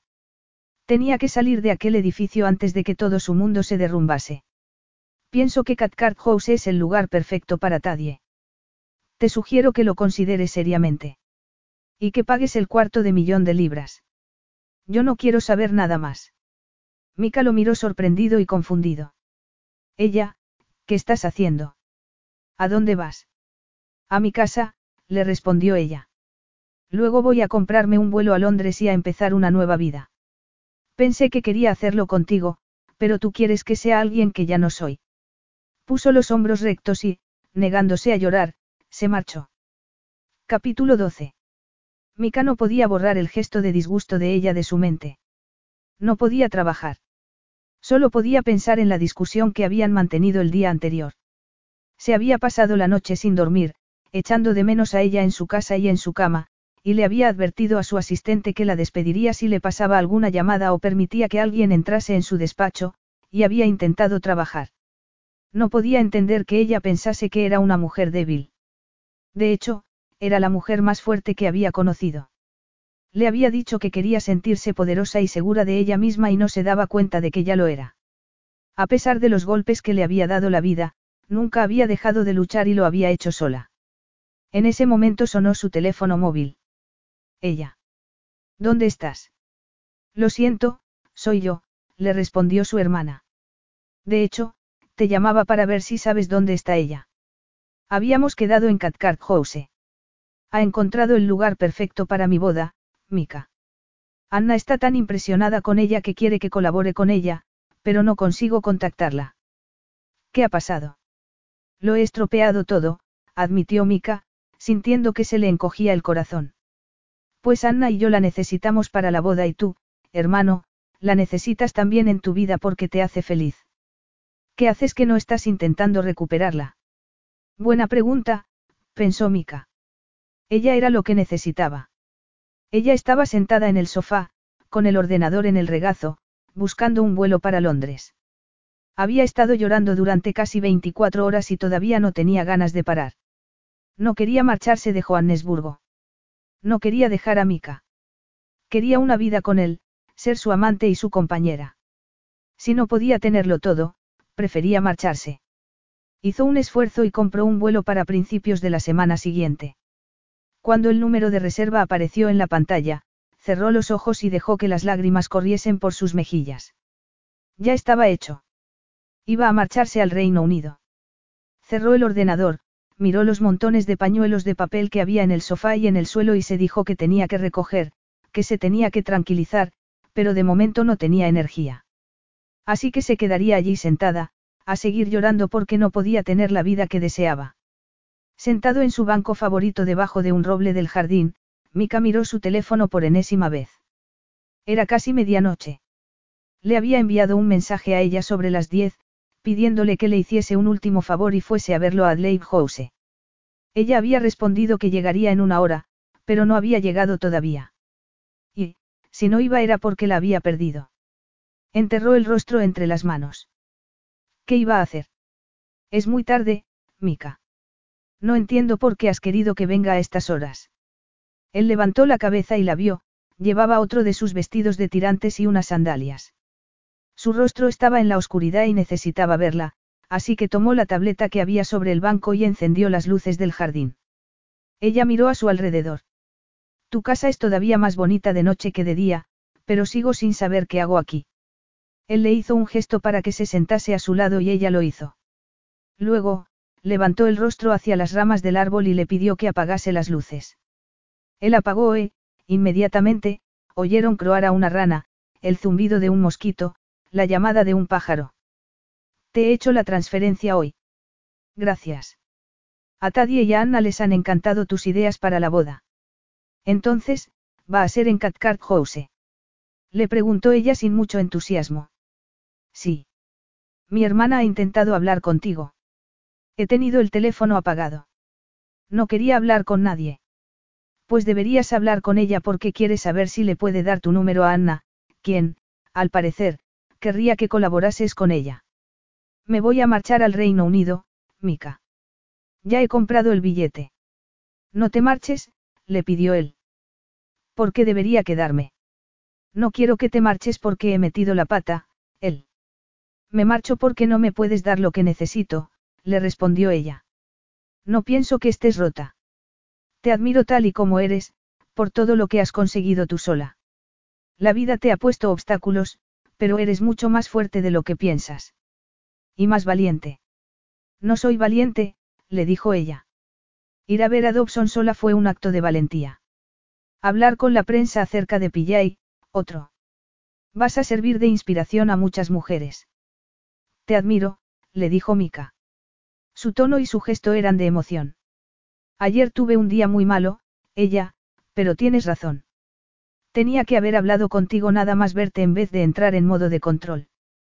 Te hice daño al decirle a Jago que iría a hablar con él, porque sentiste que no te atendía para hablar contigo de cosas importantes.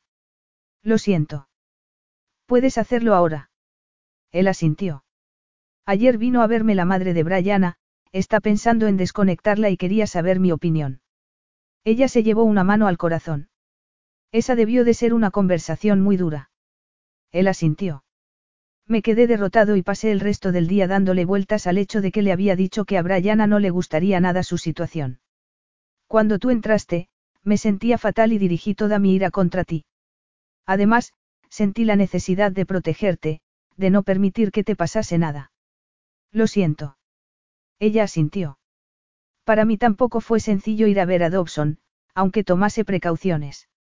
Me gustaría aprender defensa personal, a ver si así me estreso menos con ese tipo de situaciones. Yo conozco a un entrenador que podría ayudarte, si te quedas aquí, conmigo. Mika respiró hondo. Quédate conmigo, él, aquí, en Adelaide House. O, si no quieres que compartamos espacio con Jago y Dodi. Dodi. La mejor amiga de Tadia y dueña de la tienda de vestidos de novia. Bueno, ya hablaremos de la vida amorosa de mi hermano en otro momento, protestó Mika. Puedo comprarte una casa. ¿Una casa? ¿Qué casa? ¿Qué estás diciendo? Es muy sencillo, estoy locamente enamorado de ti, así que te estoy hablando de Cathcart House. Ya la he comprado. Se la has comprado a Dobson. Él negó con la cabeza. En realidad, él ya no era el dueño. Ella se frotó la nuca, confundida. Vas demasiado deprisa, Mika. ¿Para qué la has comprado? Vi tu gesto cuando fuimos por primera vez, sé que te encantó. Me di cuenta de que empezabas a pensar en sus posibilidades. He pensado que podrías celebrar en ella tus eventos, bodas, fiestas, comidas, o, si lo prefieres, podemos reformarla e ir a vivir allí. Ella lo miró con los ojos muy abiertos. Mika, para.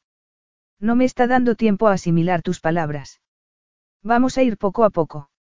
Has dicho que estás enamorado de mí. ¿Por qué parecía tan sorprendida?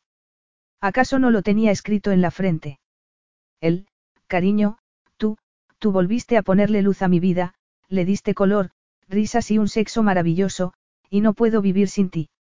No quiero vivir sin ti. Y espero que, con algo de tiempo, tú llegues a sentir lo mismo que siento yo.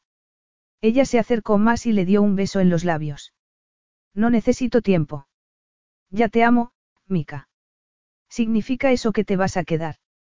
Ella le acarició la barbilla. Me voy a quedar porque eres mi media naranja, Mika. Porque me haces sentir fuerte, capacitada y poderosa, pero, sobre todo, me haces sentir querida. Mika tragó saliva, todavía sin poder creer lo que acababa de ocurrir. Entonces, ella arrugó la nariz. Tengo que llamar a Anna, y tengo que pensar en lo de la casa, y tengo que traer mis cosas a tu casa y devolver el billete de avión. Lo que me da rabia es que voy a perder mucho dinero. Mika se echó a reír. Puedes vender tu sofá y tu cama, si quieres recuperar la pérdida. Aunque tu futuro marido sea rico y no lo vayas a necesitar. ¿Mi futuro marido? Le preguntó ella. Me estás pidiendo que me case contigo, Mika. Sí. Quiero ser tu marido, tu amante, tu compañero y el padre de nuestros hijos. Poco a poco, Le Rox. No sé si podría con gemelos. Él la sentó en su regazo y la besó mientras se reía. Por supuesto que puedes. Seremos capaces de cualquier cosa juntos, ella. ¿Es eso un sí? Por supuesto. Ella lo besó apasionadamente y Mika pensó que su vida por fin tenía sentido. Ella se levantó de su regazo y le tendió la mano. Él se levantó y, juntos, fueron hacia la casa, donde Jabu había puesto champán a enfriar. No me puedo creer que haga menos de tres semanas que nos conocemos, le dijo ella, suspirando. Técnicamente, acabo de comprometerme con mi jefe. Mika le dio un beso en la cabeza. Técnicamente, me da igual. Estás aquí y estamos juntos, no me importa nada más, le respondió él mientras le abría la puerta de su casa. De la casa de ambos. Y del resto de sus vidas. Fin.